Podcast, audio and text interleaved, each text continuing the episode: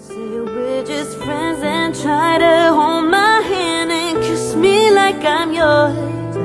It ain't nothing, but it could be something if we try. Tell me that you don't think the lines have uh, become a bit blurry. Oh, what can we do? 嗨，大家好，欢迎来到纵横四海，我是斜影 Melody，我又来跟大家一起读书啦。 今天这一期节目要讲的是 MBTI，它是呃美国的两位 Isabel Miles 和 Peter Miles 这两位在荣格的心理学理论基础上发展出来的一个十六型人格分类。那我知道说到性格测试啊、人格分类啊等等，总有一些同学会持怀疑的态度。嗯，其实我本人是很早就接触 MBTI 了，因为它是 MBA 常用的一个性格测试，所以这些年我是积累了一些 MBTI 的实践观察的。嗯，那我其实不是一个轻易相信任何测试或分类的人，我是一个非常实操型的人，而且是一个很讲求科学道理啊，知其然也要知其所以然的人。大家从我的节目的选题风格中也可以看出来这一点吧。那如果我觉得一个东西好用呢，那就是因为主要是因为经过多年实践，它确实好用，至少对我来说很好用，并且呢，我还会去呃理解它背后的原理，并且认为这个原理是逻辑的、科学的，我才会觉得它真正的非常好用。那 MBTI 就符合以上两个条件啊，我既觉得它背后的原理其实非常的科学、非常的合理，并且我觉得它真的很好用，屡试不爽，而且应用的场景很广。那我知道，其实对于 MBTI 是存在很多偏见的。虽然 MBTI 现在在国内已经很火了，但是大多数人真的都把它当成玄学来对待。我们现在已经有十一个读者群了。那在这十一个群中提到 MBTI 的时候，我发现绝大多数的同学还是真的完全对它一知半解。嗯，使用上也是生搬硬套，就是完全没有解锁 MBTI 蕴藏的真正的巨大的实用价值。嗯，我也听到有些人在说，我不想做 MBTI，因为我不想被打标签。这也是对 MBTI 的一个很大的误解。也就是 MBTI 它其实是一个客观观察之后的总结，它并不是一个硬凑出来的东西，更不是一个我给你打上标签你就必须是这样子。就是说。打不打标签，其实你都是这样的，就好比我观察到火是热的，冰是冰凉的，呃，我说这是火，那是冰，你说火跟冰是给这两个东西打标签吗？完全不是，它不打不打标签，它都是热的跟冰的，所以 MBTI 其实也是这样，分类呢，其实不是为了标签，分类是为了方便我们对一件复杂的事情进行简单的理解和使用。MBTI 虽然听起来有十六类这么多，就不少啊，这个种类，但其实它真的是一个。进行的非常好的工具，它在仅仅十六个种类中就已经能够强有力的帮助我们去理解人类这么复杂的生物啊，人类这么复杂的多元性，所以它真的是一个非常好用的工具。那它主要是帮助我们来理解、增进理解的啊，比如说它帮助我们理解我们身边的跟我们不同的那些人，那提那它它就会提升沟通的效率啊，理清矛盾的性质嘛。那比如说我们可以理解。我们的伴侣啊，不但能够避免很多因为相互不理解所导致的那些吵架，而且还能够知道哪些长期的争执是因为哦，原来你就是天生跟我性不一样啊，不光光是性格不同，这个性格也是一种怎么说呢？尊重啊，大千世界人类的多元性吧，它不是有。不是一个就是你这样就是对的，我这样就是错的的问题啊！哪些才是真正的价值观不可调和？嗯，很多很多真正的矛盾，它其实不是不可调和的价值观，它就是因为互相不理解，原来还有这种类型的人存在。那再比如说，你理解自己的上司，你就知道哪些其实是上司针对自己的不满，哪些只是对事不对人，或者你能理解我老板到底真正想要的是什么。那当然也可以帮助老板理解自己的下属，就知道怎么能够发挥每一个人的长处，知道他做的好不好，是因为他的态度呢，还是因为他的能力呢，还是仅仅是因为性格上不匹配？当然，他也可能可以帮助我们理解我们的朋友，减少我们跟朋友之间的很多摩擦跟误解，甚至他还可以帮助我们更大程度的理解自己，和加深自我理解，加深自我认知之后，我们的个人成长的效率就会跟以前很不相同。总之呢，它就是一个帮助我们理。解的工具。那今天读的这本书就是上上述两位 MBTI 的创始人亲自写的书，叫做《天生不同》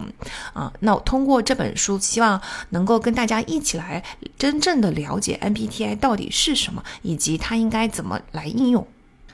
首先呢，MBTI 由四个字母组成。那我知道有些测试是四个字母之后有一个杠 A 或者是 T 啊。我们这一期节目暂时就不讲杠 A 杠 T 的那个部分，那个部分不是最主要的 MBTI 的构成。MBTI 的主要构成呢，就是这四个字母，它其实是四个组别。那每一个组别中都有两端，呃，两个不同的偏好。那其实根据这本书的理论来说，这些偏好是天生的，这就是为什么这本书的标题叫做“天生不同”。那在每一个组别，这四组中的每一组中，其实我们天生都会产生一种偏好，类似就是我们的左撇子跟右撇子，就是每个人天生就会有一种偏好，也类似啊滑雪的前脚和后脚。我个人觉得滑雪的前脚跟后脚比左撇子跟右撇子更加合适啊，后面大家会明白为什么。那什么是滑雪的前脚跟后脚呢？就是我我是滑单单板的哈。那我在刚刚滑单板的时候呢，都要先去判断一下哪一只脚是我的前脚，也就是我的主导的主用的那只脚，就是我更擅长、更灵活的那只脚。那怎么判断是前脚后脚是哪一只呢？嗯，通常是有一个人在背后跟你不讲的情况下就推你一把，然后这个时候你下意识迈出去的那只脚就是你的前脚。啊，如果你觉得一次不够 稳妥的话，你就多推几次。那通常情况。下很快你就会发现，每一次你都是迈那一只脚。对我来说，就是每一次都迈左脚，所以左脚就是我的前脚。那滑单板呢？一般来说是从你的前脚开始练起的，也就是说，我们啊往山下的那个坡下的那个方向是由前脚先，我的左脚在前，右脚在后，所以叫前脚嘛。啊，左脚在前去引导，因为左脚对我来说是更容易控制、更灵活的一只脚。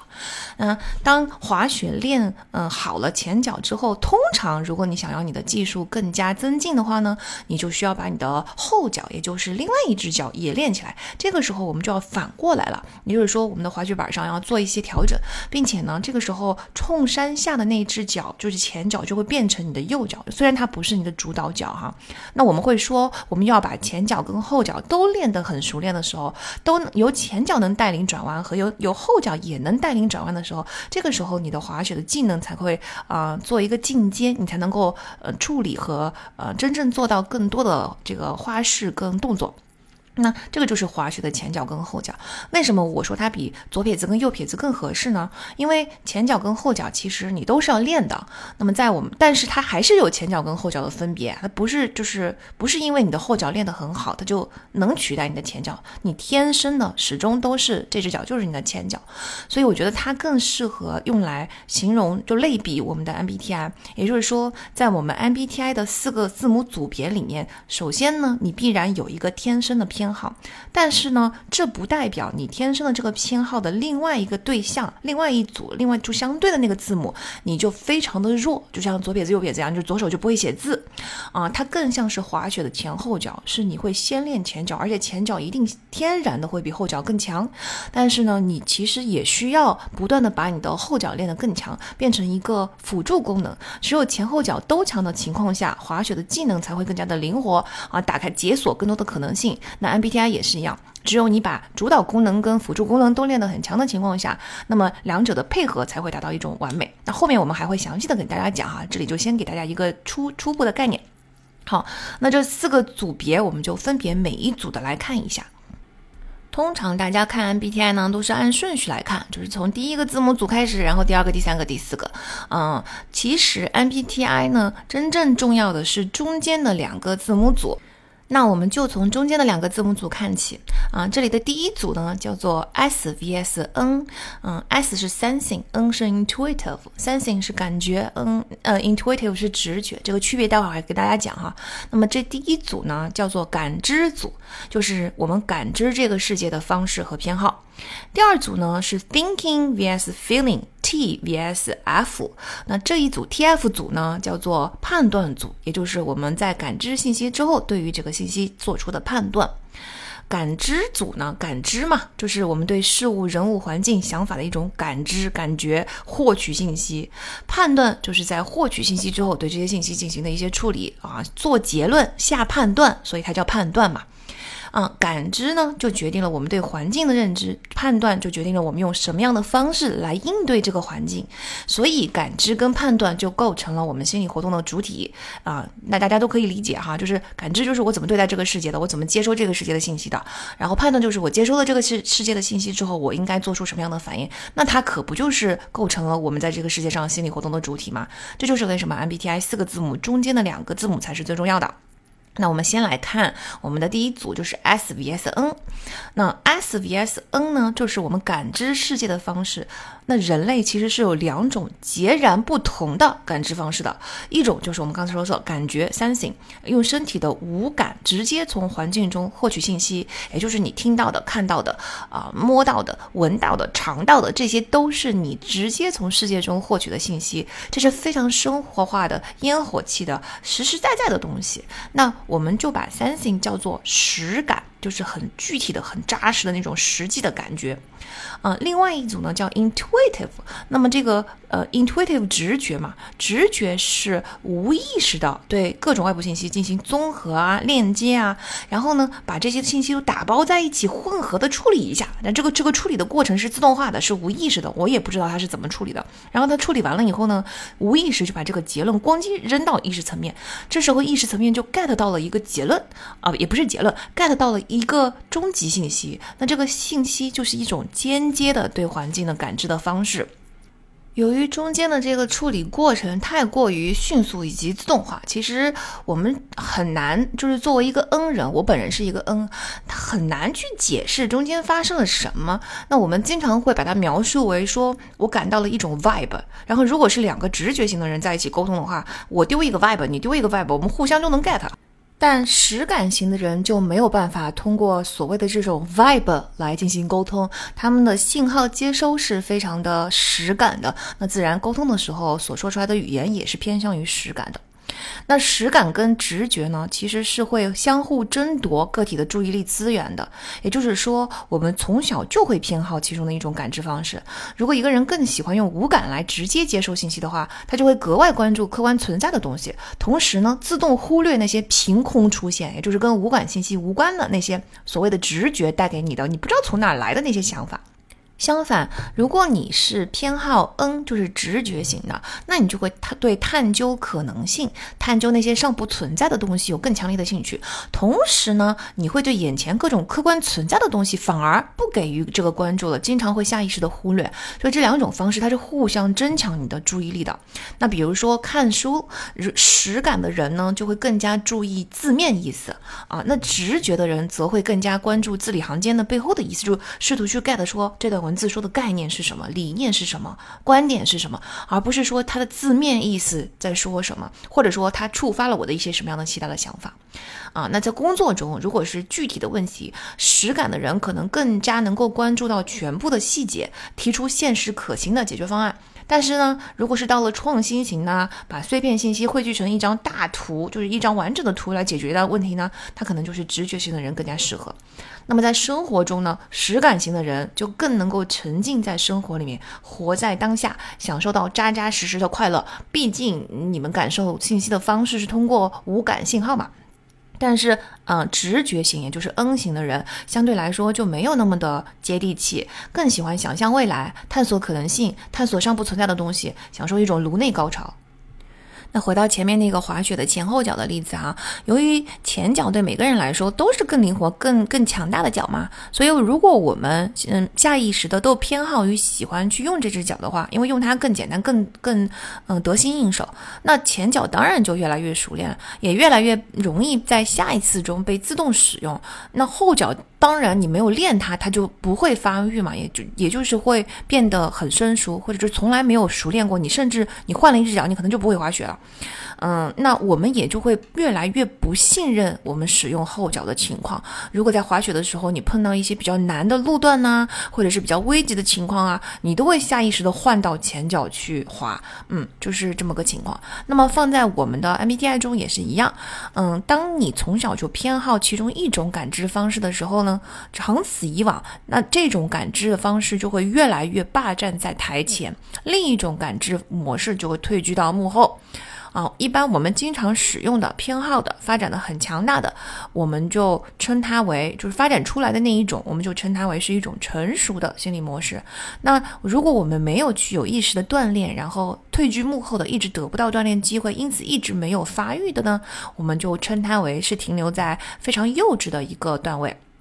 那实感的人哈，就会不自觉的越来越相信实感，而不相信自己的直觉。就像我们相信我们的前脚，不相信我们的后脚一样。嗯，因为直觉就是这个 N 这个感知方法，他们是很少使用的，他们的直觉并不发达。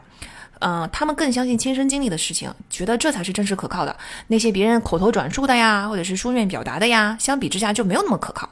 啊，对 S 来说，文字在转化为客观事实之前，只是一些符号而已。抽象符号的可信度远远不如现实生活。但是对 N 来说呢，它就正好相反。N 对感官能直接感知到的东西，也就是对现实生活的这些东西，不是很感兴趣。嗯，反而更加关注自己的直觉。这本书里呢，作者对直觉其实还有另外一个描述，就是我们前面不是说过了吗？直觉就像是你无意识潜，我们在潜意识的那一期说过嘛。大大部分的信息其实是潜意识处理的，然后他扔给了意识一个报告，嗯，意识只是读到了这个最终报告而已。这个就是一种直觉的过程。那作者呢说，直觉也像是一个跳高或者是滑雪的一个就是动作。那我们有一个起点，然后呢，你越过了中间的各种障碍，最后到达了一个终点。那中间的各种障碍，它并不是消。失了不存在，或者是你完全就忽略了它，它也是存在的，只是呢你在大脑中处理它的方式是把它打包在一起，然后直接用一个极快的速度给它处理掉，然后就到达终点了。这跟我们前面说的那个潜意识处理完了以后扔给意识层面一个报告是一样的哈，啊，这就是一个直觉的过程。那比如说我作为一个直觉型的人，我作为一个嗯，我买东西的时候，我确实就是不太关注现实生活中的一些细节，比如说我根本就不记得这个工这个东西它的价格是多少，甚至稍过一段时间我就马上不记得这个东西具体是在什么时间买的，咋买的，就是我要想一想我才能够想起来，因为我不是完全忽略了这些信息，而是它得不到我下意识的关注。其中，我觉得金钱这件事情，或者说数字这件事情，其实是非常容易区分的。因为对于我们非实感的人来说，真的对数字是肯定不敏感的，以及对金钱这件事情也是非常不敏感的。包括价格，包括成本，包括这些东西，倒不是我们会忽略，倒不是我们在大方向上我们也没概念，完全不是那么回事儿，是在细节上，是在就是非常具体的小的数字上，这些地方我们是非常不擅长去。呃，投放我们的关注力的。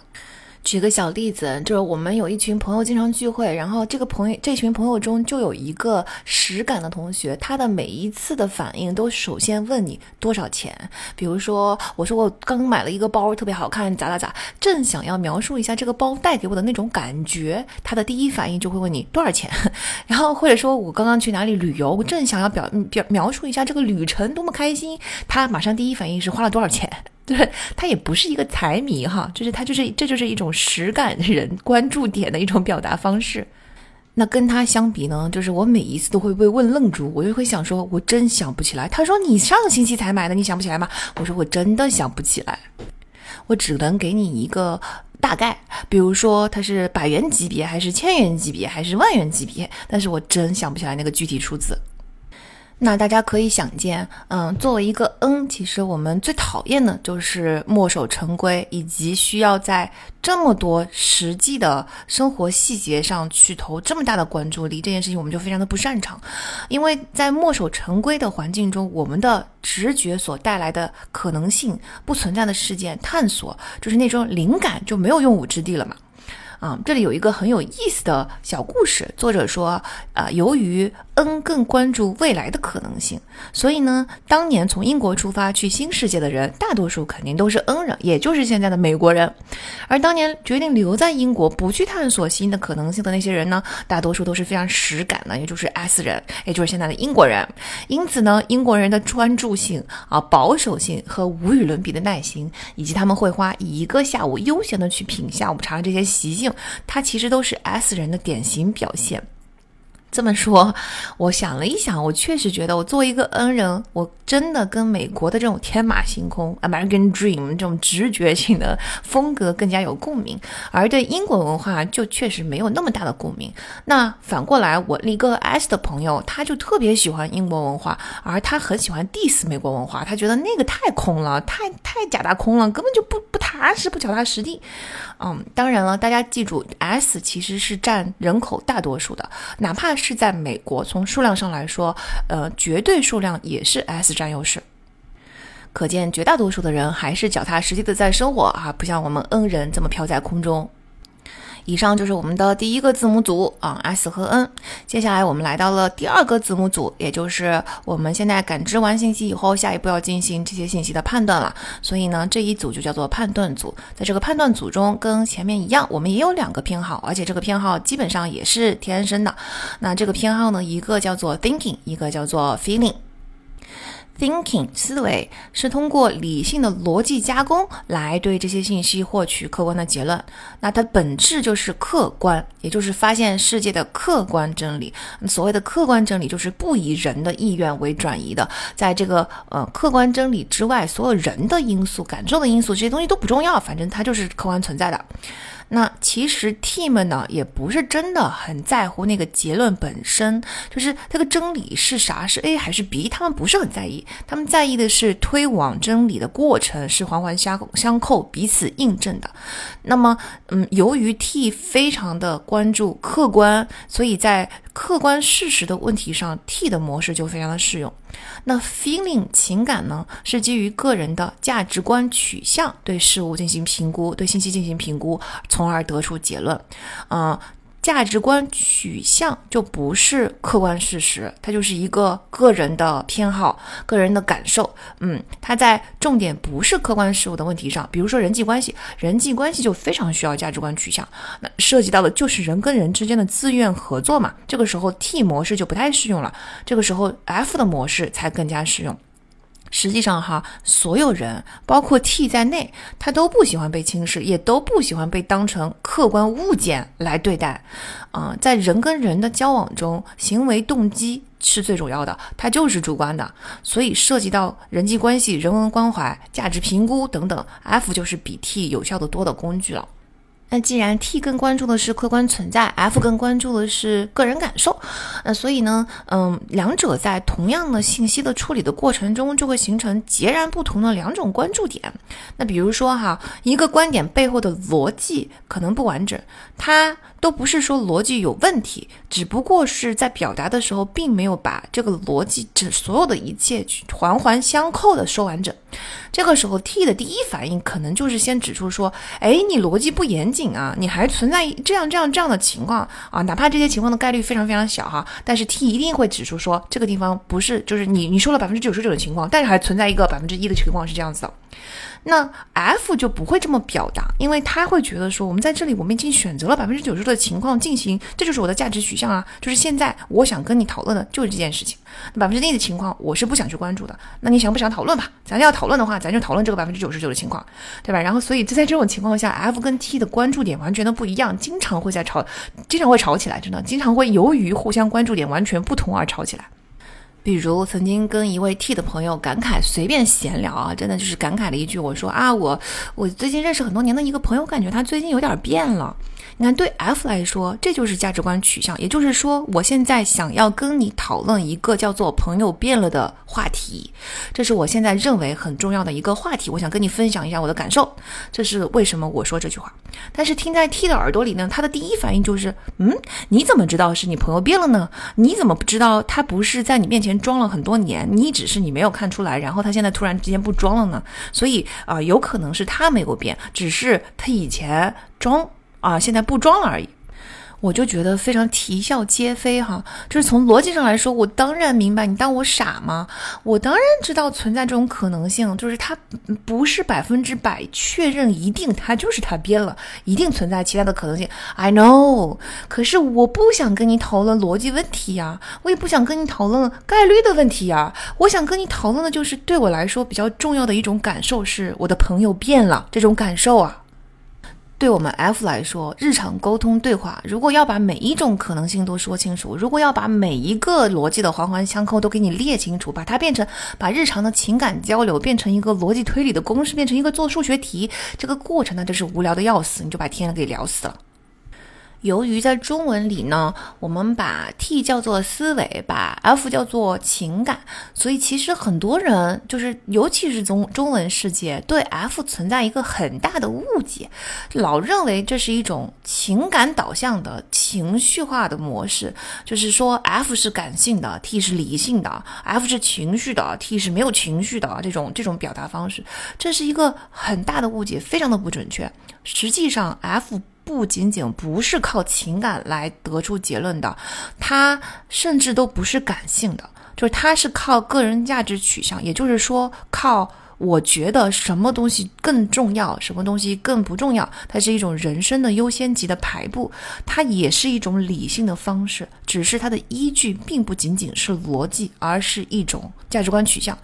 嗯，请大家记住哈。F 跟 T 两种方式都是理性的方式，理性判断的方式，只是他们的依据不一样。比如说，对于一个 F 来说，人的感受、人文关怀、人的主观动机，它往往都是很重要的，它就排在很前的位置，而并不是只考虑到逻辑推理。更简单的说，就是 F 会采用一种动态的判断，而不是一种静态的是非黑白或是非对错的判断。嗯，F 也是计算投入产出比的，并不是想一出来一出，像大家想象，像很多 T 想象的那样，完全是跟着感觉走，特别清楚啊啊，跟着感觉走这件事情其实是 N 的表现，就是直觉的表现，并不是 F 的表现。F 是会在理性的计算这件事情的投入产出比，However，F 的产出里面往往并不像 T 那样只包含了所谓的客观真理，就是把所有其他的因素都包都都排除掉，啊这件事情只有一个最优解。啊，不可不存在这样，就对 F 来说，有很多东西都在这个所谓的最优解里面，包括前面说过的人的感受、人文关怀、主观动机等等等等，这些东西反而是比较重要的一个产出，甚至包括我自己个人的感受、我的人生经历，这些东西也都是啊，对我来说很重要的东西，所以这个是 F 的判断方式。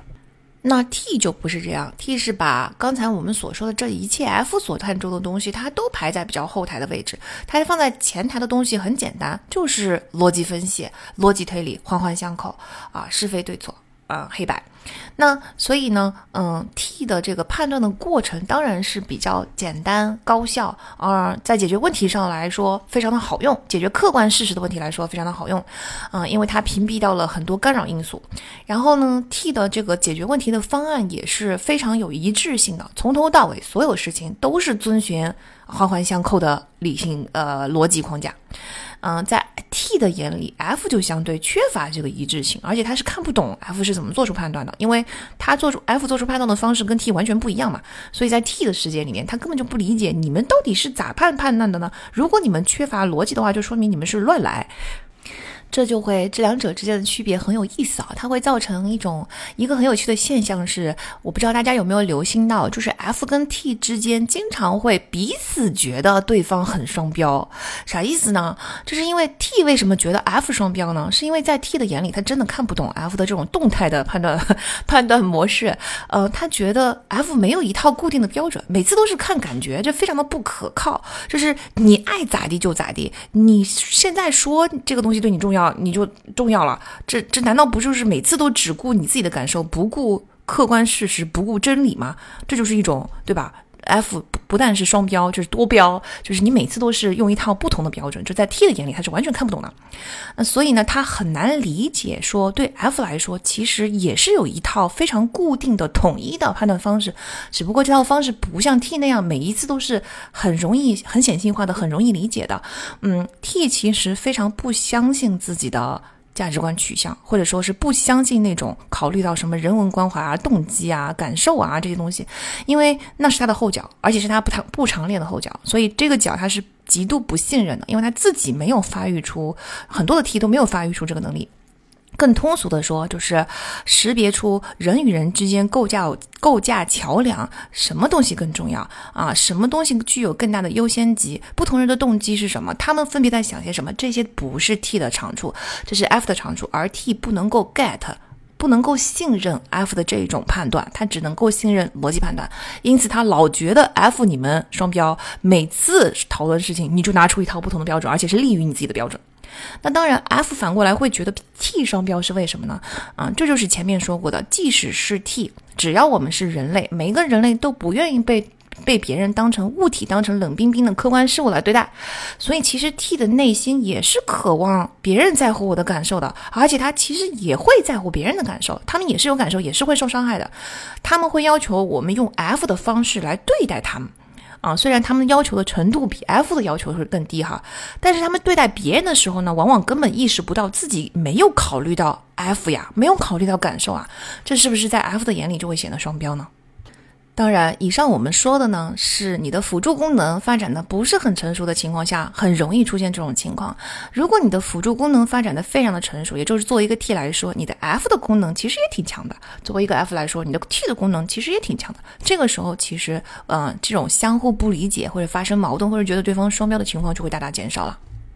那除了前面对于 F 的一大误解，就是 F 是情绪化的、没有标准的、这个随心所欲乱来的 这这个误解之外，情绪化，因为它的情感的这个中文名实在是太有误导性了。那第二个误解也也也是一样的类目哈，就是嗯，觉得 F 的理性分析能力或者是逻辑推理能力是很弱的，呃，并不是这样。那我们要这么来理解，就是。T 其实并不是有更高，并不一定是具有更高的逻辑推理能力，啊，只是他们随时随地在各种生活的各个方面都都在应用这个模式，他们在应用逻辑上是熟练的很多的，他们在屏蔽干扰项简单的进行逻辑推理，或者说环环相扣的进行逻辑推理的这个能力是很强的，嗯。不知道大家能不能体会出来，这个跟逻辑思维能力其实是有一定的区别的。嗯，咱这么说吧，就如果我们在一个测试的环境下，在一个理想的测试的环境下，去掉了所有的干扰项，我们直接拿逻辑题来做测试，这个时候无论是对 T 还是对 F 来说，我们都只要关注逻辑推理就可以了。这个时候其实两者之间不会有很明显的逻辑推理能力的区别。F 之所以在表面上就是看起来似乎好像逻辑能力更弱，是因为他们在考虑问题的时候，并不是只考虑逻辑这件事的。而且哈，我发现了一个非常有趣的现象，就是我发现 T 的所谓的逻辑能力，它其实严格的说不是逻辑能力，嗯，或者说它不是 logical thinking，它是 critical thinking。哎，就是什么叫 logical thinking，什么叫 critical thinking 呢？logical thinking 是真的非常的 pure 的纯纯的逻辑，就是 A 推出 B 的这个链接，有 A 的存在的情况下，我在乎的就是它能不能推出 B，它跟 B 之间存在一个什么样的逻辑关系，这个叫做纯纯的逻辑，叫 logical thinking。那 critical thinking 呢，是在 logical thinking 的基础上，我综合去评判各种信息，所以我现在不单单要评判 A 能不能推出 B，A 跟 B 之间存在什么样的关。系，我也要去评判 A 是不是靠谱的，以及 A 的前面如果存在一个就是什么 A 减，这个 A 减是不是存在，是不是靠谱，它能不能推出 A？就它是整个环环环相扣嘛。大家还记得刚才我说的吗？他根本就不在乎最后的结果答答案是什么，他在乎的是整个过程的环环相扣、相互印证。所以，在这个环环相扣上，其实是 critical thinking 的能力，就是我把所有的信息综合在一起，平衡这个衡量这些信息靠不靠谱、真不真实，然后推导得出一个结论。这个是 T 比较习惯于去做的事情，嗯。我为什么会发现发现这个区别呢？就是因为我教 GMAT，而 GMAT 考逻辑题，而它考的不是 critical thinking，它考的就是纯纯的 logical thinking。那这些逻辑题着眼的就是我刚刚说的 A 到 B 之间推的那个东西，就是 A 跟 B 之间存在什么样的逻辑关系，这才是 GMAT 逻辑题考的东西。它其实不考 A 真不真实这件事情，这是在现实中的 critical thinking 你才需要判断的。在做题的时候考考逻。逻辑能力，纯纯考逻辑能力的时候，其实你根本就不需要去考虑 A 真不真实，A 就是一个给定的条件。我现在考虑考你的就是给定条件的情况下，它能不能推出 B，它跟 B 之间存在什么样的关系？这个时候我就发现，其实 T 的同学在这一点上反而表现得非常差。为啥呢？因为他老是要去挑战那个 A。然后我已经无数遍的在课程中跟大家说，请大家注意，在我们击败的中，游戏规则是这样子的，就是他说什么就是什么，他给的前提千千万不要去挑战。如果他告诉你地球是方的，你就得得接受地球就是方的，这不是你的重点，重点是地球是方的。然后好，下一步的逻辑推理是什么呢？那才是你要关注的点。但是我发现 T 的同学总体来说就过不去这个坎儿坎儿了，你知道吗？就是他有有好几个，不止一个，就是好几个 T 的同学，在我询问的时候向我承认说，每当他听到课程里面我说如果地球是方的，你就要接受地球是方的这件事情的时候，他就表示很难受，他就表示心里面脑子里面就会产生一种下意识的反驳，心里想说地球当然不是方的，怎么可能是方的呢？当然哈，他们不是真的要反驳我，因为他们也当然完全理解我说的是什么意思。我说的就是吉玛德的游戏规则，但是他的脑子控制不住的，下意识的会浮现出这个想法，就是地球怎么可能是方的啊？而对。F 的同学来说，反而似乎好像没有这个问题，因为他们太擅长于识别出什么是重要的。在这里，游戏规则就是重要的。我现在就是要解题，所以你告诉我地球是方的，Fine，OK，That's OK，又不是现实，只是考试，有什么关系？我脑子里面根本就不会冒出一个地球不是方的呀，这件事情很困扰我啊，根本就不会冒出这个想法。所以有趣吗？就是反而是在这件事情上，在纯纯的逻辑上，反而是 F 的同学不太会受到干扰。我看到过一个区分 T 和 F 的呃方式，他说两个问题，他说这个 T 跟 F 分别关注的是这两个问题。其实这个方式就很能说明跟逻辑我逻辑能力两者其实是没有关系的。这两个问题是什么呢？就是对 T 来说，他的问题是 Given the facts。What's the next logical step？也就是说，基于客观事实来说，下一步的逻辑的下一步是什么？也就是说，他必须要先确认这些 facts 是什么，然后在 facts 的基础上进行一个逻辑推理。啊，对 F 来说呢，是 Given the people，What's next logical step？你看，我同样也是 next logical step，是我的逻辑的下一步。只不过我不是基于客观事实，我是基于 people。什么叫做基于 people？基于人呢？就是我们前面说的价值观取向，就是我说的人生的优先级，就是我的那些要考虑的，除了嗯客观事实之外的别的东西，比如说。人文关怀，比如说你高不高兴，我高不高兴，大家和不和谐，团队是不是 happy，这些东西就是啊 people，就是各种我要考虑的因素。基于这些因素，我下一步的逻辑的下一步是什么？因此，两者其实都是在应用我们的逻辑推理能力。在这件事情上，我们并没有本质的区别，但是我们出发的前提，基于的那个基础是完全不同的。很多时候，T 觉得 F 们不够目的导向，啊，这是因为他们的目的就是解决客观问题。但是对 F 来说，很多时候他的他下意识要解决的那个问题，并不只有客观事实的存在。当然，我觉得在工作中，在商业上，很多问题确实就是更偏向于客观事实的问题。这个时候，F 要分清楚。哪个东西更重要？因为下意识脑子里面，就像刚才我说的那个同学，下意识脑子里面会挑战地球是方的这件事情一样，F 的脑子里面下意识的永远都要跳出来一个反应是：那人呢？人怎么办呢？人要考虑嘛？啊？那这个时候我们要控制一下，克制一下，然后尽量的把这个东西回到就事论事，先解决客观事实的问题，再考虑别的因素。但是大家要理解，两种人他的脑子里面蹦出来的那个东西目标是不一样的，都是目的导向，其实并不是一个目的导向，一个不目的导向，都是目的导向，只是目标往往是不同的。这本书里也有一个非常有趣的描述 T 跟 F 的区别的方式。作者说啊，T 总是在互相驳斥，因为每个 T 都在宣称我这样才是对的，因为对对 T 来说就是对错很重要嘛。他说，但是 F 们只要说一句话，我觉得这个更重要。我觉得其实这个描述也比较经典，确实概括了 T 跟 F 的特点。那呃，T 和 F 这个维度呢，是在性别上存在最大差距的维度。呃，女性中的 F 远远高于男性中的 F 的比例，在女性中有百分之七十五是左右哈，这个数字不精确啊，大概百分之七十五左右是 F 啊，百分之二十五是 T。那在男性中，百分之四十五是 F 啊，百分之五十五是 T。这个数值其实我个人觉得啊，不是一个特别准确的比例，因为嗯，这还受到了很多社会文化传统传统风格的这个影响。大家总是对女性有一种固有印象，或者说有一种期望，希望女性是更情感化的，更在乎个人感受的。所以，大多数的女性在这种文化的影响下，可能会更多的展现出 F 的特质。嗯，而在男性就相反，就是大家大家可能。对男性的期望是你不要这么情绪化。当然，我觉得现在已经分分分期已经改变了很多了哈。但是一直以来对男性的期望就是你不要这么情绪化，你也不需要这么在意别人的感受。所以在男性中，嗯，比女性来说，我觉得受到这个风气影响的程度还是要低一些吧。所以你们会发现，男性中其实有这两者之间的分布还是蛮平均的，就是有百分之四十五男性是嗯 F，百分之五十五男性是 T。由于 F 和 T 其实真的是四个字母组中最容易产生互相不理解，因为我们这很容易产生沟通上的沟的这么一个字母组，所以我们就多花一点时间，先来好好讨论一下 F 跟 T 在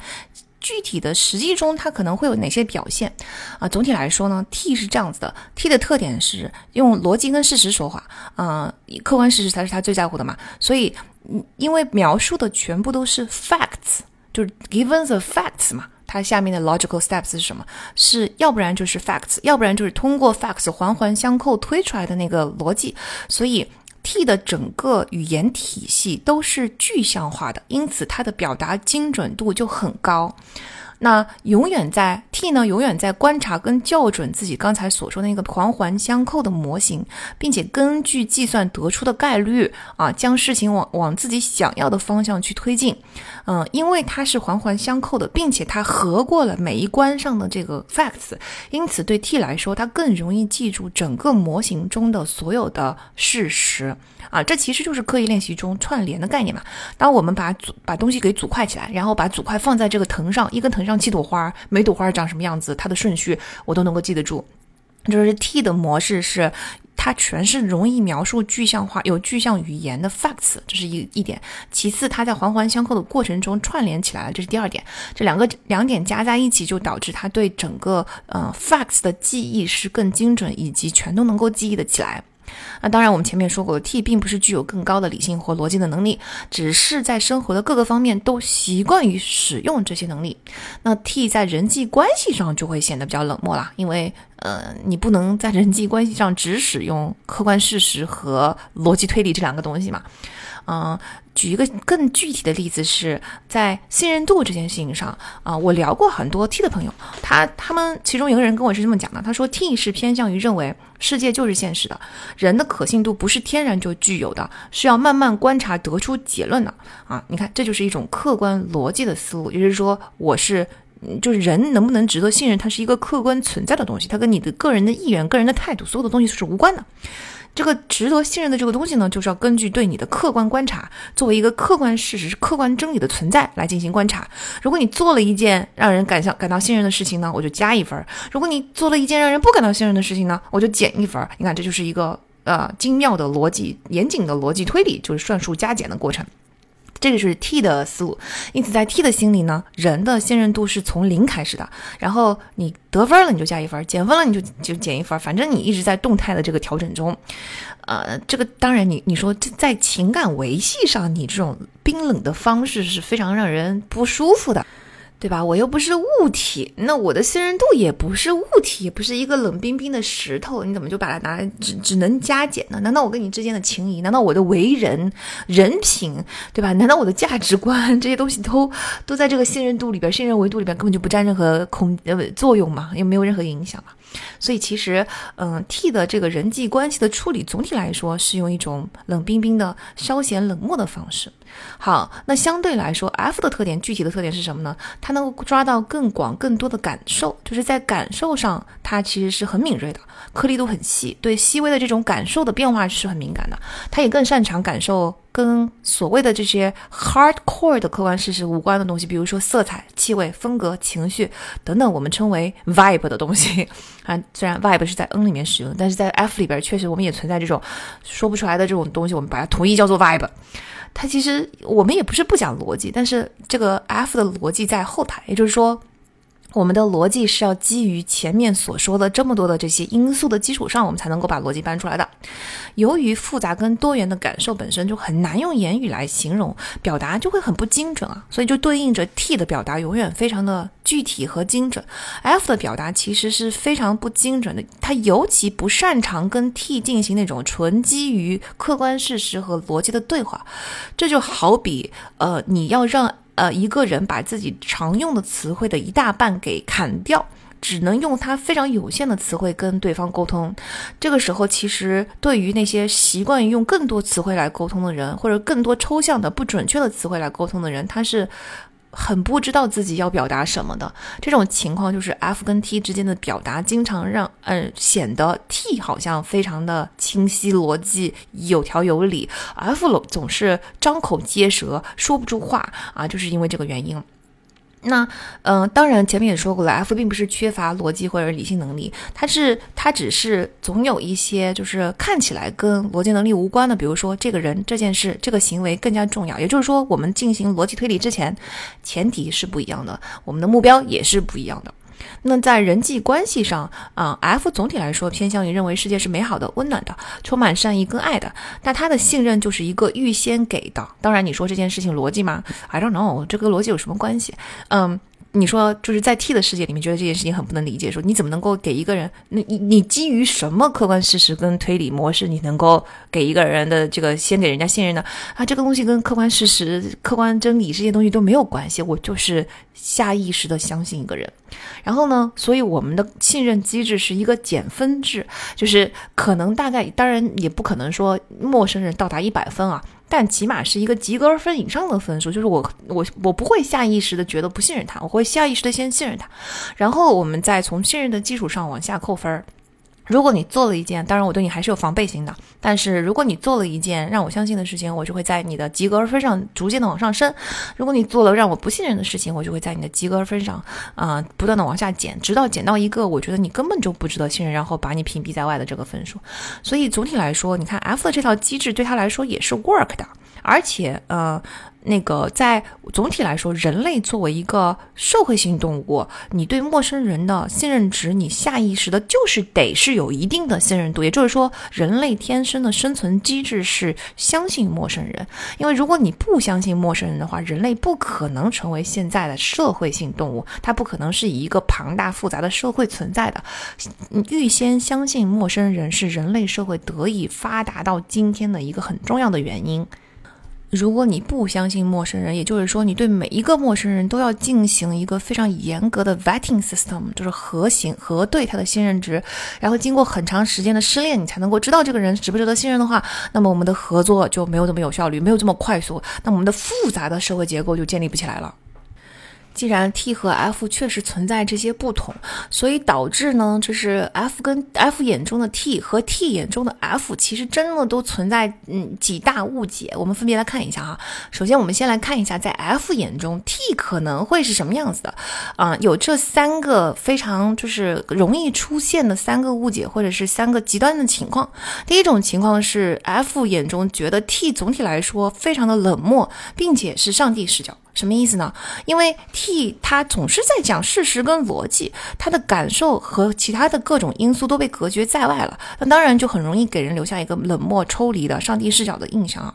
实际上，就是对 T 的一个误解是 T 不在乎，T 没有感受，T 嗯不在乎别人的感受，他就是很愿意伤害别人啊，也不是这么回事儿。其实 T 也是人，他也是有感受，他也是在乎的，他也有他的价值观，他也不想要伤害别人。这些跟 F 并没有区别，就是只是大家的优先级不一样。就是当大家在处理信息的时候，他下意识的会先屏蔽掉这些感所谓感受的干扰，先把这个问题从客观事实和逻辑推理的这个角度先把它理清楚，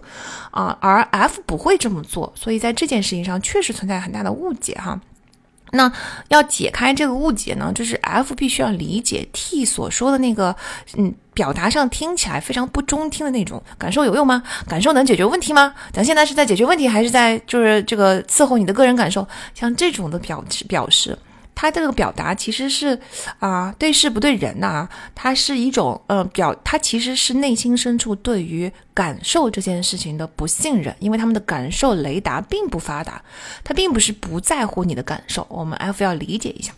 那当然，T 也要反过来理解，你们的这种表达是不正确的，啊，感受是有用的。虽然你们不信任感受，但是感受是有用的。感受好这件事情也是会提升效率的，长线来说它是会提升效率的。反过来，你长期压抑跟忽略人的感受，它就会影响军心，影响合作。长线来说会给你埋下很多的雷。那你看 T 的同学们，你如果你们从这个角度去理解一下的话，是不是非常容易理解？说哦，感受也是要计入到你的计算公式里面来的呀。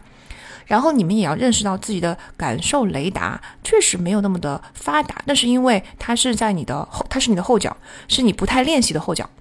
你还没有真正针对性的练过它的的前前提下，它就是不发达。在不发达的情况下，你要承认你对它不信任，不代表别人这个嗯后脚就这只脚用的也不行。你不能把对自己这项能力的不信任延伸到他人身上。如果对方是个 F，就说明。这个能力才是他的前脚，他使用的非常的熟练和发达，他的感受雷达能够像你的客观事实和逻辑推理一样起作用，所以要给予 F 这个方面的一定的信任度。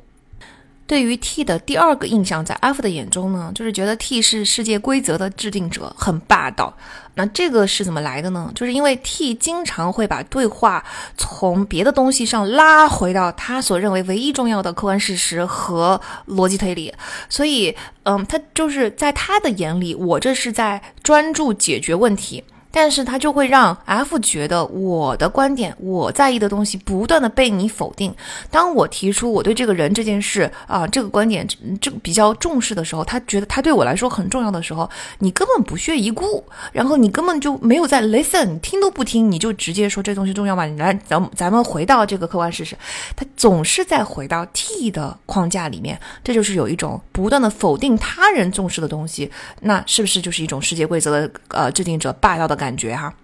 你你看，我想讨论的重要的东西，你不愿意讨论，你只想把讨论拉回到你的框架里边，这是不是有一点霸道呢？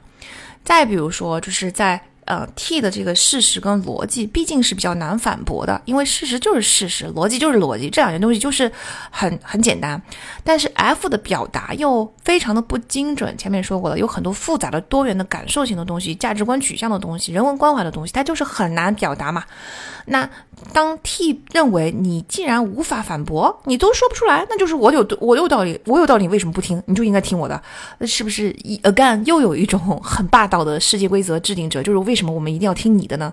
啊，所以这件事情上其实就是还是由于互相双方不理解对有对方这一类型的存在，或者说不理解对方类型到底是怎么回事，因此产生了一些误解。我们一定要理解两者的这个侧重点、沟通优先级、目标其实都是不同的。在这件事情上呢，确实我觉得 T 要向 F 靠拢一下，因为 F 在乎感受，在乎前面所说的那些东西。它其实就已经包含了 T 的偏好在内的，也就是说，F 其实能感知到你们喜欢讨论事实和逻辑。我们并不是一定不让你们讨论，只是我们已经在很努力的寻求我们中间的共同点。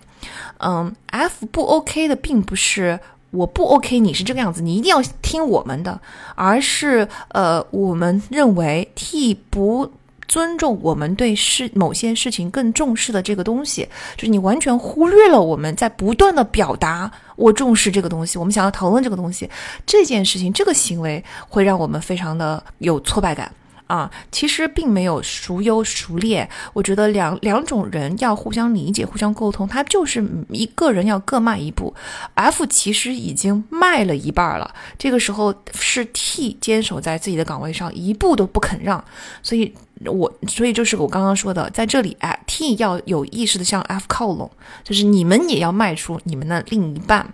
嗯，F 已经不断的努力尝试朝你走，尝试向你解释你所刚才没有 get 的那个东西，我所重视的是什么，反复的在解释。当然，在 T 眼里就是辩解哈，啊，那 T 你也要朝我们稍微走一点，我们才能够在中间啊，甚至我们也不介意走的更多，但你至少要松动一点，朝我们走一走，我们才能够在中间的某个点上相遇。那第三个比较容易发生的误解呢，就是我们觉得 T 呃扭曲事实不讲道理啊，这一点很有意思，是其实是 F 跟 T 都会产生的感受，就是前面说过了吧，互相都觉得对方很双标。嗯，首先就是为什么会互相觉得对方扭曲事实不讲道理呢？因为 T 和 F 对自己没有记住事实的判断方法是完全不同的。说实话，这件事情上就是 T 他说的是记事实，他确实就是事实，就他是。靠靠客观事实和逻辑线来记忆的嘛，所以他记住了很多的事实，他也记住了整个逻辑的推理，嗯，但 F 的记忆中实际上是包含了很多主观感受的，很多时候 F 是分不清楚主观感受和客观事实之间的区别，因为对他来说，分清这两样东西。并不是经常做的事情，就是不是一个很熟练的操作。就我觉得我在讲的就是一件对我重要的事情，我的价值取向，它里面包含了客观事实，包含了客，包含了主观感受，全揉在一起了。我很难去一下子给你分开。嗯，但是 F 一定要意识到，我们确实有很多时候，我们所描，我们所想象的那种所谓的事实，并不是客观事实，是主观感受。你要把这两者分开，嗯，所以呃，F 表达我说的东西是事实的时候，我并不是在说它是一个客观存在的事实，我们只是想说，那我这个感受是真实存在的，对吧？但是我表达这个感受的表表表达，并不一定是精确的。这就是为什么双方互相觉得对方非常的不讲道理、扭曲事实，因为 T 觉得你说的明明是主观感受，不是客观事实，你老跟我扯什么事实？你说你是不是瞎说？是不是在扭曲事实？是不是不讲道理？然后 F 老觉得说你你怎么老是在压迫我呢？你怎么老是在逼我呢？我现在就在试图告诉你，试图向你解释，然后你连珠炮一样的向我抛来很多的质问，我根本就没有空去组织我的语言。那我的感受就是真实的，你是。是不是在否认我的感受这件事情上是扭曲事实呢？是不是不讲道理呢？你看，这就是从互 互相双方就产生了这样的这个误解。还有其次呢，是 T 对 F 真的下意识会有一种不信任，因为前面已经说过了，T 是天然不信任 F 所使用的这种 F 模式的，他觉得感受是不可靠的，动态判断没有统一的标准，不够有逻辑，不能环环相扣，不是每一次都能够一二三四五的这么推出来的啊。加上 F 的表达经常又不精准，对吧？就是很抽象的表达很难，你你让 T 来试试，他其实一样也表达不出来啊。所以 T 天然更相信自己的记忆，他天然的就不相信 F 的记忆，不相信 F 的表达，嗯。但 T 们，你们也要认识到，即使是 T。也并不是所有的记忆都准确的，嗯，潜意识那一期我们讲过嘛，我们的记忆都是记个框架，细节都是不准确的。你就算是个 T，你也是这样的，你也是潜意识加工过扔到你的意识层面的，所以你也不能够过于信任自己的意识层面。不是因为你擅长记这些东西，你就代表你记的所有的东西都一定正确。嗯，你如果对自己的记忆过于自信的话，你真的也会出现扭曲事实，也就是说，你过于相信你记住细节的能力。我们一定要。认识到所有的人其实对于记忆细节这件事情都是不太擅长的啊。那在 T 的眼中，F 可能是什么呢？前面我们说了三点，在 F 眼中，T 是这个三三三个形象。那反过来一样的，在 F 在 T 的眼中，F 的第一个形象就是情绪化、不理性、不理性、没逻辑。记不住事实，表达又不精确，又没有固定的清晰的行为模式，那当然对 T 来说，就是你的情绪波动很大呀，你就是一个被情绪牵着走啊，就天天在跟这里给我搞讲感受，想一出是一出，你是不是很幼稚、很任性？那这种方式就是我不能理解，而且我认为这个方式是非常错误的呀。你看，尤其是如果是 TJ 遇到了 FP，后面我们还会详详细的解释 J 和 P 哈，还是一个循规蹈矩的方圆之内的人遇到了分 P，那就真的很难互相理解了。但是就是我觉得在这一点上，F 要反过来理解一下 T，是在逻辑分析和自己的情感感受不一致的时候，F 也要承认我们经常确实是倾向于去忽略、压抑理性分析，听从我们的情感导向的，就好像 T 的。嗯，这个逻辑分析跟客观事实跟他的情感不一致的时候，他倾向于去压抑他的情感，压抑个人感受，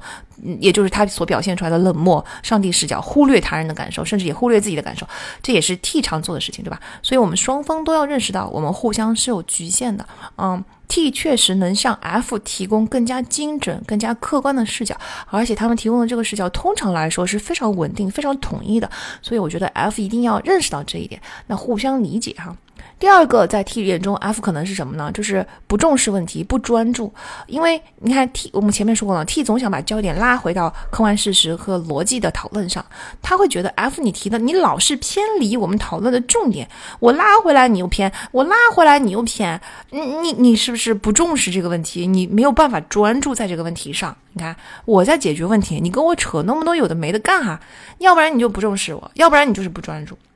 这是为什么 T 对 F 会产生这第二个误解啊？F 这个时候呢，就是受到了 T 的指责，他心里面就会很着急，因为他很在乎啊价值观嘛。他会觉得说，我不是这样的人呢，我根本就不是一个不重视工作，或者是不专注，或者是不尊重你，或者不想解决问题的人。你所有刚才你给我抛过来的这么多的指责和批评，都是违反我的价值观。这件事情对我来说就非常的重要，然后我就很难受。所以呢，F 马上就要开始进行反驳，他会辩解说，我不是这样的人，我不是不重视，我不是不专注，我不是如何如何如何。那听在 T 的眼耳朵里呢，他就会演变成说，明明客观。事实就是你一直在偏离讨论，对吧？所以你肯定是不重视跟不关注。你现在还在嗯为自己辩解而罔顾事实，不愿意承认，不承担责任，你就是非常幼稚，你非常任性啊！这是加深了误解。那其实。F 的辩解不是这么回事，F 下意识的辩解是因为你们所 T 所抛出来的那些指责对他来说是非常重要的，在他的价值观取向里面是非常重要的。嗯，当然理解了这一点以后，F 要学着更加聚焦到，如果是我们正在讨论一个客观事实的问题，那我们要学着更加聚焦到以客观事实为主导的那一种分析方式上去。那在 T 眼中，F 的第三个误解是不承认事实、不讲道理。前面说过了，也就是互相、互相的这个不承认事实。其实 F 确实不是不承认事实，说是不承认 T 所说的事实就是事实的全部。但 F 又表达不出来，他也不擅长把每一个细节都说得很精准啊。表达精准就是要求 F 使用 T 的语言。人在使用自己不熟悉的语言的时候，他就会语无伦语无伦次。嗯，那前面也说过了，F 想要解开对自己的误会，他会越解释 T 越发火，越越觉得很失望，越觉得你逃避责任，你在为自己辩解，然后两个人的矛盾就越来越深。啊，那我们来看几个具体的例子吧。因为在 T 跟 F 真的是 MBTI 四个维度里边最容易发生矛盾的一个维度了，所以我们要把嗯具体的例子拿出来哈。比如说啊，前面那个我说过了，就是我跟朋友讲过，呃，我一个朋友变了，然后他就反驳我说，他以前也这样，在你面前装了，不想装了。那我会说，呃，是，我是存是存在这样的可能性。你看，此时我已经理解他是个 F，为什么他会这么说了？我已经耐着性子的作为一个 F 解释说，对，是存在这个可能性。但我现在想要跟你聊的是他变了的这个感受。然后 T 就会反反应说，但是他不一定变了呀。问题是，我知道你要跟你为什么要跟我聊他变了呢？他不一定变了呀。然后我我 F 就会好呃更耐心的说，好好是不一定好吧，但是我们能不能就是假设我的感受是对的，咱就做一个假设，他就是变了，然后我们在这个假设上继续聊下去呢？然后 T 就会说，那不是啊，他他既然存在另外一种可能性，怎么怎么就一定是你对了，就一定是你说的这个他变了这一种呢？就就就不是另外一种呢？啊，这个时候我已经抓狂了。我想说，他是我朋友，你不认识他，到底是我对他的判断更准，还是你对他的判断更准呢？你听我的不行吗？好，那 T 这个时候的反应就说：行吧，那既然你觉得你的判断是准的，你都已经有结论了，他就变了呗。那你还找我聊干啥？作为一个 F，现在心里面就是一万个问号飘过，怎么朋友之间是不能交流生活感受的嘛？我不是在向你征求解决方案，或者是让你帮我判断这个结论是不是对的。我不是在让你帮我做逻辑题，OK？我咋聊咋聊个天？为啥老你老觉得我要从你这里得到点啥呢？你看，在这个例子中，是不是 F 跟 T 其实就是彼此互相非常不理解对方的思维方式？对 F 来说，朋友变了就是一种生活感受，是一种对 F 来说很重要的生活感受。对 T 来说，先来辩论一番。首先，这件事情你的这个感受，你这个判断是不是事实呢？好啊，这个事实先辩论完了，辩论完了以后没有办法产生结论。好，你既然我已经争论了很久了，我不想再继续争论，行，就当你说的是对的啊，咱就假设你说的这个是事实，行吧？那既然你说的这个东西已经是结论，咱还聊啥？你看，就是啊，真的就是我觉得是聊天终结者，聊不下去。第二个例子就是，嗯，是这样子的，就是有心跟无意。其实前面我们已经解释过这个原理了，就是在 T 当 T 对 F 抛出一个指责，比如说 T 会，嗯，有时候会经常会过于诚实的去描述他心中所认为的客观事实，比如说 T 认为说你对我做过一件这件叉叉叉的这件事情，你这件事情给我带来了困扰，所以你要给我道歉。这个时候 F 第一反应，他其实并不是为要反驳。T 说的这件事，而是他的心中就开始马上自动产生了一个价值观的判断，价值观取向的判断。他会觉得说，如果我是故意对朋友做出了困扰他的事情，这件事情就很恶劣了，他就不符合我的价值观，是吧？所以我现在当务之急是要先解释一下，我不是这么恶劣的人，因为人品对我来说是很重要的一件事情。所以可能 F 的下意识的反应，第一个解释就是说啊啊，不好意思哦，我不知道这件事情会给你给你带来困扰，我不是故意的。所以，F 的道歉呢，会伴随着他不是不道歉，他是伴随着对这个 intention 的一种解释，就是对动机的一种解释。你看，动机对 F 来说是非常重要的。然后 T 就会说，T 的反应就是道歉就道歉，你为什么还要辩解啊？他的辩解的意思是你为什么要在后面就是给自己找理由？然后你为什么要去否认你给我造成的困扰？F 心里想说，我没有否认啊，我刚刚只是在辩解，我不是故意的，我并不是说没有对你造成困扰，我说的是我不是故意对你造成困扰。那 T 的反应就是有有故意故意跟不是不不故意重要吗？就是结果就是你对我造成的困扰啊，你看这就是客观事实，逻辑推理。F 就会觉得很不能理解，这怎么会不重要呢？你故意就等于自私，就等于利用朋友。这就不符合我的价值观，我就不是这种人呢，啊，然后他就会花更大的篇幅去解释我不是这种人啊。T 听完了以后就越听越火，会想说你真的很很喜欢给自己找借口，你真的很喜欢推卸责任，你真的就是让你道个歉这么难吗？F 就心中又一万个问号飘过，你是不是有被害妄想症呢？我说我是无心的，为什么他就是一个推卸责任的借口呢？其实这个例子真的很，其实蛮常见的哈，就是在 F 喜欢自我辩解，T 对自我辩解这件事情就超级没有耐心，并且会对 F 的这个辩解的这个行为非常的失望。这件事情是很很常出现的很集中的矛盾，主要还是因为我们刚刚说的思维方式的不同。我们再来看第三个场景哈，第三个场景其实是 是一个 T 对 F 多多少少已经带有偏见，所以我觉我个人觉得，其实大多数的 T 对 F 天然就是带有一些偏见的，嗯，他不信任 F 的判断方式。啊，这个场景其实真的也很常见，在很多的情侣中都上演过，就是 F 回家说，我今天被某某气死了，我跟他说了多少回，我很介意这件事情，他还是要这样做。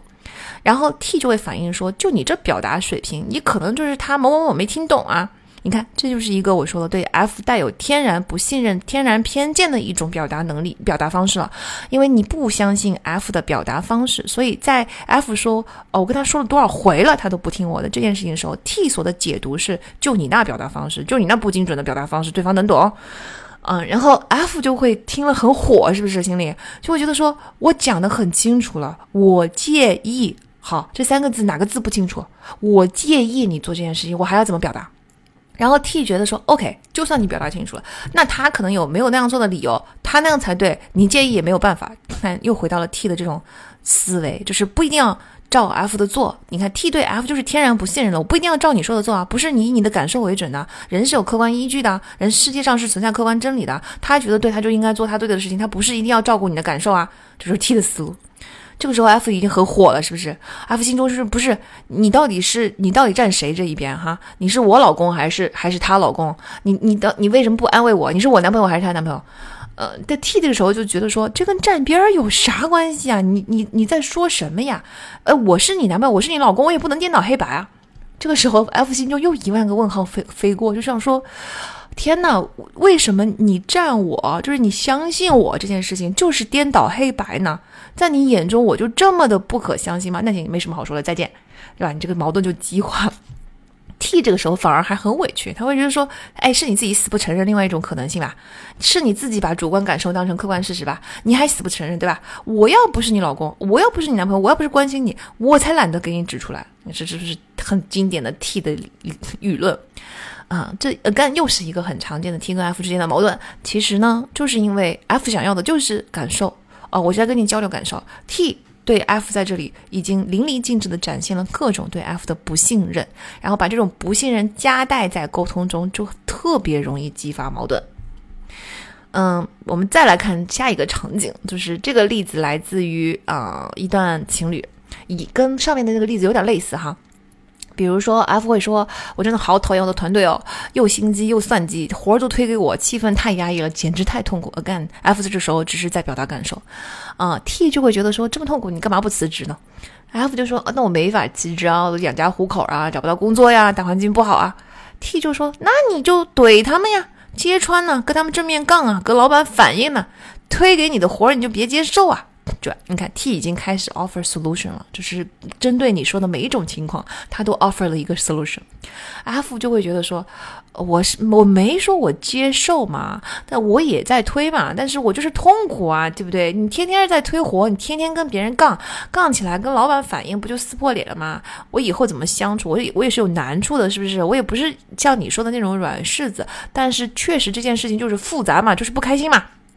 然后 T 就觉得说，OK，我的 solution 已经给完了，我我首先让你辞职，你不要，哎，那让你改变，你就你又改变不了，那你改变不了，你就受着了，你跟我抱怨有什么用啦？你跟我抱怨能改变事实吗？你跟我抱怨能解决问题吗？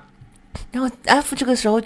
真的又开始又开始火上来了，是吧？就是我跟你抱怨是为了让你给我解决问题的吗？我要的是情绪支持啊！这个时候 T 就回复，哦。对（括号）其实并不知道他所要的情绪支持到底是个什么样的情绪支持。然后 F 这个时候看到 T 的反应是一个哦，他心里面就很火了呀。他说：“你工作上有情绪的时候，我都是很耐心的安慰你的。你我现在遇到问题了，想要跟你抱怨抱怨，你就只有哦，你就只有一个字，你只关心你自己，你根本就不关心我。”啊，这个指责对 T 来说又受不了了，T 又火了，因为想说我不关心你，我刚刚给你出了这么多的主意，你说呃你自己不要，你反过来说我，这就是一个铁 T 跟 F 之间非常经典的交流模式。那大家要理解，T 关心人的方式就是给你。做实事儿，出谋划策，解决问题。要是你不想他出谋划策，他就不知道给你 offer 啥了。你所要的那种情绪价值啊，这种分享感受的能力，我们都说了嘛，T 的感受雷达是不发达的。你除非提前规训过他，就是在各种场景下培训他，应该说什么样的话才是情绪支持。他知道这个标准答案是什么的时候，他才能够给你提供情绪支持，啊。那但是 T 也要理解 F 的方式哈，你知道啊，我们 F 关心人的方式不不仅仅是出谋划策，大多数的时候是像我们前几期有有有一期节目里面讲过啊，一个一个小男孩看到邻居的老人就是刚刚失去了他的老伴儿在哭，然后他有一天就走到嗯隔壁老爷爷的花园里边待了一会儿，回来的时候他妈妈就问他说。你刚刚跟老爷爷说了什么？做了什么呀？在那儿，然后这小男孩就说没有什么，我只是替他哭一会儿。你看，就是 F 安慰人，F 关心人的方式，就是这就是我们 F 所谓的情绪支持。我可能也确实给不出什么 solution，我也相信你是一个聪明人，我能想到的 solution 你也都想到了，这是对你智商的尊重。这个时候我能干啥呢？我能够替你哭一会儿，也就是对你表达深刻的共情，这就是我能够提供的。啊，情绪支持，啊，这就是 F 想要的那种方式，但是这对 T 来说确实有点强人所难了哈，所以我觉得大家还是那样，就大家都往中间走，互相学习，互相探讨，这种情况下应该怎么办，然后把我们的另外一面能力训练，把我们的后脚训练的更强一点，嗯。那 F 跟 T 之间是不是就是真的这么难调和呢？其实也不是哈，在这里我给。T 和 F 分别提出三条具体的建议，嗯，给 T 的三大建议呢，第一条是啊，解决你的冷漠问题，就是多做目标的 alignment，啊，就是说我们多去统一一下你目标。前面已经解释过了，T 和 F 之间经常发生矛盾，是因为目标出发点、目的导向的这个目的根本就不一样，我们考虑的东西、基于的前提都不一样，嗯，所以 T 跟 F 的优先级很多时候是嗯。完全不同，咱不说相反吧，完全不同。所以呢，T 要做的事情是不断的去 align 目标，因为你的目标其实 F 听得很明白，因为你的目标很明确，永远都是解决客观事实的问题。但是 F 的目标是你所不明白的，所以他又很难表达。所以 T 要主动的去多做一个目标的 align。要经常耐心的去做解释，说我想要解决问题，也是为了照顾大家的感受啊！你看哈，这个问题解决了以后，我们是不是就能够满足你的这个所谓的啊人文关怀，或者是大家感受的这个问题了呢？这个时候大家是不是可以早点下班呢？对吧？早早点下班是不是可以更更开心呢？所以其实跟 F 之间多做一些这种交流沟通啊，我觉得 F 就会毛就会被撸顺，就会觉得说哦，OK OK，明白明白。那反例当然就是不要说这些，感受重要吗？能当饭吃吗？能解决问题吗？你说的那些东西对我们有用吗？千万不要这么说话哈。多夸奖，就是多做目标 align 的情况下，同时多夸奖，因为 F 是需要外界反馈的，积极的反馈，而不是冷冰冰的逻辑上的反馈。对 F 来说，你肯定他的努力、他的动机、他的态度这些东西，就是不要只看结果论英雄是非常重要的。嗯，在否定别人面前，先肯定你认同和对方就是对方做的好的部分。你不要觉得每个人对感受的浓度体验都是一样的。你觉得这件事情很重要，你自己的个人感受可以放在一边，不代表 F 就能够做到这件事情。对 F 来说，你不给他外界的反馈，老是不给正面的反馈、积极的积极的鼓励，这种这种情绪支持的东西，他是受不了的。嗯，所以第一个建议就是多做目标 align 以及多夸奖。第二个建议是解决你的霸道问题，就是解决世界规则制定者的一个问题，就是多示弱。嗯，什么叫示弱呢？就是你不要采取一种我需要我就要这样，我就你你就得这样，就是不要采取一种你应该你怎么样，你你你的这种表达方式，更多的采取一种我我我其实是我的问题，我的需求。并不是世界规则是这样的，并不是所有的人都必须按照这条规则来来来行事，而是我个人我偏我偏好这样的方式，我需要确定性，我需要可预测性，遵循逻辑的一个谈话，否则我发挥不出来，对吧？我希望你能够理解我啊，这个时候。对方是个 F 嘛？大家知道，F 是很愿意配合别人的，F 是很愿意努在他的能力范围内努力的来配合。虽然他的能力不一定锻炼的到位，但起码他的心，他的那个动机肯定就被你调动起来了，他就会有更大的动力来努力的配合你。嗯嗯，然后同时在示弱的同时呢，T 也要明白到 F 组织语言需要更多的时间，所以你不要太 push，你不要太。急于下结论，说说不出来就是你没有理由嘛，说不出来就是你根本没有想清楚嘛，你不要在这里浪费大家大家的时间，就是 T 的这些所有指责性的话语都尽量的不要讲，对，至少对面是个 F 的时候，尽量的把它改改成，呃，我需要或者我们能不能在这个现实操作性上再讨论讨论，我们能不能考虑更多是实操性，哎，我们能不能考虑更多客观事实，就用这种方式，其实 F 会好接受的多。第三个，呃，那个解决方案呢？建议呢是关于扭曲事实的这个问题啊，就是，嗯，多重复一下，就多 T F 来表达。因为 F 表达不出来，而精准表达是 T 的擅长点，所以你可以经常的问一下 F 说你想说的是不是叉叉叉，或者是我们是不是在讨论叉叉叉，就是聆听 F 的重点，试图去抓他的重点，这不但是帮助你们进行沟通，而且同时是你在练习你的后脚的过程。也就是说，其实你是在从观察和跟 F 同努力跟 F 同步，努力去理解、倾听 F 的过程中，你。你在锻炼你的人际能力，你在锻炼两个人之间构建桥梁的能力，你在锻炼你的那只后脚。这件事情其实是可以，嗯，一石二鸟的，就是既能够改善当下的沟通，又能够提高你的辅助功能。那同样的，我们给 F 也有三大建议。第一个就是解决情绪化的问题，尽量的表达上要靠逻辑精简来走，而且尽量的努力的要去用 T 熟悉的那个语言体系。你想一想再发言，不要顺着感觉就讲一大堆，也更不要一说就开始喋喋不休。这些事情都是踩到 T 的雷区的。那我们 F 怎么能够尽量的让我们的表达更加精简有逻辑呢？第一就是当然你事先做好准备。第二呢，其实现实是一个非常有效的方法，就是当你想到我接下来的方言发言只能讲一分钟的话，你自己可以记个时哈，你自己在家练也行，当场你自己偷偷的去计时也行。当你只能讲一分钟的时候，你自然会时时刻刻都在关注我应该讲挑哪一些重点，而挑重点的时候，如果你又同时有意识的更多的倾向于客观事实、客观的描述、逻辑的描述的话，这个时候其实你就更能够以 T 能够听得懂的语言来跟他对话了。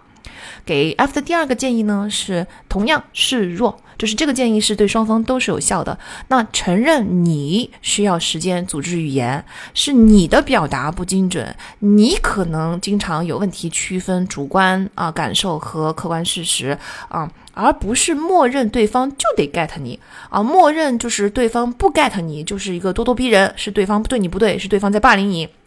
就是耐心一点，好吧，不要发火，耐心的向 T 去解释一下啊，我是这么个情况，哎，你要给我一点时间，让我组织一下语言啊啊，我表达可能不精准，但是你给我提出来的情况下，我会努力的尽量精准，但是当然你也不要对我吹毛求疵。给 F 的第三个建议呢是，嗯，区分你的感受跟事实，就是我们在这个时候，这个是需要 F 多做一些练习的。你在你我们现在有了这个意识之后，在你表达的过程中，尤其是在跟 T 的沟通中，你有意识的感受一下什么是主观的，什么是客观的啊，不要把它打包成一起，变成一个对我反正很重这件事情反正很重要啊，不要这么表达。那从我们原有的习惯的模式中，慢慢的去摸索，其实这个主观客观的区分 get 的很快的。但凡你有这个意识，多练几次，很快就能够区分开，说哦，什么是主观的，什么是客观的。这是我们对 T 跟 F 的三大建议啊。更简单粗暴的，其实就是这样子啊，就是对 T 来说。最重要的是，你要承认世界上就是有 F 的存在，而且 F 非常多，嗯，这个事实它也是客观存在的事实，你不能够 deny 这个客观事实，强行要求所有甚至数量比你更多的 F 进入你 T 的世界，你就是要承认。F 有 F 的世界，你有你的世界，你们只能在中间 meet，你不可以要求对方 meet 你的世界。这个 work around it，work 这也是一个客观事实。我觉得这是对 T 最大的建议，就是理解 F。那对 F 呢？最大的建议其实就是理解 T 这个是对事不对人的。他们无论态度上看感觉起来如何，但他们是在乎人的感受的。他你要你要时刻牢记这一点。只是他们的表达方式、他们的风格等等的一切，都是因为事件，不是因为你这个人。一旦 F 心中重复啊对事不对人，对事不对人，就事论事，这个时候啊你受到冒犯，你受到压迫，你受到就是你心中发火，然后你觉得你的价值观受到挑战，这种。情况相对来说就会减少很多啊，所以这是简单粗暴对于 T 跟 F，只要牢记这两条原则，那多多少少也能够减少一些相互沟通上的矛盾。更理想的情况呢是，嗯，T 跟 F 完全相互理解之后，成为一个更强的团队，发挥彼此的长处，衷心的赞赏和认可对方的长处。比如说，你让 T 来帮助整理思路、处理逻辑问题、处理客观事实的问题，它速度就很快；你让 F 来。处理人际关系、情感问题，给 T 做建议，给 T 做军师，这个时候时候也很合适，对吧？互相弥补，这是多么完美的一种组合啊！同时，在这种互相合作、互相弥补中，你们彼此由于框架太不相同了，其实能够迸发出很多新的思维。因为 F 会觉得说，哎，有人是这样想的哦，真有意思，然后就激发了一些新的想法，这创意不就来了吗？啊，然后在这个过程中，由于我要。使用自己的语言体系去让 T 能够听得懂我的话，呃，我的我的表达更精准，这就是在不断的通过跟 T 的合作来锻炼我的后脚。反过来说，同样的对 T 来说，在不断的嗯跟 F 合作的过程中，也是在向对方学习锻炼自己的后脚。那我们双方的辅助功能都能够尽快的成熟起来，这个就是最理想的情况啦。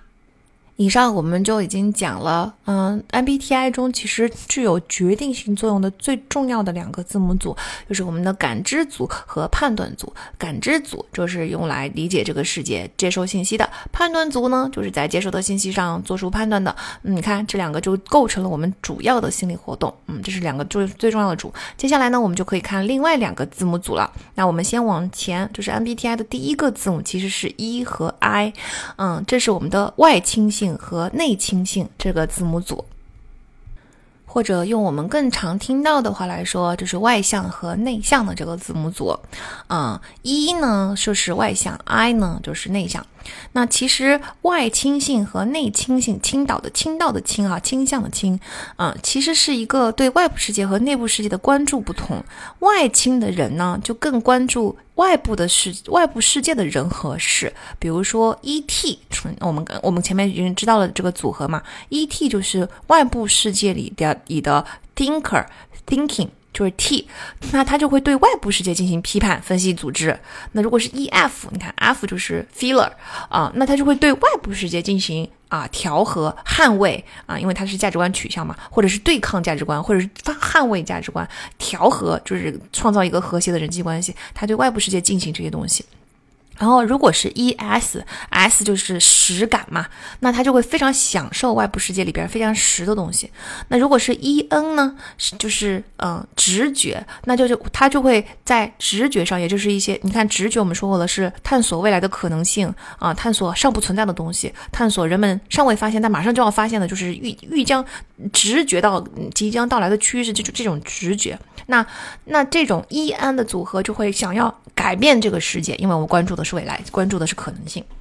所以外倾的人就是关注外部世界，那相对来说内内倾的人就是关注内部世界了啊，内部世界更多的是抽象的概念跟想法。啊，外部世界的多样性会让 E 人非常兴奋，但是却会让 I 人非常的烦恼，因为 I 人就是下意识的要去关注自己的内部世界，外部世界对我来说是一种干扰啊，因为我就希望外部世界的东西你用最小的力气处理好，然后让我赶紧能够回到我的内部世界，沉浸在我的内部世界的快乐的源泉中。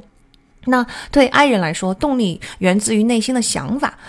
就是因为你的动力源自内心的想法，所以内心的想法对你来说就非常的重要了。那关于事物的正确想法，对 I 人来说就特别重要。三思而后行就是 I 人的特点。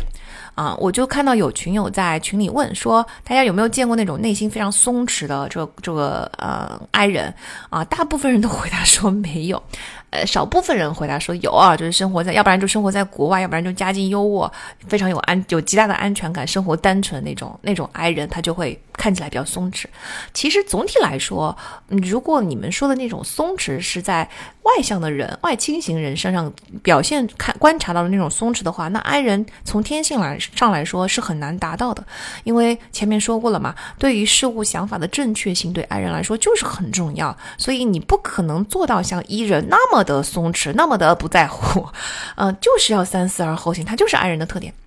However，我觉得吧，就是松弛不松弛不是重点，在这里我们看到的重点应该是他这件事情的，你你是觉得自己这样个优点，觉得他很开心呢，还是他会干扰到你？就是三思而后行，它可以成为一个优点，它成为一个完全不干扰你，甚至让你引以为傲的一个优点。在这个时候，其实你根本就不会去在意所谓的松不松弛，跟艺人比这个干啥呢？对吧？我我见过很多完全不受这个。优点所干扰，他们已经把这个当成自己的优点来对待，他不受这件事情干扰啊，他很淡定，嗯，所以如果你如果你是很受这件事情干扰的话，我觉得他不一定是 I 人的特点，可能就是你松弛不下来，你内心很紧张，它是一部分是因为 I 人老是在乎内心想法那个那个特点，但总体来说还是可能原生家庭的影响更大，或者是你对这件事情的观念不不不同。也可能只要你改变观念啊，你就不会觉得嗯松弛不松弛这件事情很重要了。，I 人其实还有另外一个优势，就是天生的连贯性。因为，嗯，I 人比较不受瞬息万变的外部世界的影响，无论外部世界的刺激是什么，I 人的内心都很少波动，啊，能够无视外部世界的各种干扰，专心致志的做自己的事情。所以，其实你们看哈，真正的 I 人应该做到的是这样，他其实是反而更不更不容易受到外部干扰，而不是反过来理解更容易受到外部外部世界的干扰，别人评价的干扰。大家要把这两两种性质的问题分割开。对一个内心非常健康、人格健全，然后没有原生家庭问题干扰的 I 人来说，他反而是一种连贯性、稳定性，不受外部刺激、不受外部干扰的这么一种情况的。尤其在小时候哈，你们就会发现一孩子啊上蹿下跳，片刻不得安宁哈。但 I 孩子的家长这个时候就会感谢老天给自己生了一个天使宝宝，怎么就是不用怎么鞭策就怎怎么就能这么专注呢？嗯，但是呢，由于 I 人往往不能够深入的体察外部的环境，往往看不到真实的情况，这就是 I 型人常发生的问题。相对而言，E 型的人就总是在不停的体验和揣摩各种具体的环境，嗯，直到发现最后的真相。所以他们在外部世界的适应确实比 I 人要更如鱼得水。那在工作上，就是一型人喜欢不断的扩大自己的工作领域，迫不及待的向世人展示自己的工作成果，努力拓展人脉事业。I 人则恰恰相反，倾向于长期在自己的领域内深耕，而不愿意宣称自己已经大功告成。啊，虽然哈这两个区别会导致呃一人显得更加自信，更吸引人的关注，但是呢，I 人同时也有不受外部刺激和名利的过大影响，更专注发展自己事业的优势啊。啊，I 还有一个优势就是不像 E 那样依赖外界的反馈和鼓励，你不会因为外界缺乏外界的反馈而灰心丧气。但是对 E 人来说，反馈真的非常非常非常的重要啊！如果长期没有给我反馈的话，我根本就不知道我自己的工作有没有做好。这里我要稍微解释一下哈，就是其实外界的反馈，我也是一个特别 E 的人，外界的反馈对我来说真的就是非常的重要。但是同时，我是一个呃心墙很厚，非常能够屏蔽别人的评价，就是他们的这些观点评价不太能够干扰到我。换句话说，我是一个内心北极星很亮的人，所以我在我的价值观取向上这件事情，我一点问题都没有。那这两件事情是不是看似有点矛盾呢？所以我说我要拿出来稍微。解释一下，这两个两者之间，就是受别人影响这件事情和得到反馈，多少还是有区别的。你如果受到别人的评价系统的影响，就是你太在乎别人对你的看法这件事情，它对我来说不受干扰，完全没有这个问题。但是我需要的是，我对于伊人来说那种健康的反馈，也就是说，对于一个伊人来说，我们生活在一个外部世界中。那外部世界，我不可能是一个人孤零零的生活吧？我总要跟别人有过互动吧？在这个互动中，如果我收不到任何的反馈的话，我这个互动让我感觉到很空空落。嗯，大家能 get 到这个感觉吗？所以其实对伊人来说，由于我们大部分的关注、大部分的生活是在外部世界，所以外部世界给予我的反馈是真的非常非常的重要的啊！这件事如果真的不给反馈的话，我真的会觉得我很难衡量我做的是好呢，还是。是不好，比如说我做的这个播客要是没有人听的话，我心里面会觉得说，那到底是好呢，还是不好？那当然了，没有人听当然是不好。可是，就算如果说是，嗯，大家有很多人听，可是没有人留言，没有人告诉我具体听了以后是什么感受，我心里面又会觉得说，那大家听完是觉得好呢，还是不好呢？那觉得好是觉得哪儿好呢？觉得不好是哪儿不好？就总之，你看，对伊人来说，我其实很仰赖于一个反馈系统来校准啊，我这件事情应该接下来怎么做。但对爱人来说，相对更呃难去更更少依赖这个反馈系统吧。至少就对爱人来说，如果是一个 I 做了一档播客，他可能呃在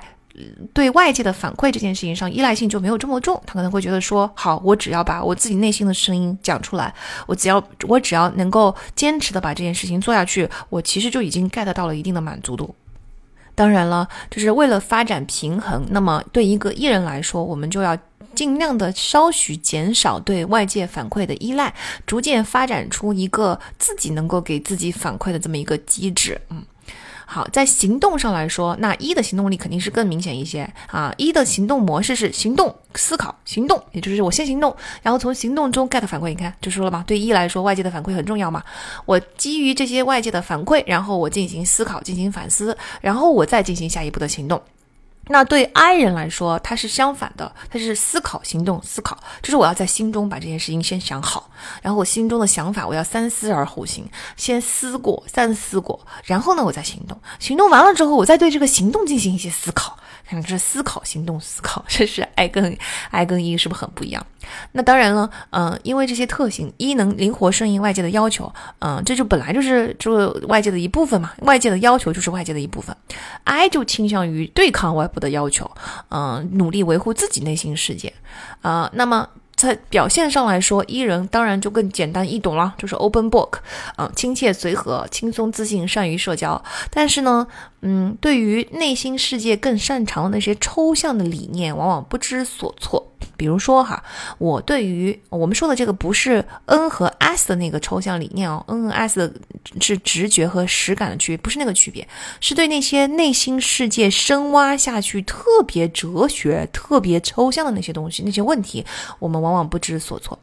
我不知道别的医生是怎么样的，反正在我身上这件事情还是挺准确的。比如说，我真的是很少去思考人为什么要活着这种哲学问题，嗯。啊，我觉得 I 就更乐于去思考，并沉浸在这种类似的大的、很庞大的抽象的、更深刻的抽象事物中。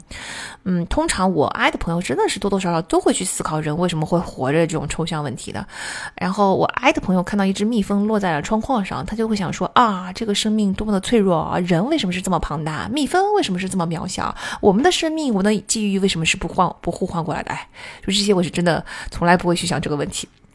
那荣格啊，爱因斯坦啊，其实都是 I 人哦，所以其实 I 的同学也不要妄自菲薄，不要老觉得自己这个内向性格是不行的、不对的，嗯。大家可以听出来，其实，呃，我对于 I 的鼓励比较多，在这里其实对一讲的也比较少。这是因为外界对一的，呃，赞许和认可和夸赞真的已经很多了。我觉得对 I 的误解是很多，甚至很多。我观察到很多 I 型人自己对自己是不够自信的，嗯，对这个 I 的特点也充满了误解，就是自己都对自己的特点充满了误解。我希望大家能够多多的看到 I 型人的长处，发挥自己的。潜能哈，嗯，那这两种一和 I 呢，是互为补充的两种生活态度。前面我们不是说，嗯，有两种截然不同的这个态度吗？在这里，其实一和 I 是不互斥的，并不是说一就不关注内部世界，I 就不关注外部世界了。这只是左撇子跟右撇子、前脚跟后脚的区别。嗯，啊，简单的总结就是，内倾的人永远会更关注内倾的世内心的世界，外倾的人更关注外部的世界发生了什么。但是大多数人他就是会同时关注两个世界的。很少有人是走极端的。如果走了极端啊，比如说你只关注外面的世界，你不关心自己的内心世界，人就会变得非常的肤浅，而且你得不到那种纵深的快乐。那如果反过来，你只关注自己的内心世界，你根本就不关注外部世界的话，首先人会变得很孤僻，没有办法在真正的现实的世界中生存生活，没有办法适应现实生活。其次，你的视野也会变得非常的狭隘，就是你在一个点上不停的往下钻钻钻钻钻钻钻钻钻钻的很深很深，但是你就只有那。一个针尖大的这么一个点啊，你的世界是不宽广的，嗯，所以其实过于极端的两者都不行。一和 I 特别需要在两个世界都投投上关注，在这一点上，实际上。I 人做的会比 E 人更好，因为毕竟人是要生活在现实世界中的，所以对一个 I 人来说，你再怎么内向，你多多少少也是要分出一定的关注力去关注外部世界。反而对于 E 人来说，由于我们就已经在外部世界了，所以确实有一些 E 人就是会忽略掉呃内心世界的纵深的追求啊，不再往深度上往下停留在表面非常肤浅的一层。当然不是完全没有内心世界啊，但是就是说内心世界的它的那个挖掘，它不。往往下走，不往下沉，进不到海底很平静的海底的那个面，老是停留在海面上一堆白沫的那个那个位置。嗯，这个确实是有一定的差别。嗯，说到这里，顺便我们回到 FT 里面说一下，在 FT 上也是有区别的。通常来说，F 的 T 技能相对的。会更发挥的更更有机会锻炼一点。这就是因为在各种现实的生存中，在尤其是在职场，多多少少你还是一定要用到 T 的技能来解决解决一些客观现实的问题的，这个是躲不过去的。你就是企业就是追求效率，对吧？就是接追求解决问题，在解决问题的过程中，确实也很很少关注人的感受，什么人文关怀。所以其实即使你是一个 F，但是你多多少少被迫啊，主动被动的都使用了一些 T 的技能，这个后脚是会练到的。但是对于 T 来说，由于你已经在这样的企业环境中了，这很有可能你就练不到。如除非你的工作要求大量的人际沟通啊，那你很有可能就练不到你的后脚，也就是练不到你的 F 技能啊。所以这跟这个刚才我们说的 E 跟 I 还是有有一些相似之处的。那总体来说，E 和 I 的互补性比前两个组别要明显的多了，因为人真的就是要同时生活在两个世界，我们需要有一个侧重有侧重的平衡啊，就是说咱健身的时候啊，不是经常发生发发生这种情况，就是左左侧跟右侧的力量非常的不平衡嘛。我本人其实就是非常不平衡的，比如说我左手举的这个力量一样的重量，我就会举得颤颤巍巍的，然后举的组数也比较少，也就是也也会会抖，反正就是它左右很不平衡，所以教练就一定要想到一些方案来帮我去。互相平衡两边的肌肉力量，啊，那我们左脚的前脚跟后脚的锻炼也是一样的，就是最好，当然一定会有一个主主侧重的一方，我们带有侧重的一个平衡，但是呢，两边的差距不能过大，一旦两边的差距过大，你的肌肉牵引是歪的，你整个人的姿势就会越来越歪了。当然，造成我们左右两边平衡不平衡的一部分是天生，就是你更天天然的哪边更强；另外一部分其实就是因为你遇强则强嘛，你更强的那一部分你更下意识的去使用，然后比如说翘二郎腿啊，各种啊，你在这个使用的时候你就更加倾向于一边，使得两边力量本来就存在了一些略微的差距越来越明显。所以，我们通过训练并不是要弥补这个完差距，让它完全消弭，而是要让它回到初始的那种平衡的状态。然后把你太容太忽略的、太不锻炼的那一端给锻炼起来。关于内向跟外向呢，其实也有一些其他的原理。比如我读过一些论文啊，它里边就说啊，内向跟外向的人大脑中掌管愉悦的物质不一样，也就是外向的人呢，多巴胺分泌更强盛，社交是刺激多巴胺的，所以呢，外向的人就更喜欢社交，因为多巴多胺多巴胺的刺激会非常的强旺盛，多巴胺就是让人开心兴奋嘛，所以外向的人越社交就越兴奋啊。那内向的人呢，掌管愉悦感的更更多的是一种叫做乙酰胆碱的啊神经递质，乙酰。胆碱是干嘛用的呢？它是啊，这个名字如果听过往期节目，其实也不不陌生哈。它是促进神经元之间的信号传递，用于改善认知能力、增强记忆力、提高学习能力的这么一种神经递质。也就是说，在啊提高学习，然后认知向内挖掘这种事情上。那乙酰胆碱就会分泌，嗯，我觉得这个理论虽然可能是真的，但是呢，它用来解释外向跟内向，我觉得这是一个用这种嗯神经递质来解释是一个残缺的理论。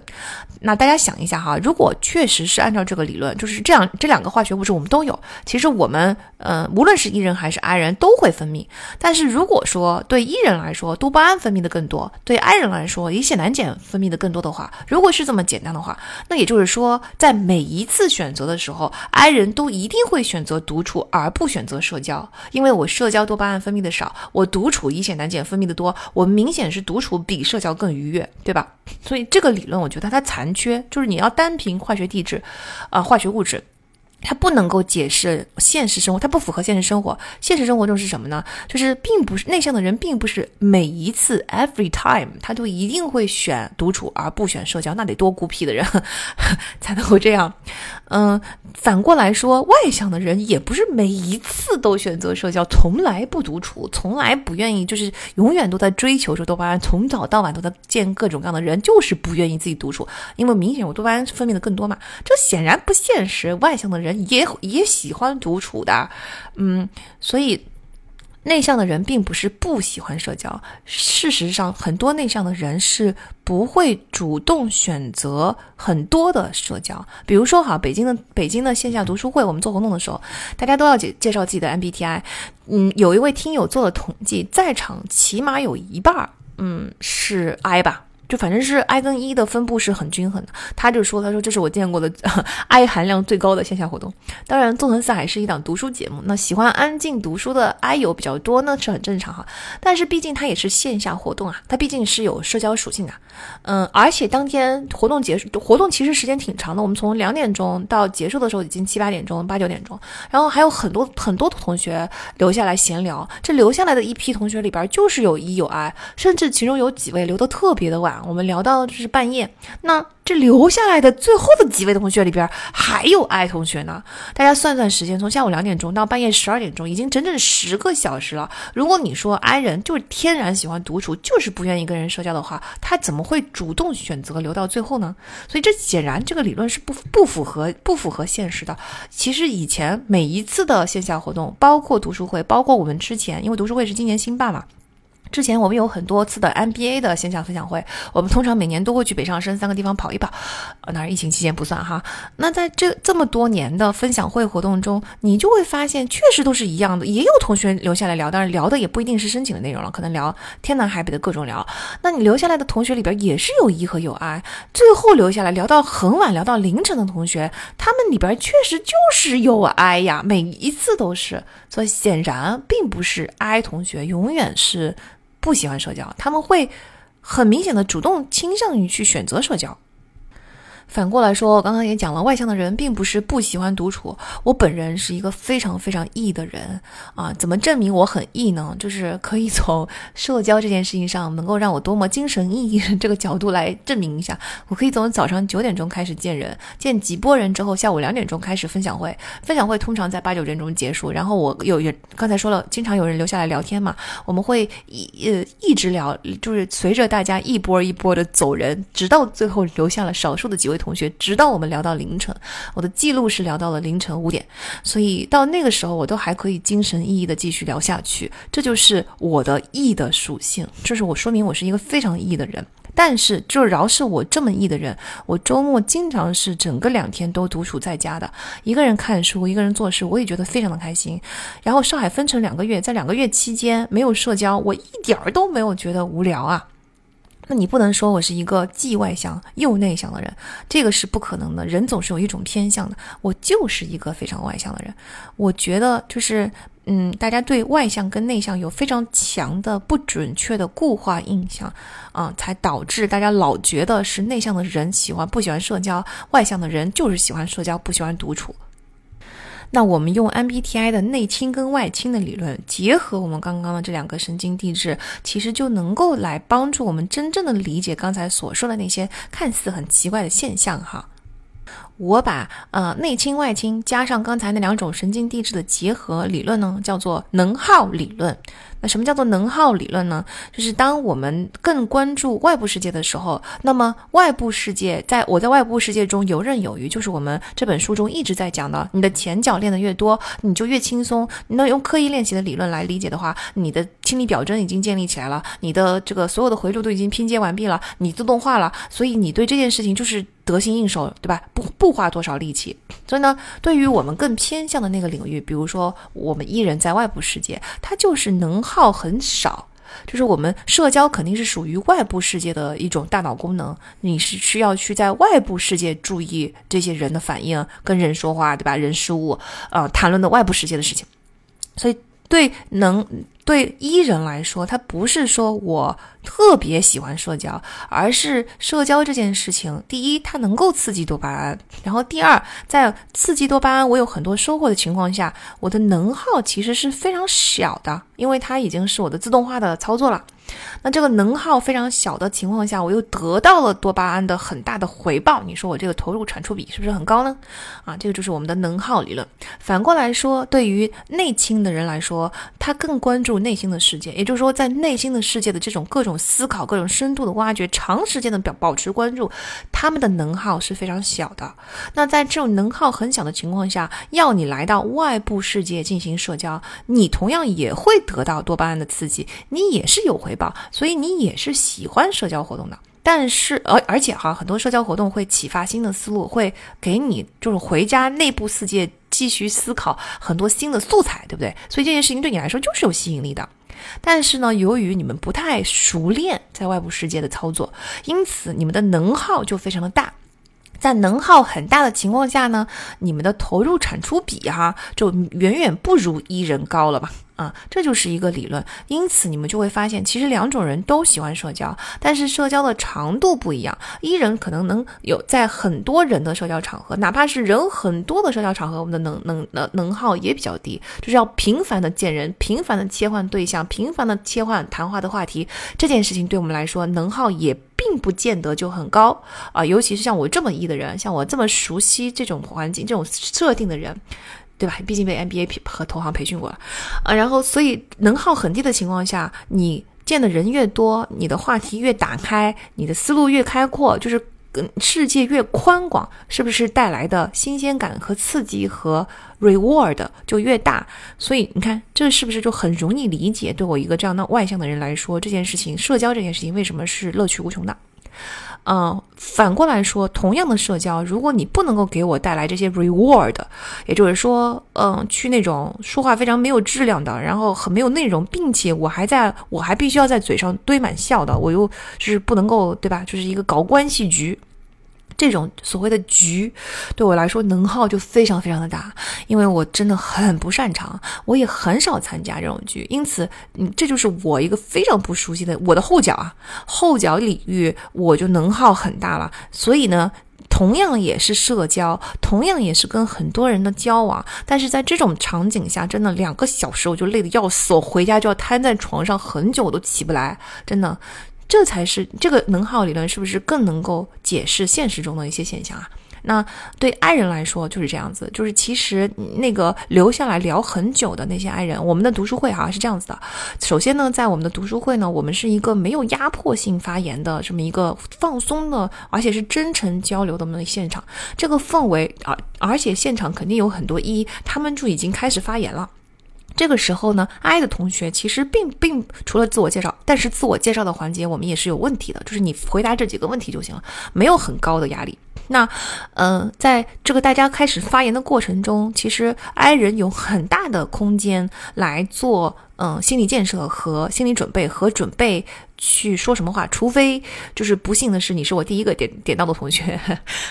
否则你都有很长的时间去准备接下来我要说什么话，接下来这个话题我应该发发什么言，也就是所谓的三思而后行这件事情，在读书会现场也是可以实现的。所以 I 人的能耗并没有呃那么的大，是不是？也是你们自己熟悉的世界。再加上呢，如果我们又开始进行了更小范围的交流啊，那在这个时这个时候呢，各种话题其实是一个并不那么密集的要求你去切换话题，然后跟不同的人交往这件事情，对很多爱来说，就是小范围的人少的，以及话题感兴趣的更深度的这么挖掘，其实对爱人来说能耗也没有那么高。但在能耗没有那么高的情况下，谈话又带来了 reward，那投入产出比很高，这个时候即使是爱的同学也愿意花那么多的。时间在所谓的看起来是社交事件这件事情上，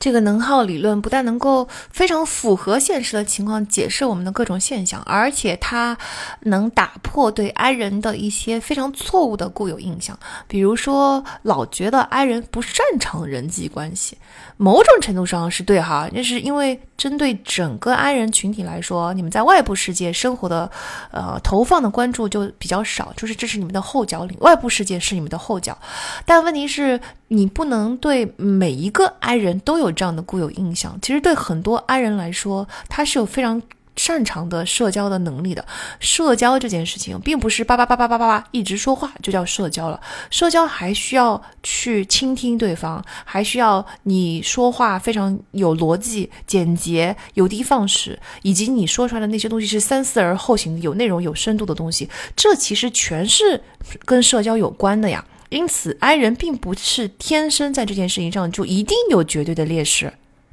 I 人的劣势，请记住，并不是社交，而是能耗。就是在人切换很多，然后外部世界切换的很快的情况下，能耗大，这才是你们的劣势。嗯，在其他社交的因素上，并不一定是劣势，反而可能还是优势呢。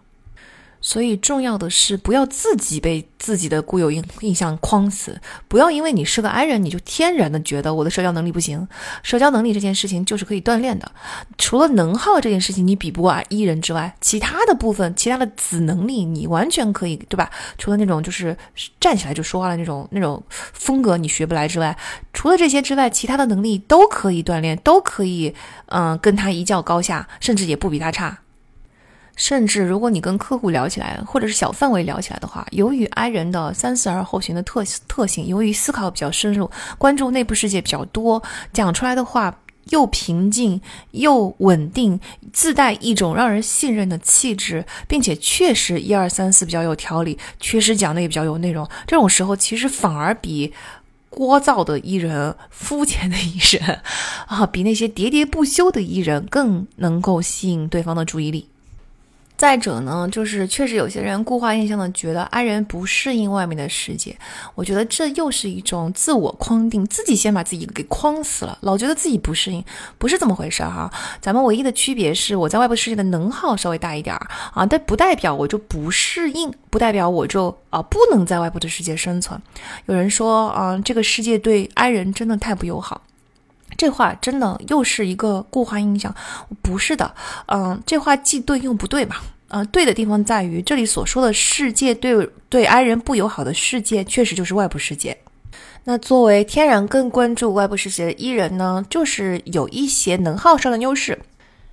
但不对的地方在于，我觉得这个外部世界也存在很多其实更适合 I 人发挥的领域，比如说咱们都经历过十年寒窗苦读吧，这漫长的十年中，其实对我们的人生产生了非常重大的影响。但是在这个十年中，就是总体来说，就是 I 人更占优势。前面也说过，在孩子时期，当 E 人上蹿下跳，就是到处玩的时候，其实 I 人反而是天然更能够关注的。大家要知道，书本。并不是外部世界，学校也不是外部世界。书本知识是需要思考、需要向内探索、需要洞察力的内部世界。在这个过程中，其实伊人反而要不断的把自己的关注从外部世界拉回来，回到书本知识上。也就是说，伊人的能耗是更高的。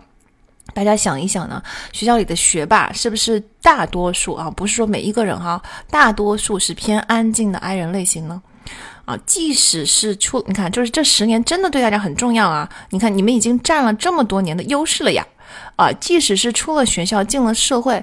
也有很多岗位是更适合爱人的，真的。所以我觉得就是大家不要有这种啊，这个世界对艺人更友好，这个世界对爱人更不友好，这就是一种自我局限的嗯固化思维。大家发挥出自己的优势，谁能做得更好还不一定呢。前阵子我们的 MBA 学院要启程去读书了嘛？那每年我们就上海的几位同学有空了，我们就吃了个饭。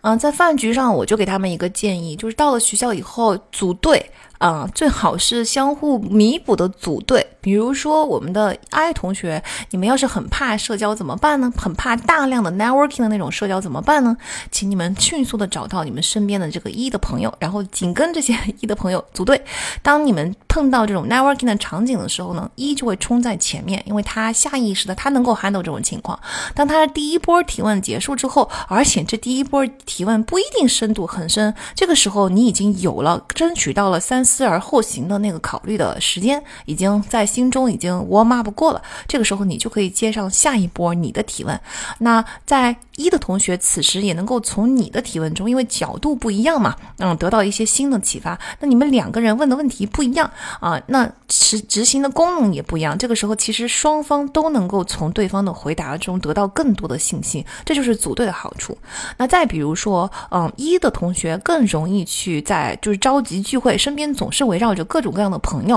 啊，这个时候呢，I 紧跟一，那这个时候你就会嗯，不用你自己去操太多的心，就能够加入很多的聚会。但啊，这不是吃白食哦，因为 I 在聚会中是有价值的。通常在聚会中，当一们啊吵来吵去，就是已经就大家都在抢着发言的时候。那 I 是一种非常必要的调停，也就是说，大家 I 开口发言的时候呢，大家会觉得 I 的发言更简洁，呃，更 right to the point，更 organized。这个时候，其实对于整个发言的风格跟气质，大家就会意识到说，OK，那我也要说的简洁一点，OK，我也要说的像他这样一点。所以整个聚会的沟通的质量，在 E 和 I 的组合之下，就会变得更高。那么在其他的场合，比如说非社交场合，比如说学习小组上，其实 E 跟 I 的组合也非常的合适，因为 E 更宽广，I 更纵深，所以两个组合的情况下呢，你就会发现 E 在这个学习小组中就会不断的贡献外部世界的各种真实的信息和 flow 进来的这个 information，而 I 的同学呢，能够非常呃。排除干扰的，排除外部刺激干扰的，非常专注的把所有的信息给整理好，并且往纵深挖得更深。你看这个组合是不是又很完美？总之呢，大家都有自己的生存策略，关键在于发挥你的优势，而不要被呃固化印象给局限到。比如说，I 人就是能更加专注的做功课呀，然后那在。前期做足准备这件事情上，显然是更有优势的，更耐心，更沉得住气，更周密，对吧？发言更简洁，这些都是优势啊。啊，那一的同学则在社交场合更容易、更快的融入，更能无所顾忌的发言，更乐于跟不同的人打交道，这也是成功的一一些因素。呃，这些这两方面其实对成功来说，对真正的成功、大的事件的成功来说，往往是缺一不可的。所以，真的建议 I 的同学不要妄自菲薄，也不要被固化印象所影响，实现一个就是变成一个自我预言的实现啊！一定要知道，就是每一种类型都有自己的优势。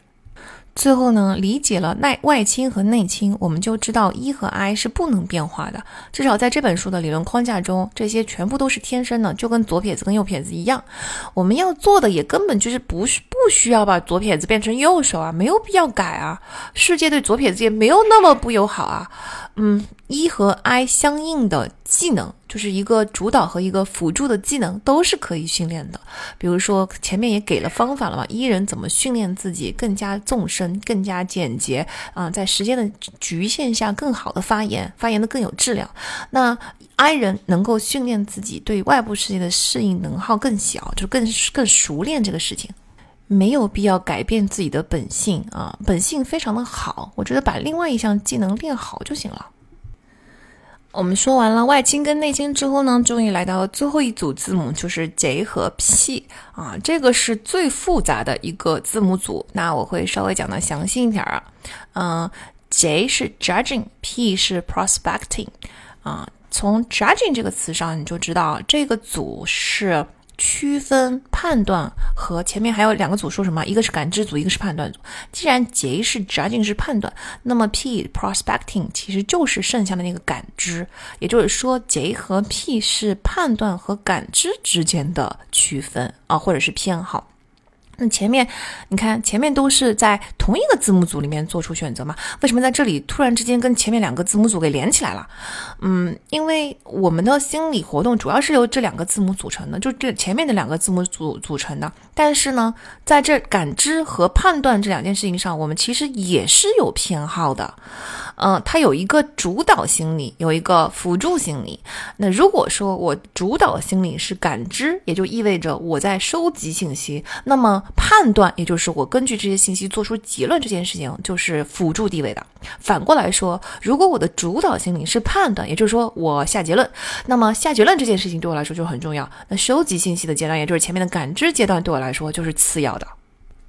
这两个过程其实是互斥的。它不是互补啊，它当然也互补，互但是互补需要通过切换来互补，它不能够在同一时间 run 两个过程，因为当你在感知的时候，也就是说你还在收集信息的时候，你是不可以做结论的，嗯，因为我的信息还没收集完，事态还可能发展，还在动态的往前推动，对吧？我还要再看看，嗯，这个就是感知。当你在做嗯结论的时候，你就没有办法感知了，你就必须要 close 所有的 information，就基于你现在有的 information，你现在就是要做出决断。那么我们必须在做决策的时候要屏蔽不断有这个信息对我们的干扰，对吧？这个就是决断判断。那这这两者就是不能够同时存在的。我们必然有一个偏偏向，是偏向于感知还是偏向于判断？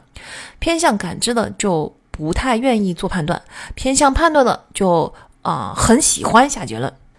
那我们把选择感知作为主导心理的这一批人叫做 P，就是 prospecting。那么 P 呢，由于我们下意识选择的就是感知，就是我要尽量的感知的多一点。我不太喜欢做判断，我就要尽量的多感知，尽量的不做判断，不到最后时刻，不到万不得已，我不想下结论，这就是我的态度。这个，哦，这一组是生活态度的区别哈。那么我的生活 P 的生活态度就是随遇而安，随机应变，随心所欲，反正就。是一个讲究一个随缘吧。嗯，我要在感，我在不断的，我我相信这个世界上的信息，每件事情都是背后有极其复杂的因素，我们不太可能把所有的复杂的因素全部都收集起来，呃，这件事情呢是不太现实的，所以我要尽量的去多观察、多感受、多感知，让信息 flow，并且在我不断的感知、不断的观察的过程中，事件本身的 pattern，也就是事物背后的那个规律，它会自然而然的浮现。很多时候，事情的解决方案，它就藏藏在对信息的不断观察和感知中。你感知的越多，它这个解决方案慢慢慢慢自然而然就浮现出来了。这个就是 P 人的一种生活态度。所以在不做，就是我们不会 jump into conclusion，我们不喜欢太快下结论。反过来说，对 J judging 来说，从 judging 这个字上判断就知道他们是很喜欢下结论的一群人。就是我会非常希望能够快速的下结论，然后能够把这件事情给嗯操办起来。那既然杰很喜欢下结论，并且根据结论把事情操办起来，自然他的生活态度就是把生活安排的井井有条。这事儿是这样的，那事儿是这样的，一二三四五，跟着这个顺序，这些全部都是结论，是不是？都是一种判断。嗯，所以这就是真正的杰和 P。我觉得很多人就是从表面上理解说，哈，P 就是不喜欢做计划，杰就是做喜欢做计划啊，其实。不光如此，背后还是有深层的，是你选择感知生活为主，还是你选择判断生活，就是下结论为主。那比如说在旅行上，我们就知道了，杰倾向于把旅行计划全部都安排好，这就是判断下结论，就是在 A 和 B 景点中我选一个，然后呢，我选哪一个，在一天时间有限的情况下，我应该怎么安排？怎么怎么先去哪儿，再去哪儿，花花多久？怎么分配？怎么样才能够最大化这个旅程？怎么玩？所有的东西都做。你看，这就是我去之前，我都已经把结论下完了，我都已经全部都判断完毕，做好做好做好整理了，这就是 J 的特点。但是对 P 来说呢，就是你不到那一刻，你都不知道哪个最好呀。呃，我不到那一天，我不知道那天我想要玩啥呀。嗯，我而且我们去了以后，你说你做了这么周密的计划，然后那我们第一天的计划我可以做呀。做完了之后，你玩完了以后，你是不是要根据第一天的计划调整一下呢？因为第一天玩完了以后，你可能根本就不是你想象的那么回事儿呢。啊，P 的这个生活态度基本上就是这样，所以对 P 来说，这是一场说走就走啊，随遇而安的旅行。你不到最后一刻，对吧？信息还在不断的进入的状态，做结论为时尚早吧？没必要现在下决论，没必要把事情全都安排了吧？那 JP 就是跟我们，既然 JP 是一个主导心理的选择，那它就是跟前面的两组字母是相关联的嘛。所以如果你是 J，你是判断为主的话，你的主导心理就是判断的那一组字母组，也就是 FT 字母组。无论你是 F 还是 T，它都是你的主导心理。也就是说，我会做出判断，但是我做出判断的依据是 F 还是 T 呢？那是不一样的。做判断的速度很快，就会让 J 更有决断力。嗯，那如果你是 P 呢？当然就是以感知为主嘛。感知组我们记得吧，是 N 和 S，也就是说，你其实主导心理就是感知。那至于你是用 N 来感知，用直觉的感知呢，还是用 S 来感知，就是实感来感知呢？那又是不同的啊。总之就是说，J 和 P 这个字母一出来，你就知道这个人的主导心理是判断还是感知，这才是 J、P 这两个字母非常重要的作用。我们来直接上实例会比较好理解哈，比如说我本人就是一个 ENFP，这个时候我们四个字母都已经解释过了，现在我们已经知道了，我是一个在外倾外倾的，就是更关注外部世界的。然后呢，我是个 P 嘛，我先看最后一个字母哈，我是个 P，所以呢，我是一个感知为主的，对吧？感知是我的主导心理，那么因此我的主导心理就是 N 和 S 中的一个，对我来说就是 N。那直觉就是我最主导的、最最最前脚的那只脚了啊！直觉是我的整个生活态度啊。那在我的判断这一栏是我的辅助，但这我的判断是用 F，也就是用我的价值观取向去判断。嗯，在。那个 N 和 F 之间，P 的意思其实就是在 N 和 F 在感知和判断之间，我是会优先选择 N 的。那对于我这样的 ENFP 来说，我的人生态度就是 go with the flow，看直觉会把我带带去哪里，跟着直觉走，相信直觉就是这样的智慧。直觉要是我给了我一些 hint，我就会引起重视，去思考，哎。他直觉上感觉到这个东西是为什么呢？我就会去思考背后的原因。哎，我戏称我这种人是第二大脑很发达的人啊。这里说的第二大脑，并不是我们笔记系统里边 building the second brain 那里面的那个 second brain，它指的是一种笔记系统，不是。这里是另外一个，就是科学家们其实也有一些科学家喜欢戏称我们的肠胃系统为我们的身体的第二大脑。Gut feeling，科学家已经在肠胃系统里面发现了很多跟脑神经系统相似的这个构造哈，这里我们就不展开说了。总之呢，啊，这个 gut feeling 就 guts 是我们的第二大脑。那大家会发现，在英文中有非常多的跟 gut feeling 相关的表达，比如说 gut feeling 这件事情，就是肠胃 feeling，它本身就是直觉的意思，就你直觉是在肠胃直觉到的、感觉到的，并不是在大脑里边感觉到的。再比如说，你紧张的时候，有一个英文表达叫做呃 butterfly in my stomach，就我胃里有蝴蝶啊，这种感觉是这种紧张、紧张的胃痉挛的那种那种感觉，那就是说你的大第二大脑，你的肠胃系统 gut。感感到了紧张，并不是你的大脑感到了这个紧张，是吧？英文还有一个表达叫做 "I don't have the guts to do something"，就是说我没有勇气去做一件事情。嗯，比如说 "I don't have the guts to go bung bungee jumping"，就是我没有勇气去蹦极。那这个没有勇气的意思是我没有这个肠胃去蹦极，啥意思呢？就是我的肠胃没有准备好。哎，我要去蹦极之前，我的肠胃整个就不舒服了，不行了，就是我没有这副肠胃能够去经受蹦极的这个恐惧，这个就是 gut feeling。我 I don't have the guts，I don't have the guts to do this，就是我没有这个勇气去做这件事情。所以你看，在英文的表达中，其实有很多关于肠胃是你的第二大脑的这种这种表达。嗯，所以我经常觉得我是一个 gut 很发达的人。回想起来，我确实经常被人家夸直觉很准。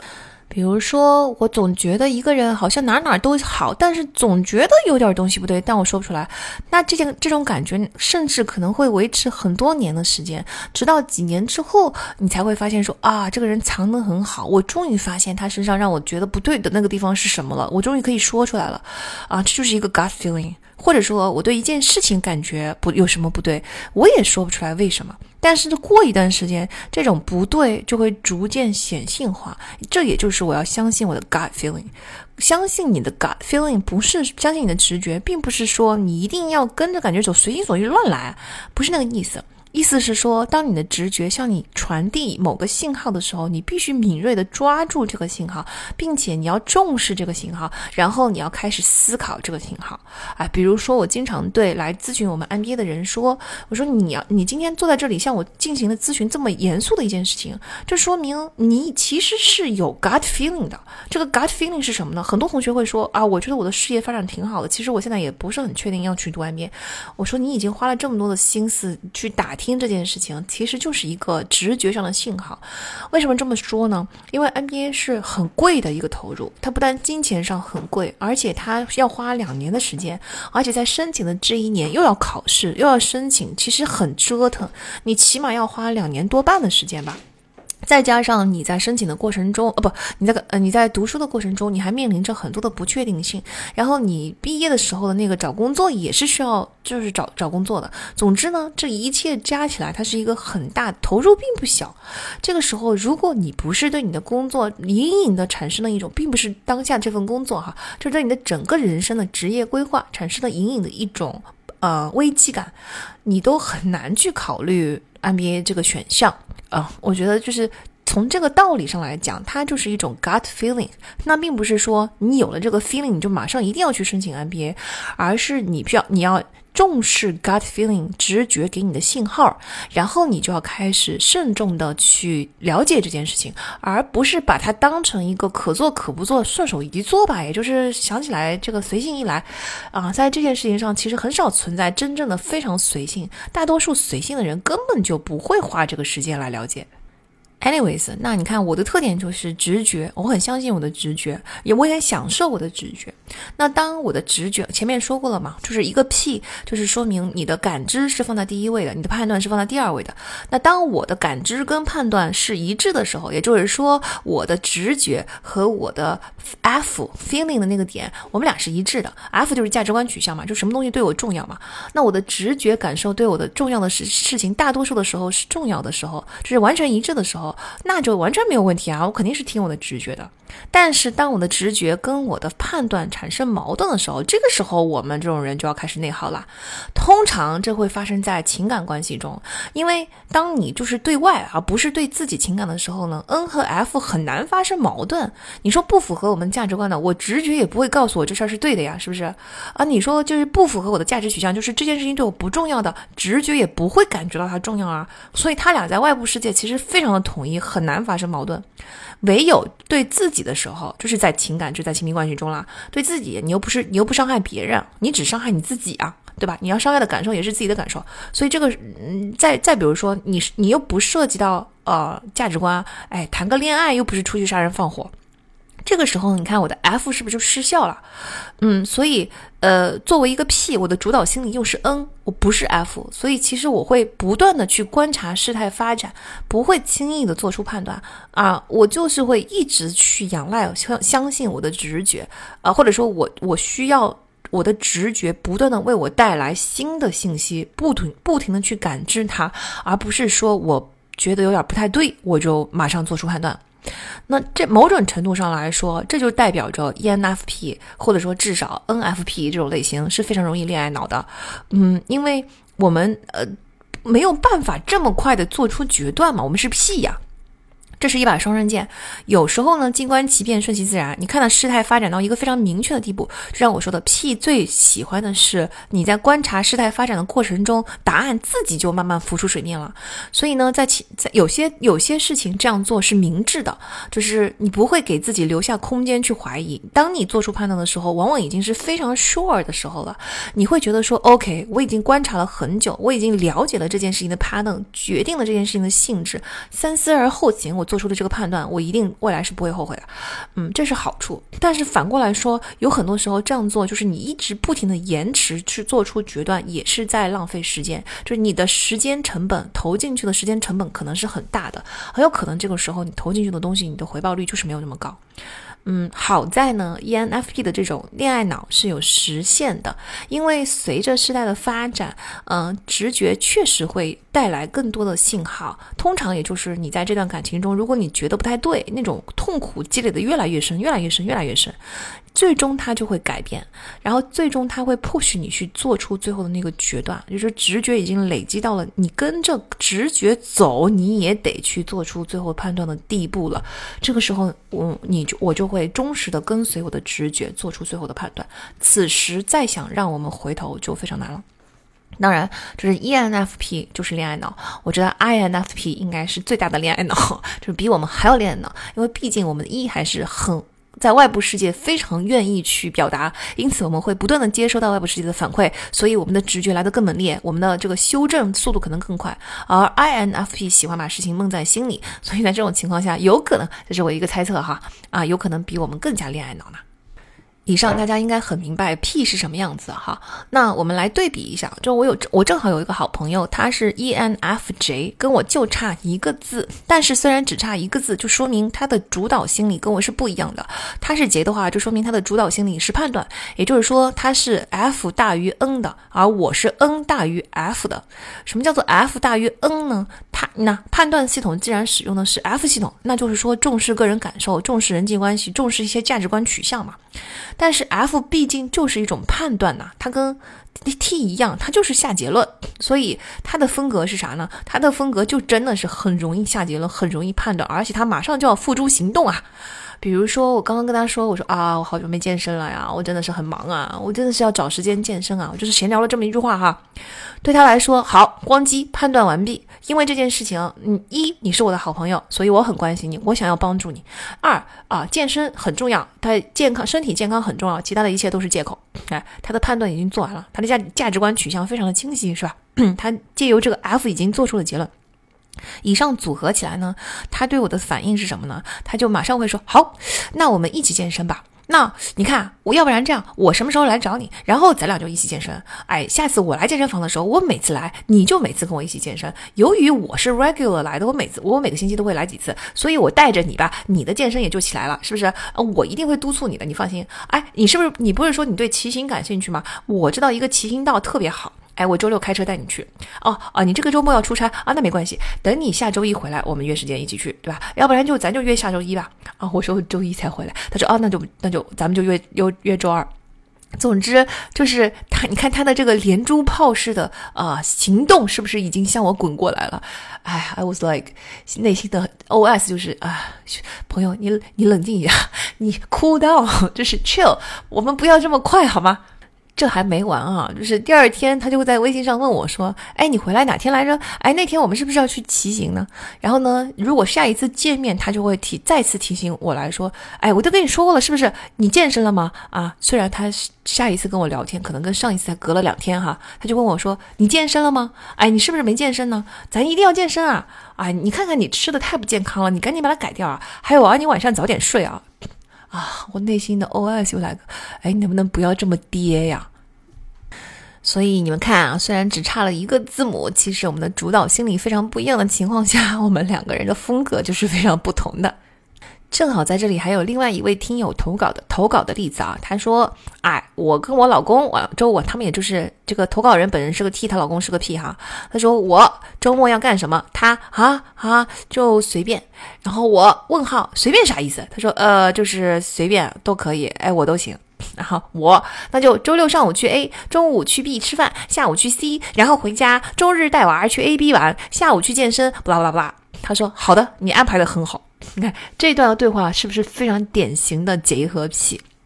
这种关系其实是可以很和谐的，就是喜欢计划的人享受计划，喜欢感知的人继续享受感知，你就不用计划了，这互各得各取所需。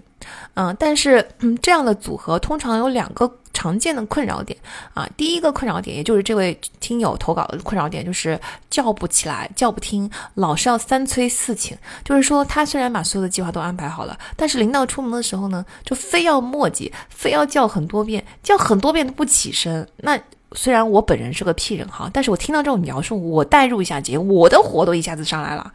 哎，我建议这样，就是你绝对不能纵容这种行为。直接发火，你发火发多几次，然后你发的非常的严重，你让对方明白这件事情对你的困扰有多大，会让你有多么的恼火啊！这样的话，他就马上就明白了，这个时候就能够培训起来了。否则你不能怎么说呢？J 千万不要天真的认为用道理这件事情能够感化屁，屁当然都知道这个道理啊，但是他天生就是。会墨迹，就是不愿意，不到最后一刻，不到万不得已，他都不愿意下判断。这个不愿意下结论，不愿意判断，也包括我不愿意在六点钟那不不差一分钟的那一刻站起来。当然，同时杰要给 P 稍微多一点时间，比如说你们说好了六点钟起身，你至少要给他五到十分钟的宽松时间。当然，你可以从五点五十五分就开始催，但是呢，不要因为他六点不那么准时就骂他。这个我觉得，嗯，P 是做不到的，P 是坚决做不到一每一。准准时到那一分钟是不可能的，嗯，但是，嗯，如果你表达了一种非常浓烈、强烈的态度，那有又有又再加上，如果对方正好是个 F，很在乎别人的感受的话，那这个方法就非常的有效，就是你只要发火几次，他马上就知道了。那第二第二种困扰呢是啊，做计划的时候都说随便，都说还行，都说你说了算，但是真正去到当场呢，又各种不满意，一会儿说这个不好，一会儿说那个不好。哎，我代入一下，我也觉得这种事情很让人恼火哈。嗯，但我要解释一下，是这样子的，对一个屁来说，他其实不是抱怨你安排的不好，他其实就是一个随心所欲的这个表达，因为他确实没有感知过嘛。他到了当场，他才能够真正感知啊。就是你在安排的时候，他确确实实是 OK 啊，他确确实实是随便啊，他觉得你安排的挺好啊。但是呢，他到了当场，他确确实实已经得到了新的感知啊，新的信息已经进来了呀。这个时候，我的感受感感知上来说，我就是觉得，哦，这个地方好像他这个地方不太好。这他就是随口一说。如果你能够做到不放在心上，你就当他放屁啊，就 OK 了，这个困扰就解决了。你就理解一下，他就是这样。但如果说你真的受不了啊，你就觉得老子辛辛苦苦的安排，你却这么对我的话，那你就跟他说，嗯，这个。你闭嘴是吧？谁行动谁拥有话语权。你要你既然是一个非常不擅长以及讨论计划的人，你把计划留给了我，那么话语权就是我的。哎，你就不要在这里讲讲三讲四了。关于洁和癖，还有一个非常有趣的点是，你们可以很快的区分洁癖，用什么呢？你看一个人迟不迟到啊？这个方法非常的好用啊，屡试屡准啊，因为洁几乎从不迟到。嗯，而且不迟到这件事情对洁来说比较轻松，不需要花很大的力气就能够做得到。嗯，P 呢几乎一定会迟到，那当然不是说天天了，就是隔三差五、隔一阵子吧，他一定要迟到一次，他是不太可能做做到很长时间绝不迟到的。我跟每一个 P 谈话的时候，每一个 P 其实心里面对于那种。严丝合缝的要打卡的那种情况，都非常的愤慨和憎恨。很多 P 的心理活动就是说，为什么公司要在乎这五十秒？为什么？为什么就在乎这两分钟？Why？我难道对公司的贡献不够抵消这两分钟吗？这两分钟为什么就对工作产生巨大的影响了？哎，我听过很多的屁的心理活动都是这样，就是你为什么就是这么纠结呢？而且我也不是天天迟到，是不是？我也不是迟到二十分钟、两个小时、两分钟啊，至于吗？我觉得是这样，就这个是那，J 和 P 非常不同的思路。对于这件事情，我们公司是这么解决的哈，因为我们团队是有 J 有 P 的，那我们也不能让 P 尽情的迟到啊，因为这样对 J 确实不公平，是吧？而且迟到这件事情，它。会对公司的整个氛围造成一种影响，也就是说，它会不知不觉的让气氛。嗯，变得太过松散。今天你迟到个两分钟，明天他就迟到个五分钟，后天他就迟到个十分钟，再后天他可能突然之间就有一天不小心半小时才来，发现半小时迟到半小时也没什么，他可能迟到的就会越来越频繁。然后呢，其他的同事，其他的那个贼的同事，虽然他没法迟到吧，因为迟到不在他的 DNA 中，但是他就觉得说啊，那就是这个公司就很松散呗，就我们的这个很随便呗。然后他可能在嗯上班的时间就会做一些其。他的就是贼能做的更松散的事情。总之呢，就是迟到呢，你也不能够完全放任不管，因为它对于整个氛围来说，长期来说会产生一些微妙的心理暗示的作用。那但是你也不能够强迫 P 不迟到，这也不现实，对吧？而且这件事情对 P 也不公平，人家天生就是不擅长呢。所以呢，我们公司的这个方案是这样子的：我们是执行 Michigan Time 的。什么叫 Michigan Time？就是我在学校的时候，因为我们学校。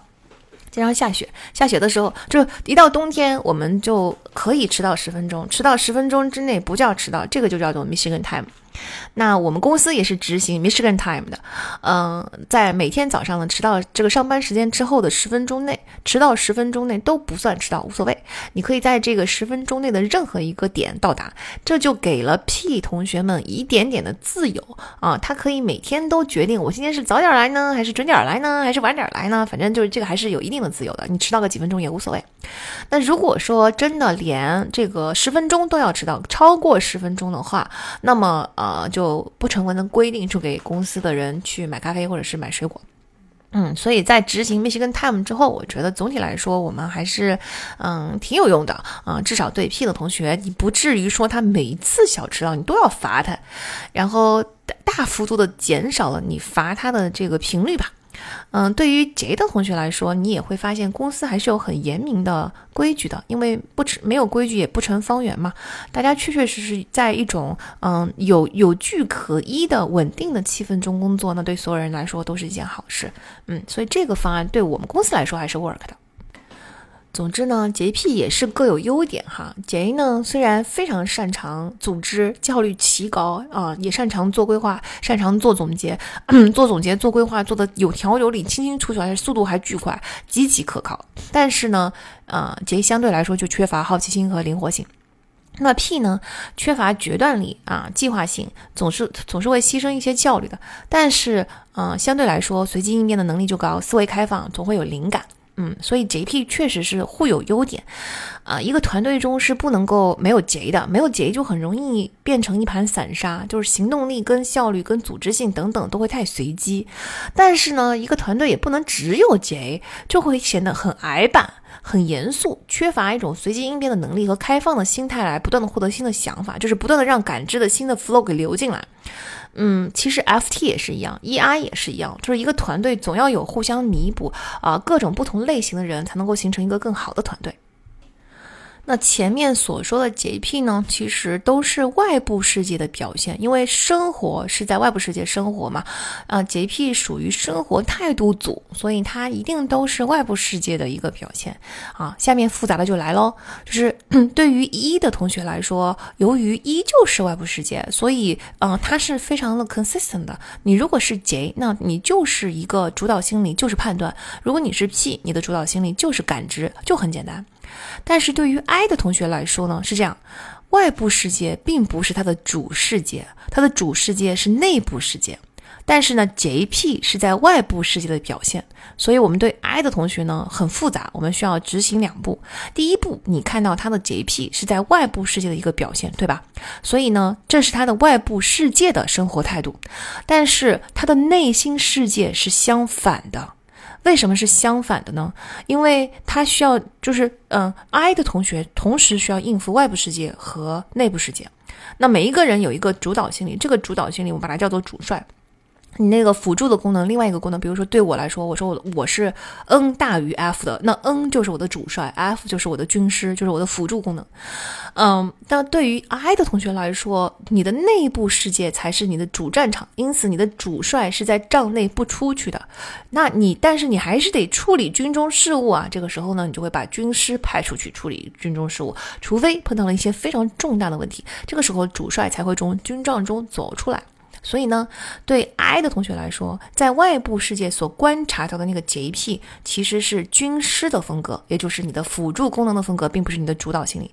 所以 I 的同学要反一计，也就是说，你先观察他的军师是什么样的，再再从军师的风格推理出他的主帅是什么样的。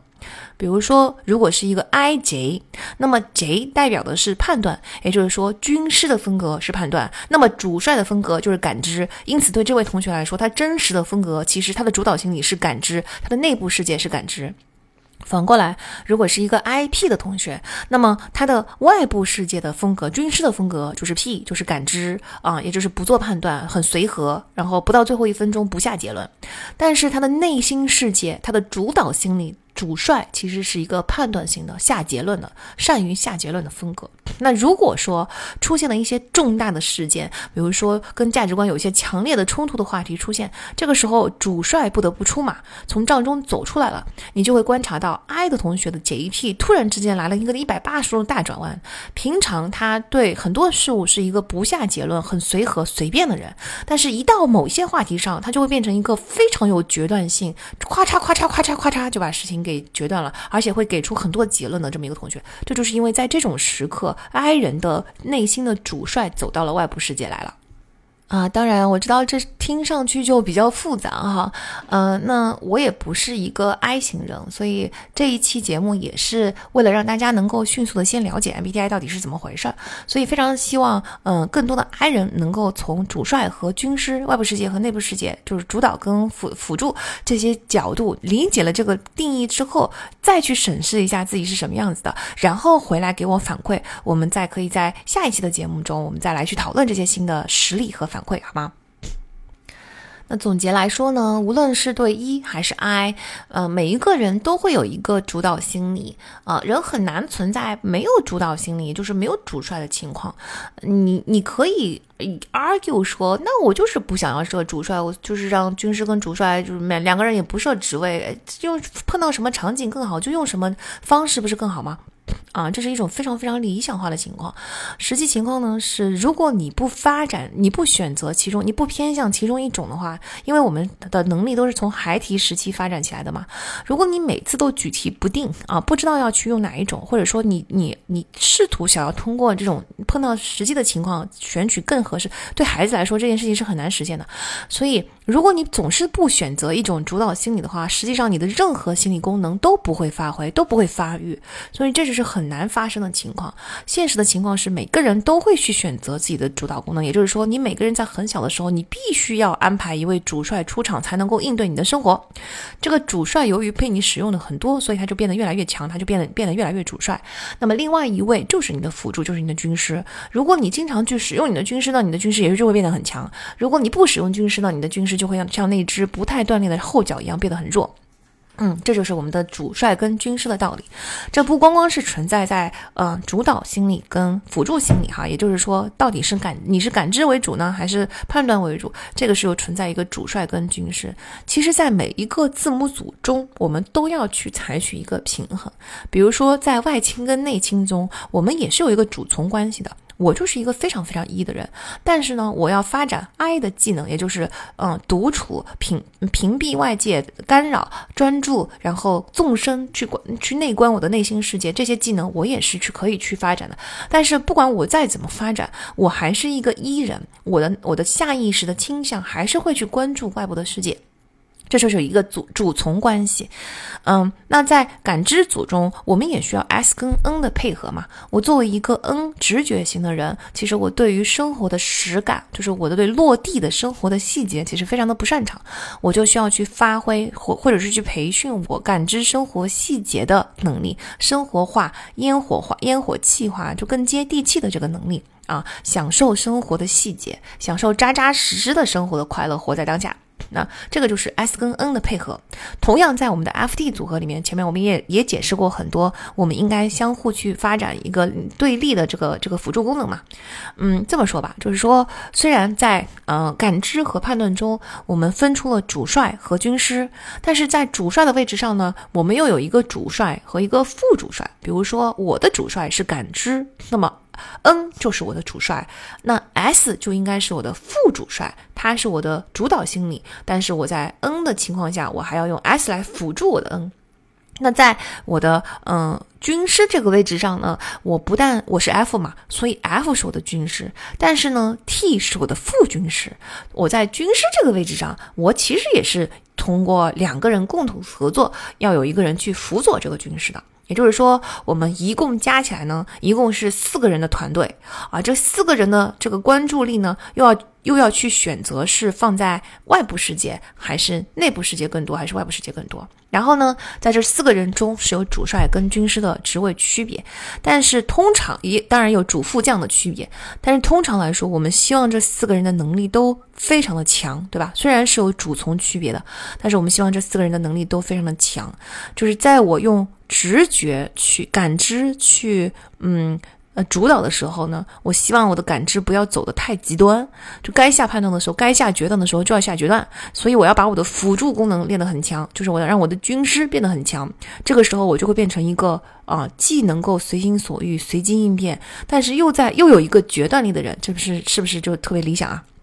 那在同一组里面呢，比如说我是一个很 F 的人，那我希望我的 T 的技能也变得很强。这个时候呢，我不但能够啊有非迅速的嗯判断出价值观取向，什么对我更重要，然后照顾到每个人的感受，但同时我也不至于由于要不停的协调每一个人的需求，导致这件事问题迟迟得不到解决啊，效率得到折扣，然后一直把这个事情拖下去。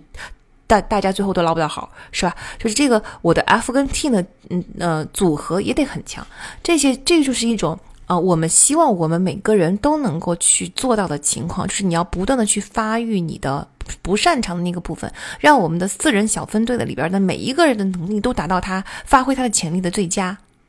那这四人组理论其实同时也回答了一个问题，那就是 MBTI 到底会不会变？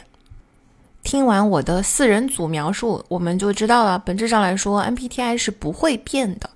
嗯，那些觉得自己变来变去的同学呢，通常哈有一个原因是因为你做题的时候，你并不知道 MBTI 其实应该按照你最本源的、最下意识的、没有任何现实世界局限的那种方式去做，这才是你真正的本性、天生的不同的这种 MBTI 的类型。而你不要按照你在这个世界中已经适应了那个方法来回答你的呃答案，这样子的话，你受外部世界的影响，外受外部因素条件的影响就。太大了，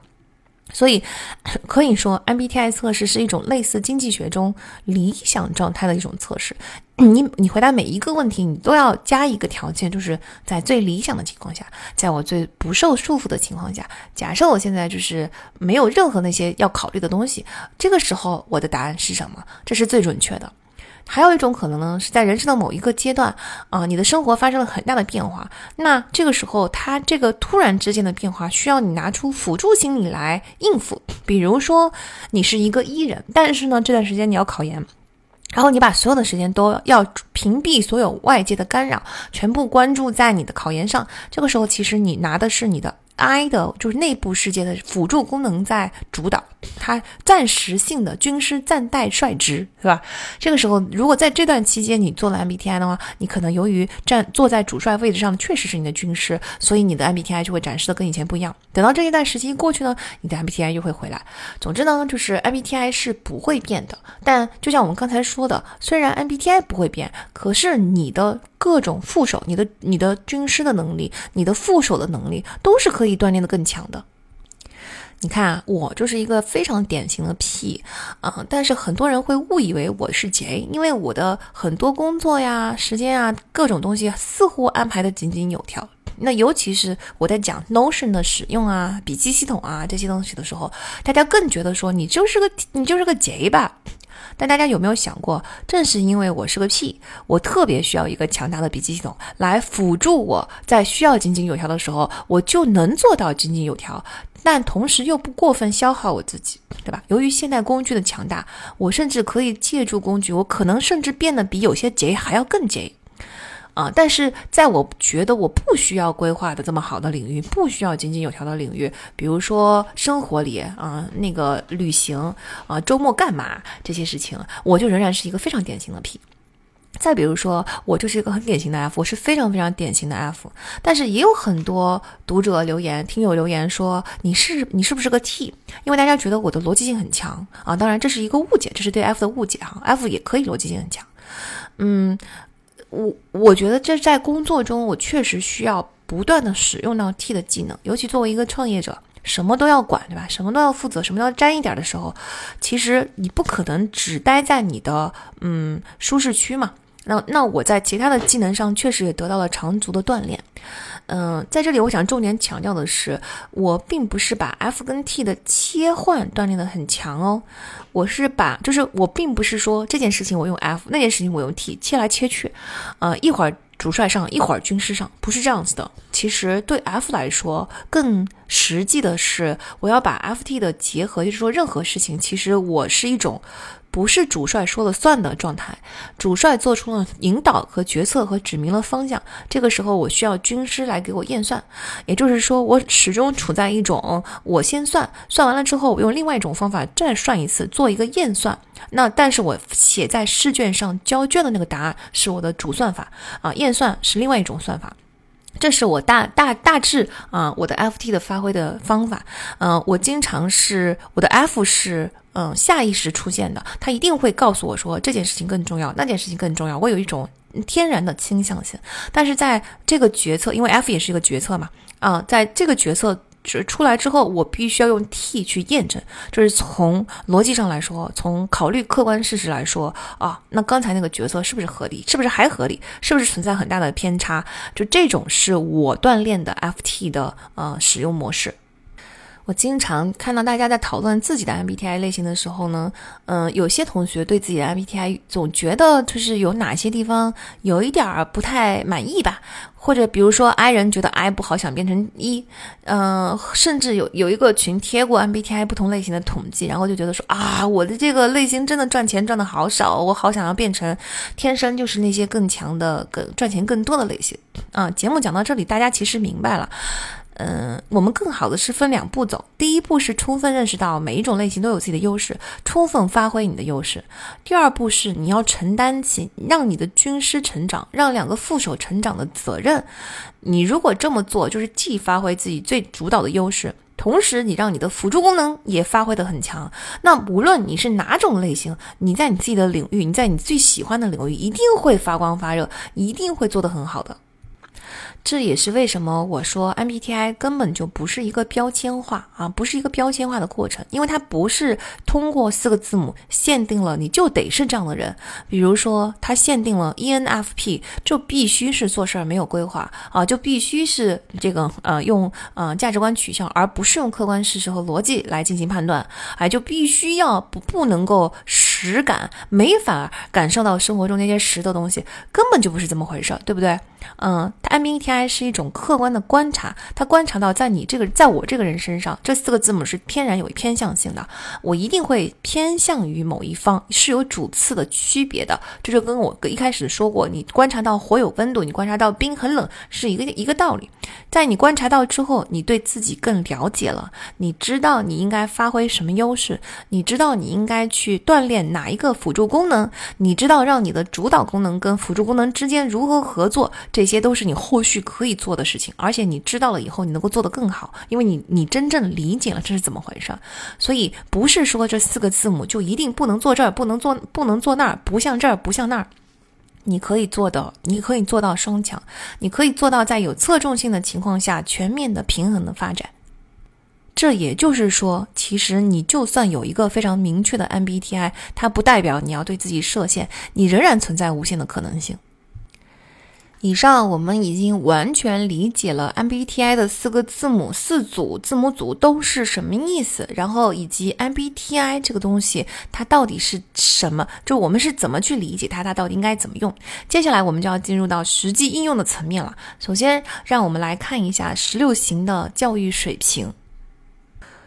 嗯，在进入到教育教育水平这个讨论之前，我们先来看一下在总人口中 MBTI 十六种类型的分布哈啊，这个当然没有什么精确的数字，就大家就大知道一个大概就行了啊。比如说占占比最多的其实是 ISFJ，占了百分之十四左右，然后呢是 ESFJ 百分之十二，ISTJ 百分之十二，ISFP 八点八，ENFP 八点一。呃，ESTJ 八点七，ESFP 八点五，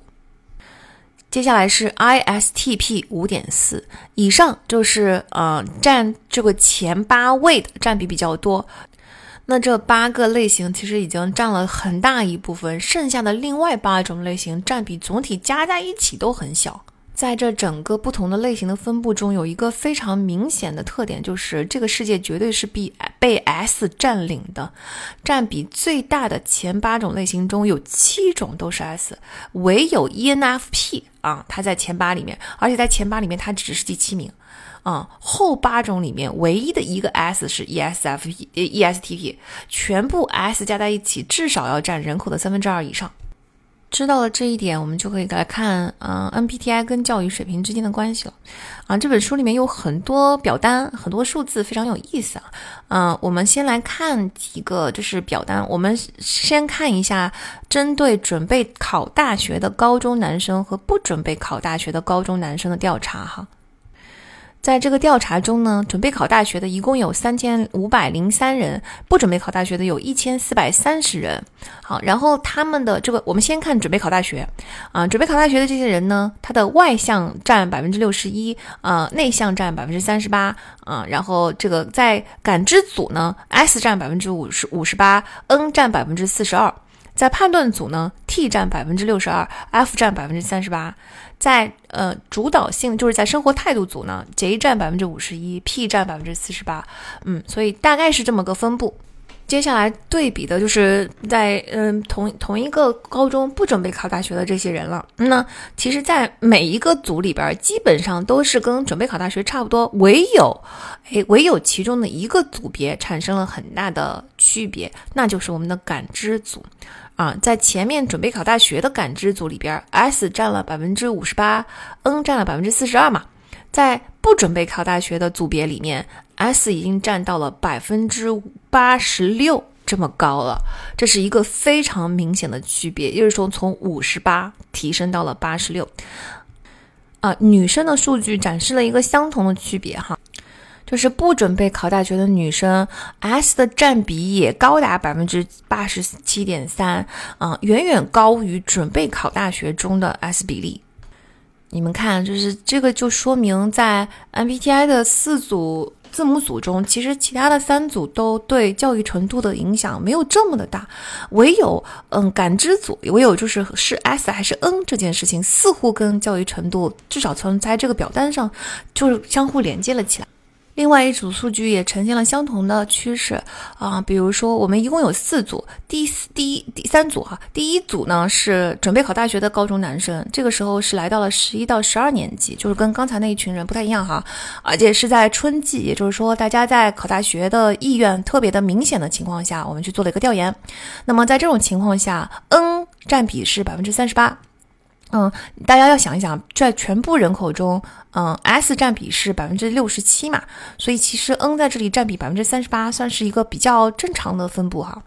好，现在我们第二组呢换到了另外一个高中，这个高中有一个特殊的要求，就是你不能够有呃，如果你在成绩在 C 以及以下的课程不能够超过两门，也就是说要求这个高中所有的学生都均衡发展。那在均衡发展的情况下，我们可以预测到你需要对每一科，就是任何科目它都能够做的相对比较好的情况下，就需要更高的 N 的能力，也就是直觉思考、抽象思考的能力了。这个时候很确实符合我们的预期啊，N 的占比已经从百分之三十八一下子提到了百分之五十四。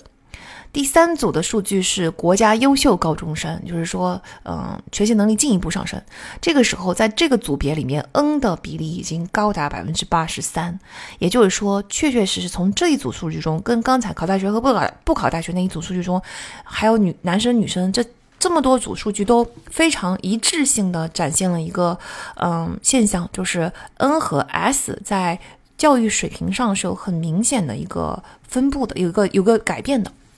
那，嗯，确实，在更加高深、更加需要学霸的这些地方，N 的比例就会不断的升高啊！而且刚才这个三组数据，女生的数据呈现了一样的趋势，就是 N 在不断的升高哈。我们后面会详细的解释为什么会是这样。那在这里，我先简单的说一下，这绝对不是在说 S 的同学学习能力不强，甚至智商有区别。这是有另外一个原因，我们一会儿再解释哈。不过这里我可以告诉大家，就是 S 同学，你们的赚钱能力、未来的收入，那平均肯定是比安更好，更要高很多的。最赚钱的一些行业，比如金融，那更是 S 人的天下。嗯，所以也不用太在意。那刚才说了，就是对教育程度最相关的一组数据，其实就是 N 跟 S，呃，其次是 I 和 E，这个前面已经解释过了啊。在均衡的，就是成绩要均衡的那一所高中的男生，到国家优秀高中男生，这个时候 I 从百分之三十八已经上升到了百分之六十，虽然不像 N 上升的这么明显，但是也是一个非常大的变化呢。就是从三十八到六十呢，说明，嗯，你看我们说过了。I 型人在学习上是不是有天然的优势啊？啊，这个女这个数据放在女生身上也是类似的哈，也是从百分之三十八上升到了百分之五十二。嗯，除了 N 和 S，或者说除了 I 和 E 之外，就是影响最大的就是 NS，然后其次就是 IE。除了这两个之外，其他的 MBTI 组别对呃教育影响就不大了。接下来我们可以再看看 MBT 不同的 MBTI 会选择什么样的大学专业呢？嗯，在这里呢，我们先引入一个概念，叫做 SSR。嗯，它是一种就是倾向性的比例，也就是说，样本中某种类型的比例，就是说，比如说哈，我现在选择专业 A，在专业 A 中啊，ENFP 的比例除以在整个大的基数人群中 ENFP 的比例，就得到了我 ENFP 这一类人的呃选择这个专业的倾向性嘛，对吧？也就是说，如果说我有比平均人群人群平均数更高的。这个比例的 ENFP 在集中在这个专业，就说明 ENFP 这个这这种人特别倾向于选择这个专业嘛？这这个这个就叫做 SSR 指数，这个指数就能够嗯告诉我们某一种类型的人他有多大的倾向选择这个专业。好，比如说，咱们来看我们的呃人文艺术专业哈，人文艺术专业里边，INFP 随便选一个，INFP 的 SSR 是一点九二，这个是说明有比基数多出将近一倍的人数选择了这个专业。那么 INFP 这个性格对于人文艺术类的倾向性就非常大。反相对的是，我们随便再选另外一个 ESTP。这个在人文艺术类专业上的 SSR 是零点四九，不到基础比例的一半，是说明这个类型的人不喜欢人文艺术，倾向于不选这个专业啊，大家明白了吧？就是 SSR 是这样子的。好，我们知道这个数据、这个概念之后，我们就可以来看不同的专业啦。我们先来看一下刚刚说的这个人文艺术哈，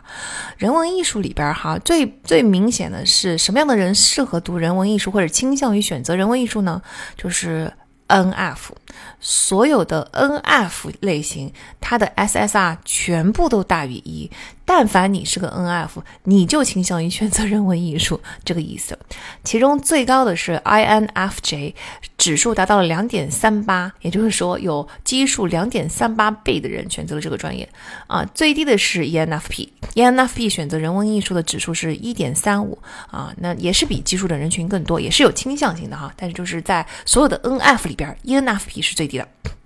那在 N.T. 中也有两个其实是大于一的，一个是 I.N.T.J. 啊啊，N.T. 也是可以读人文艺术的哈。I.N.T.J. 的指数是一点五五，I.N.T.P. 是一点三一。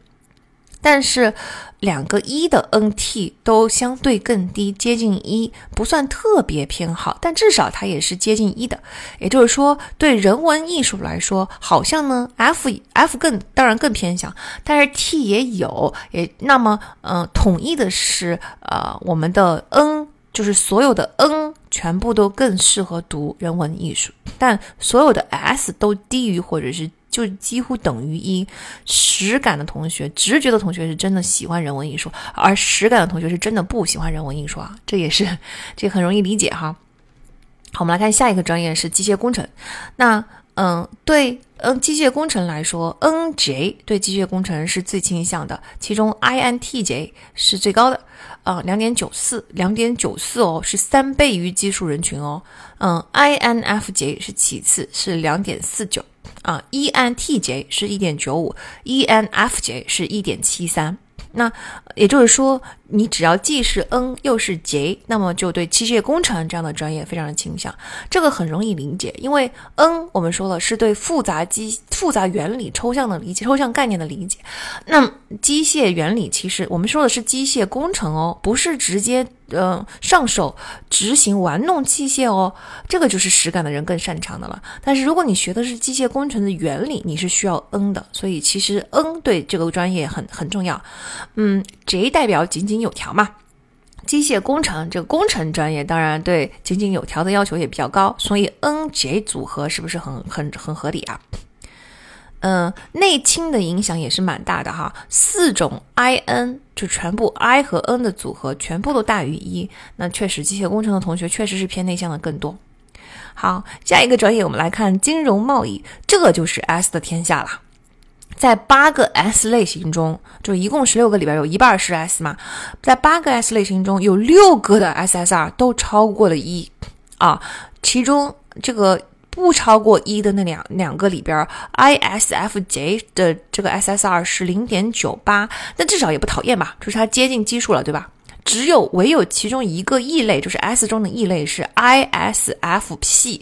它只有零点三三，就是非常不喜欢，可以说是非常不喜欢金融贸易了这一类的 J，这是唯一一个不喜欢金融贸易的 S 类型。其实这是可以理解的，我们结合刚才说的理论，ISFP 中 IP。P 代表的是呃感知嘛，但是由于你是一个 I 型人，我们是相反的，也就是说，真正的主导，你的主导是 J，就是判断。那当你的判断是 T 的时候，也就是 ISTP。它是 OK 的，嗯，因为我们可以去做金融贸易，我可以根据 ST 嘛，我可以根据那个实感，我根据根据这个 T 的呃是非黑白的判断来做这件事情。但如果你现在的判断，你的主导心理是 F，也就是个人价值观取向，你就很难喜欢金融了。我们顺便来对比一下 ISFJ 哈，刚才不是说了它的指数是零点九八吗？你看，虽然它跟 ISFP 只差了一个字母，但是由于你的字字母是 J，也就是说在外部世界你的主导是判断，那反过来作为一个 I 人，在内部世界的主导就是感知啊。那在 ISFJ 的感知的这个字母是 S，也就是说是实感。那么对这个类型来说，实感就是你的主导心理，是你最大的那个主帅。啊，那实感就是钱呢，钱就是实感的一部分啊。所以 ISFJ 它虽然跟 ISFP 只差了一个字母，但是它至少这些人好像是啊 OK 的。虽然它也是 F 哈，但它是 OK 可以做这个专业，可以做金融贸易的。可是 ISFP 就是以 F 为价值观导向，F 是我的主帅的时候，这个时候我就嗯，尤其我的这个性格，而且是内向的，不是外向的时候，既内向又很重视价值观取向，这种情况下，呃，真的就是做不了金融，没办法。而剩下的这个八个，我们刚才说八个 S 基本上都喜欢贸金融贸易，剩下的八个 N 嘛，没有一个 SSR 是超过一的，就是跟都不喜欢金融贸易。所以金融贸易这个专业吧，就是它不是金融和贸易，它就不适合 N 型人呐。其中最最最最夸张的是 INFJ，INFJ 的同学，你们对这个专业的倾向性只有零点一，零点一啊，十个人里边，十个普通人里边只有一个人。也就是你们是基数的十分之一的倾向性啊，才愿意去读啊这个爱读金融贸易，你们是真不喜欢，真不喜欢这个专业。好，我们下一个专业是理工科，那跟金融贸易正相反，理工科是 N 的天下，就是说大家嗯嗯想想一下，任何对理论对嗯。这个学习抽象理论，呃，对大脑里边的这些东西更要求更高的，对直觉要求更高的，当然都是 N 的天下了。八个 N 的类型全部都超过一，对于理工科，而八个 S 的类型全都低于一，尤其其中 ESFP 最夸张，ENESFP 只有零点零二，可以说是非常讨厌理工科了。当然，我们也可以理解，大家可以看看这四个字母嘛。一外勤，我就是喜欢跟人打交道，对吧？这跟理工不一样吧？S 是实感，我这这个我都说过了吧。对，理工是一个很要求理论的、有直觉的，这个我 S 不合适。F 啊，价值观取向不是理工科嘛，就是算术，一加一就是等于二，是不是非常非黑即白？没有那么复杂，没有那么多，就是什么对我重要，什么对我不重要，也不适合吧？P 它就是一个非常呃这个感知型的。我不，我不喜欢，就是而且我的感知还是 S，还是实感型的，所以你看我也不适合理工吧。这四个字母全都不适合的情况下，哎，怪不得这一类同学的倾向性只有零点零二了。接下来呢，如果是美术专业的话呢，哎，倾向性最高的四个类型全部都是 I 人加 N 的组合，这个不出意外哈。美术需要直觉和内向，就是想内内部内部世界。但是，如果不是美术，是艺术治疗专业，也就是说用艺术来作为治疗手段治疗他人，那么最高的四个类型就全部都从 I I 变成 E 人了，就是 E 才是治疗这个方面的最大。那下一个专业是咨询教育啊，这个都不一定是专业了，这已经是已经是工作领域。那这里边就是四个 N F 是最高的，所有的 N F 都非常适合做咨询做教育。这个人文艺术是有点类似，其中最高的是 E N F P 两点三三。你看，我就是做咨询，我也是做教育的，我是做教育咨询的。你看，我就是做到了我这个类型最倾向的选择呀。E N F P 最倾向于选择这个专业了。再下一个专业很有意思哈，来到了法学院，法学院就很有意思了。我们刚刚说的 SSR 是一个倾向性的数据，这里面法学院多了一个数据叫做退学倾向，啊，就是该类型、该人格类型退学的比例除以基数人群退学的比例，基数的法学院人群退学的比例。好，首先我们要看法学院倾向性，就是法学院是 T 的天下。八个 T 类型 SSR 都大于一，八个 F 的类型 SSR 都小于一，而且小的还很明显哦。就是 F 里边最大的值也就只有零点六七，说 F 都不喜欢读法学院，然后 T 都喜欢读法学院，很明显的这个是一个判断上的 FT 的区别。当然这很理很容易理解嘛，因为法法律非黑即白，对吧？你不用考虑每个人哪个什么东西东西对你更重要，不用考虑每个人的个人感受和呃价值观取向的需求。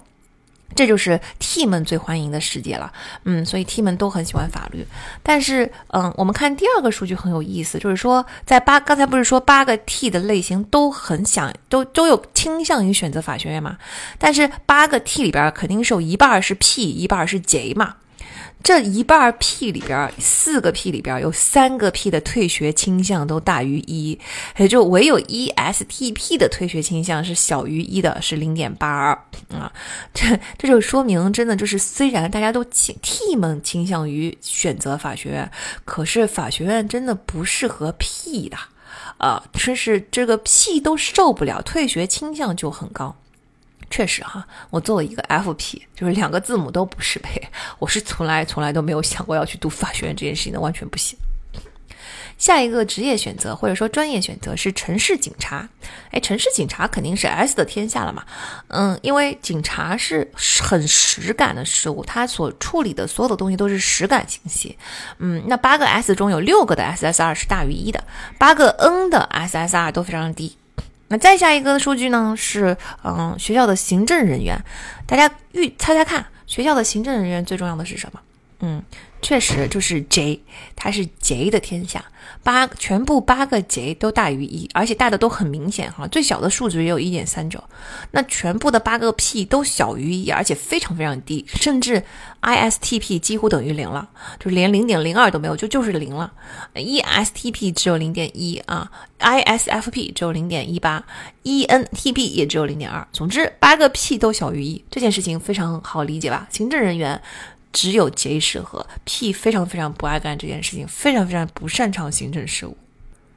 好，那看完了专业选择，嗯，尤其是我们听完了前面，就是在教育水平上 N 和 S 的影响这么大，我们就来讨论一下 MBTI 和学习吧。为什么对学习来说影响最大的就是感知组，就是 S N 这一组，其次是 I 和 E 呢？其实前面也解释过了，我们也很容易理解，因为感知这个世界就是学习呀，你收集信息、理解信息就是学习呀，所以当然是 S N 这一组对这个学习的影响最大啦。然后其次是 I E，我们也解释过了，因为 I 更容易，就书本并不是外部世界，而是内部世界，所以呢，I 就比 E 更合适。嗯，那。在 S N 这个感知里边，为什么反而是 S 这个感知就这么落于下分呢？这是因为，嗯，S 是一个已经存在的、看得见的、摸得着的意识层面，能够感知到无感的这么一种信息。但是，人对事物的一种抽象的洞察力，它其实很多时候来自于无意识，尤其是把文字符号转化为实际意义。这种事情大多数情况下是在无意识中完成的。比如说，我现在跟你说的这些话语，你听在脑中，你就对你产生了意义。这件事情你不在意识层面完成，你无意识就完成了。你看一本书，你看完了以后，你懂得了他在讲什么东西，你也是在无意识完成，你不是在意识层面调取出来，然后把它完成的，对吧？或者说，我们在无意识层面对于文字符号转化为实际意义的这个过程运行的速度，远比我们把它调用到意识层面更快。那我相信啊，考吉曼的同学听到这里肯定有更深的体会了，因为吉曼的就是一个时间要求非常紧的考试，它如果所有的分析都要经过意识层面的话，你根本就不可能在既定的时间之内把题目做完。如果你想要在既定的时间之内又快又准的把题目做完，你就要在平常的训练中训练出一种几乎是半无意识的自动反应的状态，你才可能达到这个状态。才能可能考到高分。嗯，好，大家理解了这一点之后，就是这对实感的孩子来说就是一个很大的挑战，因为实感的孩子更擅长意识层面实的东西的操作，不擅长无意识层面直觉东西的操作。他文字，比如说文字跟符号吧，文字跟符号经过无意识变成实际意义这件事情啊，实感的人不相信这种直觉，它就是一种直觉。实感的人不相信这种直觉，比如说文字跟符号现在转化成意义了，光机在脑子里面已经完成了，这是一种直觉的过程。实感的人就是不相信自己的直觉，不相信我看一眼这个字我就能懂它是啥意思啊。啊，不不需要通过分析啦。所以其实实感的孩子看看看阅读速度都比较慢，因为他看文字都得看很多遍，确认他确确实实验证过了是 get 到意思了。但实际上他他也可以只看一遍。事事实上，很多实感的孩子如果不是反反复复的看文章，而是只看一遍，虽然他很不相信自己的直觉吧，但是就强逼自己用直觉去解题，也就是说看完一遍马上就选的话。成绩往往比自己看完很多遍、读得很慢更好啊，至少因为他能够把更解解答更多的题嘛。那，嗯，对实感的孩子来说，就是真的把文字跟符号跟书本上的这些知识抽象的概念转化为实感中的意义，转化为意识层面分析的过程，这是不是就很慢呢？嗯，书里有一个例子，非常的夸张，但是我觉得很有代表性，就是说，如果没有人跟实感的很小的孩子去解释的话，在他们眼里面，三加二和二加三完全是两回事，完全是两种计算。啊，这个例子就很有强有力的说明 S 跟 N 在学习速度上的区别。那那我们怎么做才能够帮助 S 的孩子呢？就是对 S 的孩子来说，很重要的是你及早介入，去告诉他们背后的一个通行的世界的大原则。也就是说，你要解释给他听，三加二跟二加三同同是一件事情。为什么？因为背后是加减乘除的这么个原理。这样子的话，实感的孩子就不会觉得这纯粹只是纸上的看起来完全不同的两个符号啊。这个时候，他跟直觉的孩子就没有什么区别了。嗯，还有一个早期要关注的点呢，就是语言发展、语言能力的发展。对 S 来说，语言不是无感信息嘛，它就是符号。嗯，他要把符号转化为意义，所以他天然没有办法在。单词这件事情上有很大的关注，他不像 N 的孩子，他可能天然对于学语言这件事情是有兴趣的，因为语言预示着一些现实中还不存在的一些意义感的直觉的东西。他能够嗯抓住我脑中的这些探索可能性，那嗯 N 的孩子就会对学语言这件事情天然更感兴趣，S 的孩子由于更感兴趣的是实感的世界，他的语言就没有那么感兴趣。在那但是语言能力的发展前前后早晚对于后续的学习能力是很重要的，因为孩子每掌握一个单词，他能够借助用来去理解这个世界的工具就多了一个。那比如说，嗯，他在学会斑点和条纹这种单词之前，他是很难够真的区分蝴蝶的花纹有什么不一样的。一旦他掌握了这个单词，他就可以区分。嗯，这就是。语言能力对孩子的重要性，所以 S 的家长要更加注重用生动的、具体的、跟现实世界连接更多的实感的例子来调动 S 孩子对于单词的兴趣。嗯，然后比如说把单词卡片贴在全家的各处啊，然后再比如说给他们举例句的时候，就用更加贴合我们实际的例句啊，这样子的话呢，孩子就更容易能够嗯。激发对语言、对单词的兴趣，这个时候语言发展的嗯先后顺序跟嗯区别就不大，这个时候后续的学习能力区别就不大。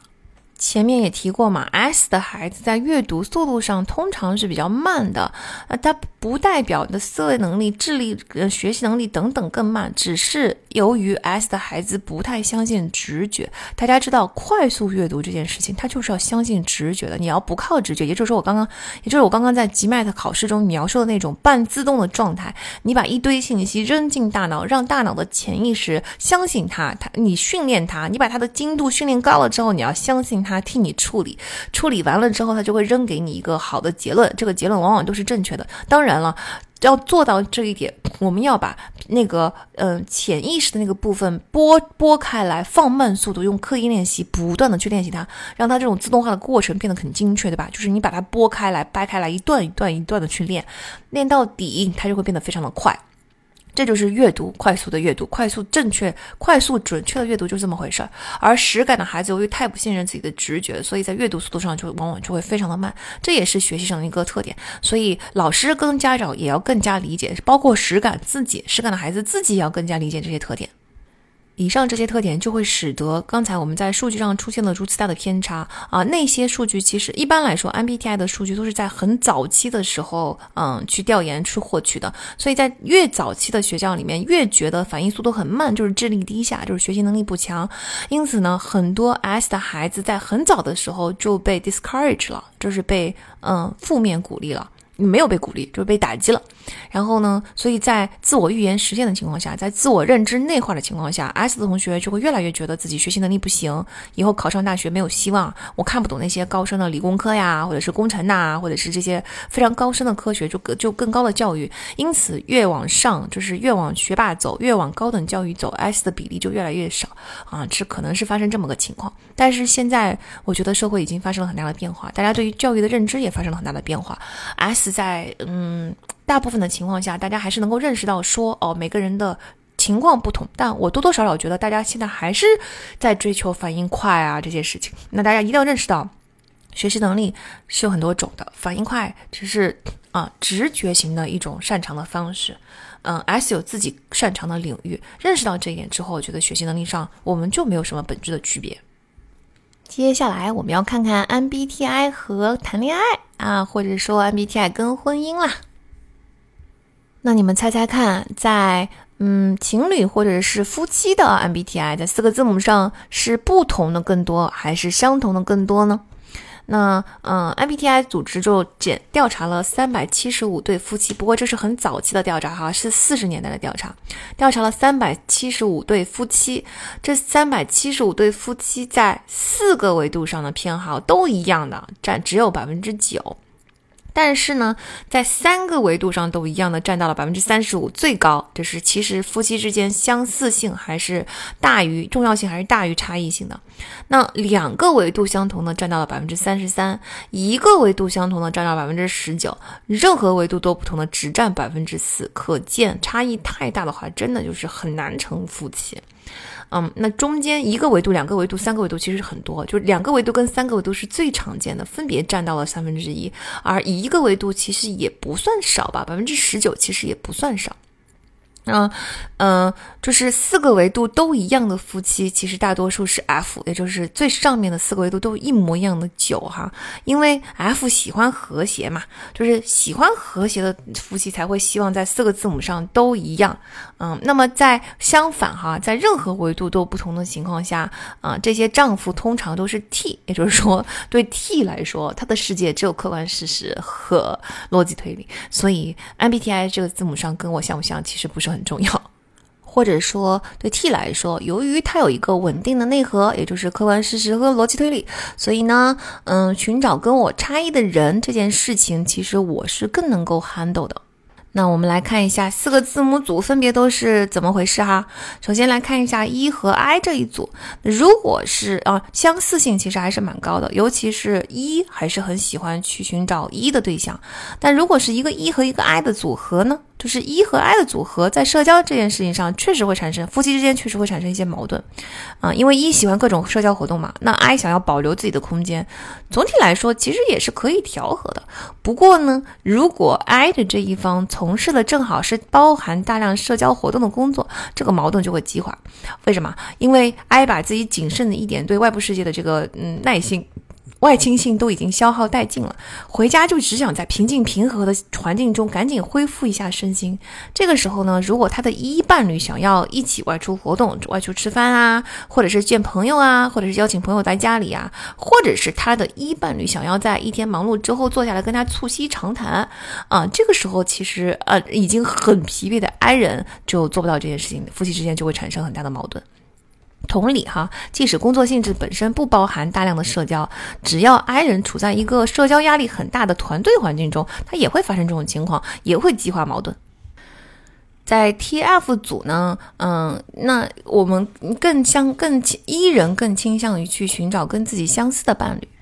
也就是 F 找 F，T 找 T，这是为什么呢？这是因为就是如果你是一就是一个外倾性的人，那么一 T 就是一加上 T 的组合，它你就很容易实话实说，就是心里面想什么你就很直白的说出来了。那这种直率的批评，我们说前面已经分析过很多了哈，过于诚实、过于直率的随随口批评，往往会伤害 F 的感情。那由于 F 如果也是一个比较呃一的人。他就会不断反复的抱怨自己的受到的伤害，如此一来，双方的关系一定会破裂，嗯，那就很有可能分开去寻找新的伴侣。所以呢，就是在一的情况下，在非常外显的情况下，其实 F 跟 T 之间的矛盾就可能会非常的明显。那 I 就很好很多，因为 I 人出现 I 人中出现的 FT 的组合就明显比 E 人出现这这个呃 FT 的组合多，那是因为 T 没有 ET 那么的毒舌哈。那在 JP 这一组呢，只有三种性格是受影响的。啊，百分之六十五的 ENTP 和 ENFP 会选择 P 做伴侣啊，说明以 N 为主导心理的人啊，特别受不了 EP 嘛。我们 EP 就是以感知为主导，而感知中在这两种类型都是以 N 就是直觉为主导，直觉是我的主帅，主主帅中的主帅啊。这这种人是特别受不了束缚的。他，自由的灵魂，不羁的风，不自由勿宁死，说的就是我们啊 EN E N P ENP 了。嗯，但是这个偏好也就是百分之六十五哈，也就是说，我们也不是完全不能接受 J，，我们也是可以接受 J 来帮我们安排一下我们混乱的生活的。啊，另外一种受影响的性格就是 ESTJ，有百分之九十五的 ESTJ 都选择了 J 作为伴侣，说明。ESTJ 这个类型是最最最受不了 P 的，他最最最需要他的人生中所有的东西都非常的井井有条，非常的有规划。除了上述的三种类型之外，剩下的其他十三种类型就没有很偏很明显的偏好了，基本上是选择相同的和不同的五五开。嗯，JP 组合是非常非常常见的，可见，也就是说需要判断的时候就交给 J，这样 J 能够尽情的享受判断，然后 P 就能够尽情享受感知的快乐。这相相相相相当于是一个选择困难症的 P，不用选择选择了，把决定权全都交给 J 了，J 很乐于其中，P 也。很乐于其中，这其实还是挺乐见的一种情况。那到最后的这个 NS 组呢，书里只说这一组上的相似性非常重要哈，但是没有给出数据啊。据我有限样本的观察，好像 NS 相似不相似相处都挺好的，就是 NS 是一个比较互补的组合吧，嗯，很少在这一组上发现矛盾。作者呢，其实在上面四个字母组中，重点挑出 T F 组来讲了讲哈，因为 T F 确确实实就是最容易出现这个，因为 T 最不擅长人际关系了，亲密关系就是人际关系。嗯，作者呢建议说，建议 F 避免夸夸其谈，因为对 T 来说，F 很容易一不留神就喋喋不休，但是这个就是对 F 唯一的建议了。大部分的重点建议还是留给 T 的啊，确实情感是 T 非常不擅长的事情啊。嗯，首先呢，T 要学会表达情感，因为 T 很容易默认自己的行为就是情感表达。他们的思维方式是这样子的哈，既然选择了跟你结婚，不就是选择了你吗？就是对你很重视啊，不然为什么要跟你结婚呢？啊，那日常生活中的点点滴滴，我不就已经包含了对你的关心了吗？那为什么还要说呢？也就是说，任何表达爱意的言行，在 T 看来都是多此一举的。生活本身跟你结婚这件事情本身就已经是很重视你了。你看这听起来是不是就非常的让让人上火啊？什么叫做跟我结婚本身就已经很对得起我，很很重视我了？我知道你不是那个意思，但是这话听起来真的很不好听，听起来就好像你在选妃呀。那还是根据我有限的观察，我发现呢，正是由于 T 心中对于言语表达爱意这件事情呢，太过于多此，太过于觉得他多此一举，因而太过于轻视这种表达，那就很难去锻炼它，然后又不锻炼它，你要第一次让你使用的时候，你就会觉得很尴尬。非常的不舒服，以及我心里面很羞耻等等各种哈，就是使不出来，啊，这是正常的。Team，你们一定要认识到这不是什么大的问题，多练练自然就好了。你现在就是第一人生第一次要开始使用你那从来不练的那个左脚了，对吧？不是后脚了，所以关键不是能力的高低，你多练练它，自然而然就不会那么尴尬，就不会那么羞耻，你会越来越顺利的。这个能力一定是可以习得的。啊，关键是要改变认知，你一定要改变认知到，认识到这种爱意的表达对 F 来说是绝对、一定、肯定非常重要和必要的。就这么说吧，情感表达对于 F 来说就像氧气这么重要，这么不可或缺。长期处在一种缺氧的情感环境中，我们 F 就蔫儿了。嗯，所以这事儿是天生的，没办法改，真没办法改。那，嗯。简单的情感表达是 T 可以习得的技能，而且 T 们，你们一定要知道，就很多情况下，你们认为你们在按 F 的方式行事的时候，F 其实已经朝你们走了五十步了。现在他只是要求你也走五十步，你不能这么任性的一步都不走啊！当你进行了一些非常简单的情感表达的时候，其实这离 F 们用 F 的方式来表达情感远得很呐。程度差很远呢。可是你会发现，大部分的 F 还是会愿意，还是很高兴，还是就是已经满足了。这就说明大家互相都已经向对方做出了妥协。所以 team，你们不要觉得 F 在要求你用他的方式来对他，大家都已经往中间走了，一定要改变这个认知，你也必须要往中间走。其次呢，作者说 T 一定要改掉自己简单粗暴批评对方的习惯。F 是极度需要情感滋养的，而 T 由于更关注因果对错，不是感情啊，导致 T 在觉得对方错的时候呢，就会督促对方改正啊。这个督促的过程中，这个表达也过于诚实和直接，没有顾及到 F 的感受。嗯，当 F 受到这种过于直接的批评的时候，我们说过了嘛？因为 F 的思维模式、判断模式是价值观取向，他往往会先为自己辩解，也就是说，他是学不会就事论事的，他会觉得说，你说这件事情就是我做的不对，那就是怀疑我的人品，怀疑我的为人。嗯，所以我要先为自己辩解一下，是这件事情我可以就事论事，这件事情我是没有做对，但是你千万不要怀疑我的为人哦。所以他肯定要补这么一句，因为这件事情对他来说来说很重要。那这件事情对 T 来说，听在听在 T 的耳朵里面就非常的烦躁，嗯，所以这个时候其实经常发生矛盾。那 T 就真的不要进行这种批评，不要批评，咱要干哈呢？咱就要赞扬。我们看前面不是说过了吗？多示弱，多表达，这是我的需求。那在这个地方其实也是一样，嗯。我们要把你的批评转变为对自己需求的表述，也就是说，你不要说你在这里什么什么什么地方做错了，你应该怎么样怎么样对呀？你如果不这么做做好做的话，就会如何如何。这种情况对 F 来说是绝对行不通的。你必须要把表达改成啊，我但我希望你能够这样这样做。如果你这样这样做的话呢，我真的会很快乐哦，真的会给我带来很多，就是必须要这样表达才行，就是一种赞扬型的表达。肯定对方的行为，而不是批判对方的行为。嗯，需求的表达会给 F 很强劲的动力，因为 F 天性就是喜欢去让人开心的，他在乎你的感受。你一旦表达了我，那 这里有一件很有意思的事情是，请记住，F 们是吃软不吃硬的。因为威胁命令是不符合我们的价值观取向的，非常不符合。所以，即使我在乎你的感受，但是在你违背了我的价值观取向的情况下，我是死活不愿意做这件事情的。我的内心是很抗拒的。这个就是 F 吃软不吃硬的原因。嗯，你如果是命令我、威胁我，要跟我说，如果你不这样做，我就会不高兴。用试图用这种感受来胁迫我的话，F 们会非常的反感，会觉得你正在利用我的弱点、弱点。但是换一种方式，如果你是用鼓励和赞扬的方式说肯定我的行为，说哎你这样做我真的好开心哦，我真的很很赞赏你这样，我真我真的很欣赏你啊，你真的好 sweet，你今天就是你对我真的很好，嗯，这这种方式 F 就会劲头十足，因为他就是想要让你高高兴啊，他在乎你的感受啊，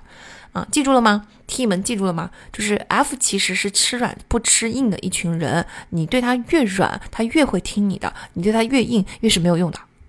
事实上呢，在任何组合的婚姻中，以上这个道理都是成立的，就是赞扬比责备要有效，因为赞扬并不包含各种任何强制要求或批判啊，强制这是呃呃 F 不太接受的价值观，这代表的是对某种行为，就是赞扬代表的是对某种行为的呼吁和向往，这个时候伴侣就更有动力去达成这个呼吁跟向往。啊，那最后呢，就是很多 T 哈，其实在表达不满的时候，他也不是真的一定要命令你去改变，嗯，他们只是随口把自己的推理过程、想法给说出来。那 T 们当然也要控制一下你这种随口指责了，不能让频率跟程度太过了。但是同时，F 也可以稍稍的理解一下，这种随口指责，它只是嗯内心负面想法的发倾泻。T 们可能呃时不时的需要倾泻一下，他不能够完全全部憋在心里。你看 T 们的攻击性很强，就是他一天到晚在 diss 别人，就是一个毒舌的状状态。其实他也控制不住，你要是让他一句都不说的话，他心里面憋得慌难受。所以呢，如果在可以接受的情情况下，多多少少让他稍微发泄一下，别往心里去，给他们一些说出发泄的空间啊。如果能这么做的话，其实双方也会更加和谐。接下来我们来看一个听友投稿的实际案例吧。啊，这是一对情侣哈，嗯，男生是 ENFP 啊，女生是 ISFJ，两个人呢都是大城市的中产土著啊，均处于研究生求职期，目前恋爱时长一年。那投稿人就是这位 ENFP 的男生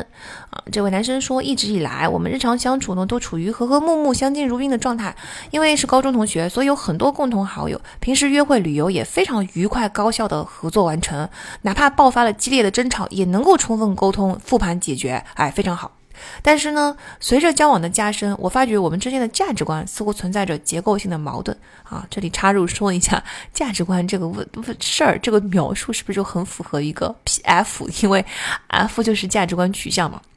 好，我们继续说哈。女朋友是一个谨慎而现实的人，比较看重物质享受，包啊、化妆品啊等等。兴奋选择比努力更重要。终极关切就是有殷实的积蓄和美满的家庭。而我比较轻松散漫，有一些理想主义。核心价值观可能是每个人都需要找到自己最感兴趣的事业，并以此建构自己的意义之网。其余问题属于次要矛盾。你看，啊，再插入说一下，这种主要次要，什么对我更重要？这也是，嗯，F 一个很重要的判断的，嗯，特点哈。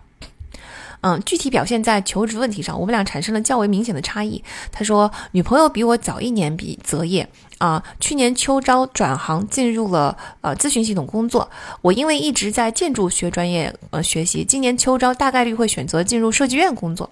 那对于女朋友找到了咨咨询的工作，我也由衷的感到高兴，而且确实觉得她一路转行都非常的勤勤恳恳，很不容易。但是她似乎对我的职业规划却有较大的意见。她一直期望男朋友工资比她高，对建筑设计这样一个低工资高强度的职业颇有微词，也一直希望我转行去金融或者互联网。他职业，我一方面觉得建筑师是一个富有理想感的职业，也认定建筑设计是我人生意义之网的核心；另一方面，觉得自己家庭还算殷实，父母也很支持我的职业选择，就更应该去从事自己真正感兴趣的职业了。况且，建筑师也是一门专业性很强的工种，职业发展周期长，作为本地人，完全可以度过前十年的低工资阶段，职业中后期收入水平和大多数岗位也相差不大。我们为此爆发过很多争吵，也做了很多沟通跟妥协，但当下的解决方案无论如何也只能算是搁置争议罢了。我其实感觉工资的问题可能也只是他在求职期间把一部分焦虑转嫁在我身上了而已。对于他的这些言论，我还是嗯抱以宽容态度的。但我真正有些介怀的是，如果我们走下去了，这样的价值观差异会不会导致未来的共同语言越来越少，以至于无法维持健康的亲密关系呢？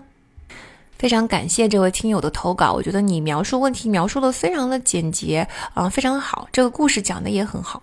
那首先呢，我觉得生活态度上其实没有很大的矛盾。换句话说，这不是价值观的问题。你描述的是 S 跟 N 的天然区分，两者都是 OK 的，都都不是谁谁的价值观出了问题，互相喜欢自己喜欢的就行。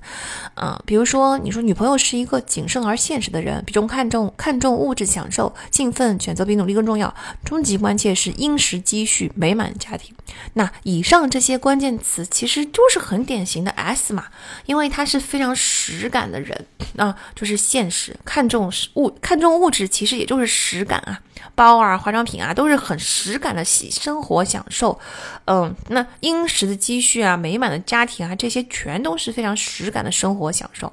那他对于自己投稿的人对自己的描述是：我比较轻松散漫，理想主义啊，核心价值观是每个人要找到自己感兴趣的事情啊，构建意义之网非常重要，其余的都是其次。这个就是非常典型的 F 价值观取向的 E E N T F P 了，不但是 F，而且是 N，就是一个理想主义，嗯，比较直觉型的这么一种人。那其实呢，嗯，女朋友的 S J 能给相对来说，就像自己描述那样轻松散漫、理想主义的不相对不接地气的 F P 带来非常扎实的。嗯，热闹的，嗯，有充实感的这种丰盈的生活体验，我觉得是一个蛮好的互补，而对吧？FP 能够给 SJ 带来更多的可能性，打开更多，就是更大，带来更多的好奇心，更多的惊喜，所以它其实是一个蛮好的互补，而这也不是价值观的问题，嗯，这是嗯一种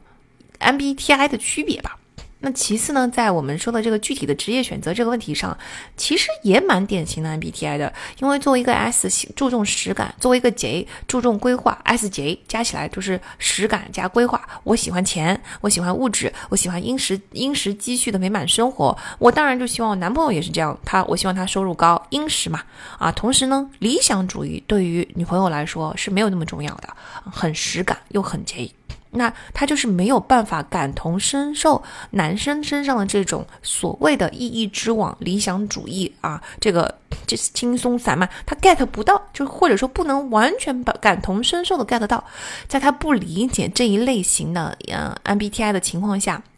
对于自己实现同样目标的这个路径的理解就有点狭隘了哈。换句话说，也就是说，女朋友可能觉得要实现殷实的目标，就得像我这样，像我这个类型这样，通过努力。通过选择，通过规划，啊，通过通过赚钱攒钱，然后选择适合的行业拼下去，这才是应该选择的路，这才是对人生负责的态度啊，这才是能够担当起家庭的一个负责任的态度，不逃避的态度，而不是嗯像 ENFP 那样去追求理想啊，这个太不现实了，太不接地气了，太对家庭太不负责任了，嗯，而且他这个也怎么说呢？他不是一种真正的。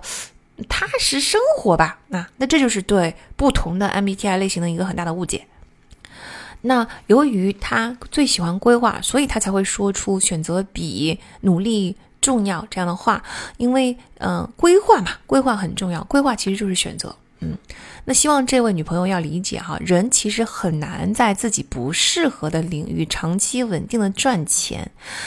希望你，你，你希望你男朋友进入的金融领域。它就是非常适合 ST，待会儿我们还会说到啊，但是它不适合 FP 啊，它非常非常适合 ST 的人干，FP 是真不适合金融，后边咱你就会听到了，嗯。那互联网领域呢？虽然包罗万象，但是你要是你要的那一种以赚钱为目标，不在乎工作的意义，不在乎理想那种哈，它始终是不符合 FP 的风格的。FP 就真的是做不了这种事儿。ENFP 它就是要有意义，他就是要追求理想，他就是有一点理想主义的人。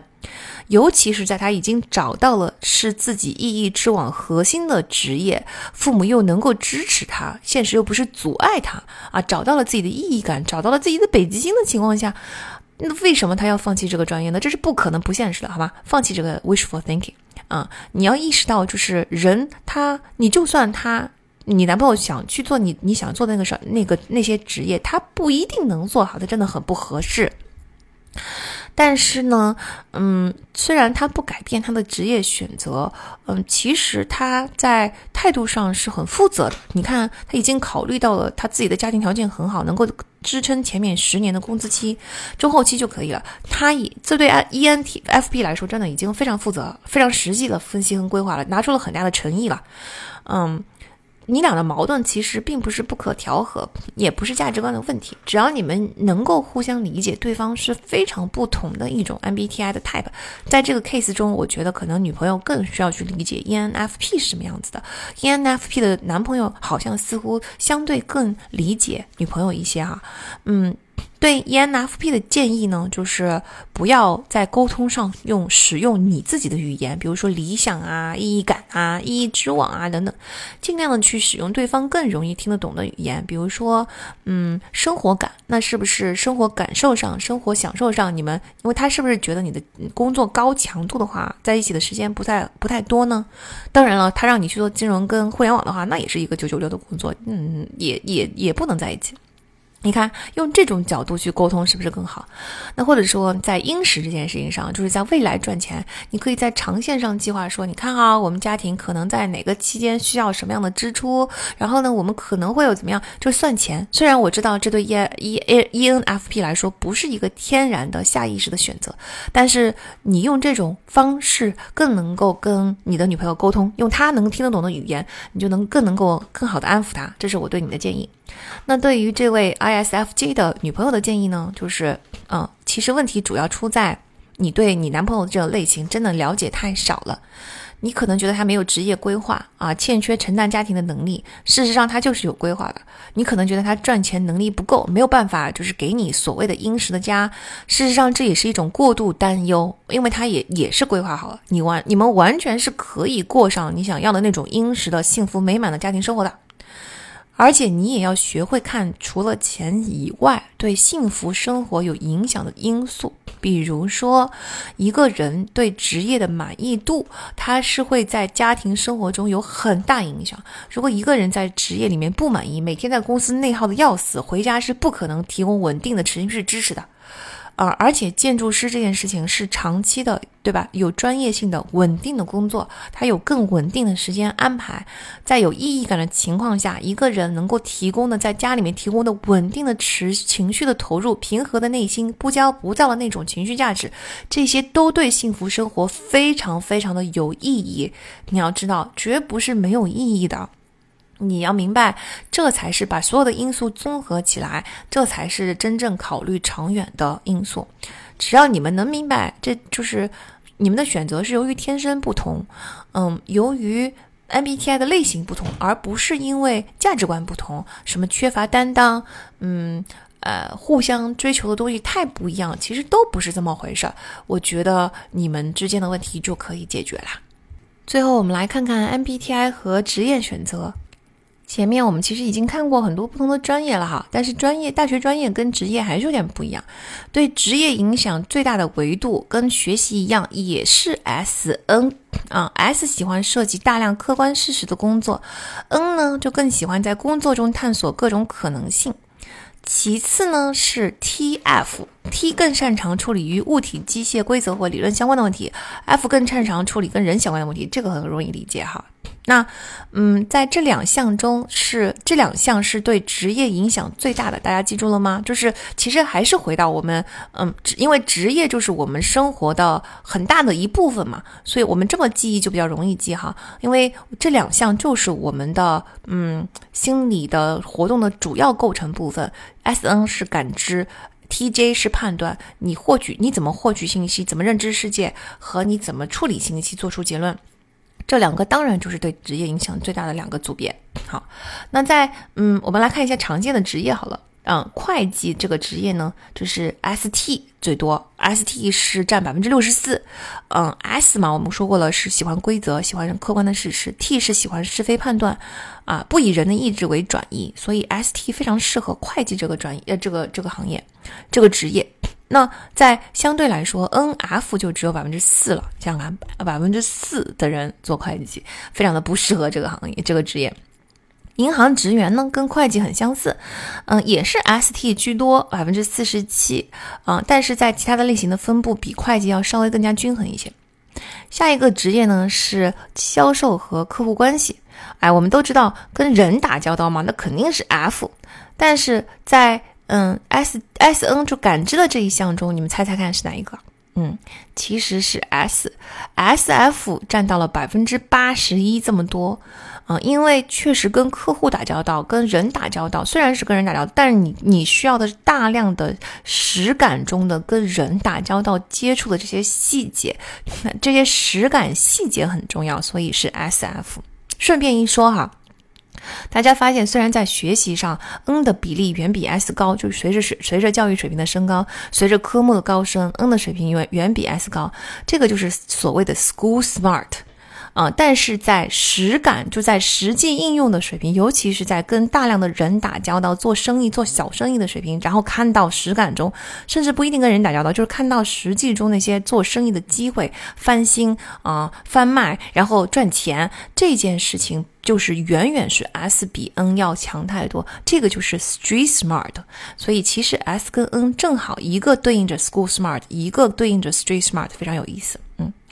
那我们再看下一个职业哈，小说家。大家要知道，小说家肯定是靠直觉的，不是靠实感的，因为小说是要编的嘛，你不可能只靠无感的信息来写小说。所以小说家里面 N 比较多，包括你 feeling 也很重要，所以 N F 占了百分之六十五。那么科学家呢？科学家当然需要教育程度很高了，所以我们可以先确定肯定是 N。然后科学 T 更适合研究，所以是 N T 啊，N T 占了百分之七十七。下一个呢是神学，神学其实你也需要去理解概念，所以呢也是个 N 啊。神学呢还是要接触，有有很大的人文关怀，所以是 F，N F 占到了百分之五十七，也不少哈，就是有一半以上都是 N F，嗯。啊，在下一项是法律，那法律呢也是需要学习，也是需要很高的学历，所以也是 N。但是法律我们说了嘛，是 T 的天下，所有的 P 就算喜欢啊，所有对吧？就是所有的 T 里边的 P 就算喜欢法律，很有可能退学，但他们起码也都是喜欢法律的，所以 NT 啊，在法律上很多是占到了百分之四十二。下面就是金融贸易啦，前面也说过，金融贸易就是 ST 的天下，ST 占到了百分之五十一啊。看到这里，大家会发现，就有没有发现，ST 它在跟钱相关的是职业上都占比非常高啊。那在会计是百分之六十四，在银行职员是百分之四十七，这全部都是跟钱相关的。其实说实话，销售和客观关系虽然是 SF 哈，但是也是个 S，也是跟跟钱相关。那 ST 就更跟钱相关了。有趣的是。嗯，ST 成为医生的人是很少的，你大家想想看嘛，啊 T 嘛，对吧？人文关怀嘛，你肯定是不感兴趣的。但是呢，如在医生医科生中，ST 成为全科医生的人并不少哦。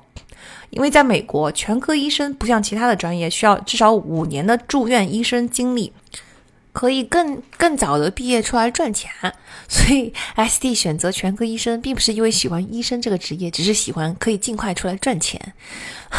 那刚才那个投稿那那一对情侣中，是不是嗯，虽然是 S F 哈，不是 S T，但是也相对的体现了 S 喜欢赚钱的这个特性啊。正好有一位群友在某个群里边扔了一张，就是不同类型的人赚钱的这个分布的比例。那其中最高的是 ESTJ，哎，果不其然，ESTJ 是不是就是 ST 啊？那第二个是 ENTJ，但是第三个是 ISTJ，是不是又是 STST 啊？在赚钱头三位里边，明显超过其他类型里边头三位有两个，就就是 ST，可见 ST 真的是赚钱的大户啊。不过，我觉得对于赚每个类型赚多少钱这种图表吧，大家也不要太放在心上，因为赚钱虽然很重要呢，做到自己快乐的事情才是真正最重要的。呃，你要是属于赚钱一般的 MBTI，这其实说明什么呢？说明赚钱这件事情在你的快乐指数里边占比其实不是很高的。如果在你的赚钱就在你的快乐指数里边占占比非常高，就是你的关注都在非常实感的地方，像 ST 又又实感又 T 这种情况下，钱可能就会非常容易进入你的关注的视线。这个时候你自然而然就很会赚钱呢。那些你对关赚钱的关注不是。是很高，也就是说，它不会很大的程度影响你的幸福感。这个时候，你自然就不太会赚钱呢。所以，我觉得这件事情嘛，无所谓的。你别看这个表引起自己引起自己的焦虑。通常，我们的赚钱的能力都是跟我们对赚钱这件事情的关注程度成正比的。那最后呢？关于就是呃，护理专业是 S F，前面也解释过哈，百占百分之四十四。呃，咨询专业占是 N F 最多，占到百分之七十六这么多。首先，咨询肯定是跟人打交道，所以肯定是 F。所其次，咨询确实需要一种直觉，不能只只给对方知道的东西，实感就是无感，看得见摸得着。你不讲，对方也知道啊。所以你要给对方的是抽取出这些实感背后的规律啊，给他们一些基本的原则，然后给他们一些启发。这个就是咨询的本质。所以咨询绝对是 N F 的结合。啊，七十六，那真是一个巨高无比的比例了哈。看来当初我在咨询跟投行之间选择了投行，那真的是选错了，因为我确实对数字非常的不敏感，嗯，但没关系，虽然我在投行做的也很好，但是确实长期来说感受不到那种我特别关注钱进贷的感觉，我特别关注钱在我账户里的增长，我特别关注我的 deal 有多大，没有那种兴奋感，没有我同事的那种兴奋感跟意义感。但是没有关系嘛，我现在正好是做教育和咨教教育和咨询的，就已经选到了我最擅长的、最喜欢的职业。这里有一个很有趣的点呢，是这样子的，就是即使你的工作目前跟你的 MBTI 看起来没有很匹配，大家也不要太焦虑，并不代表这个行业里面你就一定会做的很痛苦，一定会很失败，然后就没有你的机会。书里面就有一个非常有趣的例子，很好玩。他说是有一位神父，这位神父的。呃，MBTI 呢是 ESTJ，前面讲过嘛，神学是以 N F 为主的，呃，既需要 N 来理解抽象的概念，又需要 F 来体现人文关怀。SJ 呀，你是 E ESSTJ 呀，S T S T 完全相反呐，S T 是一个前面说过了，S T 是一个赚钱赚钱赚钱跟钱有关的东西，你怎么会跑来做神父呢？嗯，但是这位神父他就做的不亦乐乎。然后呢，作者就去采访，问问认识这个神父的人说：“这位神父做的怎么样？他怎么情况？”旁人对他，人们对他的工作状状态的描述是这样子的啊：说，哎呦，那家伙呀，整天就搞忙着搞抵押贷款，他只要贷款一偿还完毕，他就跑到下一个教区继续给那个教区搞抵押贷款。果然，做了神父，为了就是哪怕要建教堂，你你也是搞抵押贷款。ST 果然是离不开钱呢。那其他两个字母组呢？其实 E 和 I 影响的是员工的流动率，也就是说，安静的办公室的环境里面呢，I 的人辞职的比较少，但是 E 的辞职率可能就比较高。反反反反过来说，工作的活动性比较强，也就是经常跟人打交道的情况下呢，E 的人的辞职率就比较低，但是 I 人可能辞职率就比较高了。那下一个字母组 JP 呢，影响的其实是工作满意度。比如说 NP 尤其希望工作是随机应变的，NP 是最不受我们前面说过了嘛，NP 是最不受束缚的，最不自由勿宁死的那那那批人。你要是框太死，我要发疯的。嗯，所以他希望工作是能够随机应变，不能够随机应变，我的满意度就会直线下降。反过来，SJ 就喜欢自己的工作井井有条且计划明确。你要是老让我随机应变，我也受不了。啊，那 TJ 呢，就喜欢在工作中做各种各样的决策，而 FP 却相反，很讨厌没完没了的做决定哈。所以，呃，JP 影响的是工作的满意度。当然了，因为现在大家对于 MBTI 的的了解并不是特别的深入，我们今天才做第一期 MBTI 的节目，所以嗯，也做的已经很时间已经很长了，所以也收集到的实际的听友案例还不是很多。希望这期节目之后，大家也可以给我留言，或者是私信我更多的真实案例。现在大家已经知道了嘛？MBTI 具体是怎么回事？四个字母是怎么回事？对吧？主导心理是什么？主帅跟军师是怎么回事？嗯，那关于自己的 MBTI 的。职业兴趣呀，啊，职业匹配呀，在情感中的匹配度啊，在生活中发现的跟对方的匹配度等等等等，上司下属之间的匹配度等等啊，欢迎大家向我投稿，我们可以汇集起来，再做一期 MBTI 实践版的节目，那相信那一定会非常的有趣的。以上就是本期关于 MBTI 的一个介绍啦。嗯，我觉得最重要的 take away 呢，就是本书的名字“天生不同”，一定要理解人人不同，理解这些不同背后的原理，那就更能理解他人，理解自己。啊。它能够提升团队效率，增进团队凝聚力，让工作和学习更快乐，让感情也更加的甜蜜，而且还能够让某一些善于自我怀疑的人不再自我怀疑，哈，取消内耗，找到自己的位置，发挥自己的长处，大家都能够做得很很好。尤其是如果能够找到互补的人。互互相组队打怪的话，人人生何其快乐！嗯，希望今天这期内容对大家来说不至于太理论、太无聊。嗯，那嗯，欢迎大家留言告诉我你的感受、你的反馈，以及也欢迎大家来加入我们的读者群，跟我们一起讨论哦。加入读者群的方式，请见我们本期的文案。那本期就先到这里，我们下期再见，拜拜。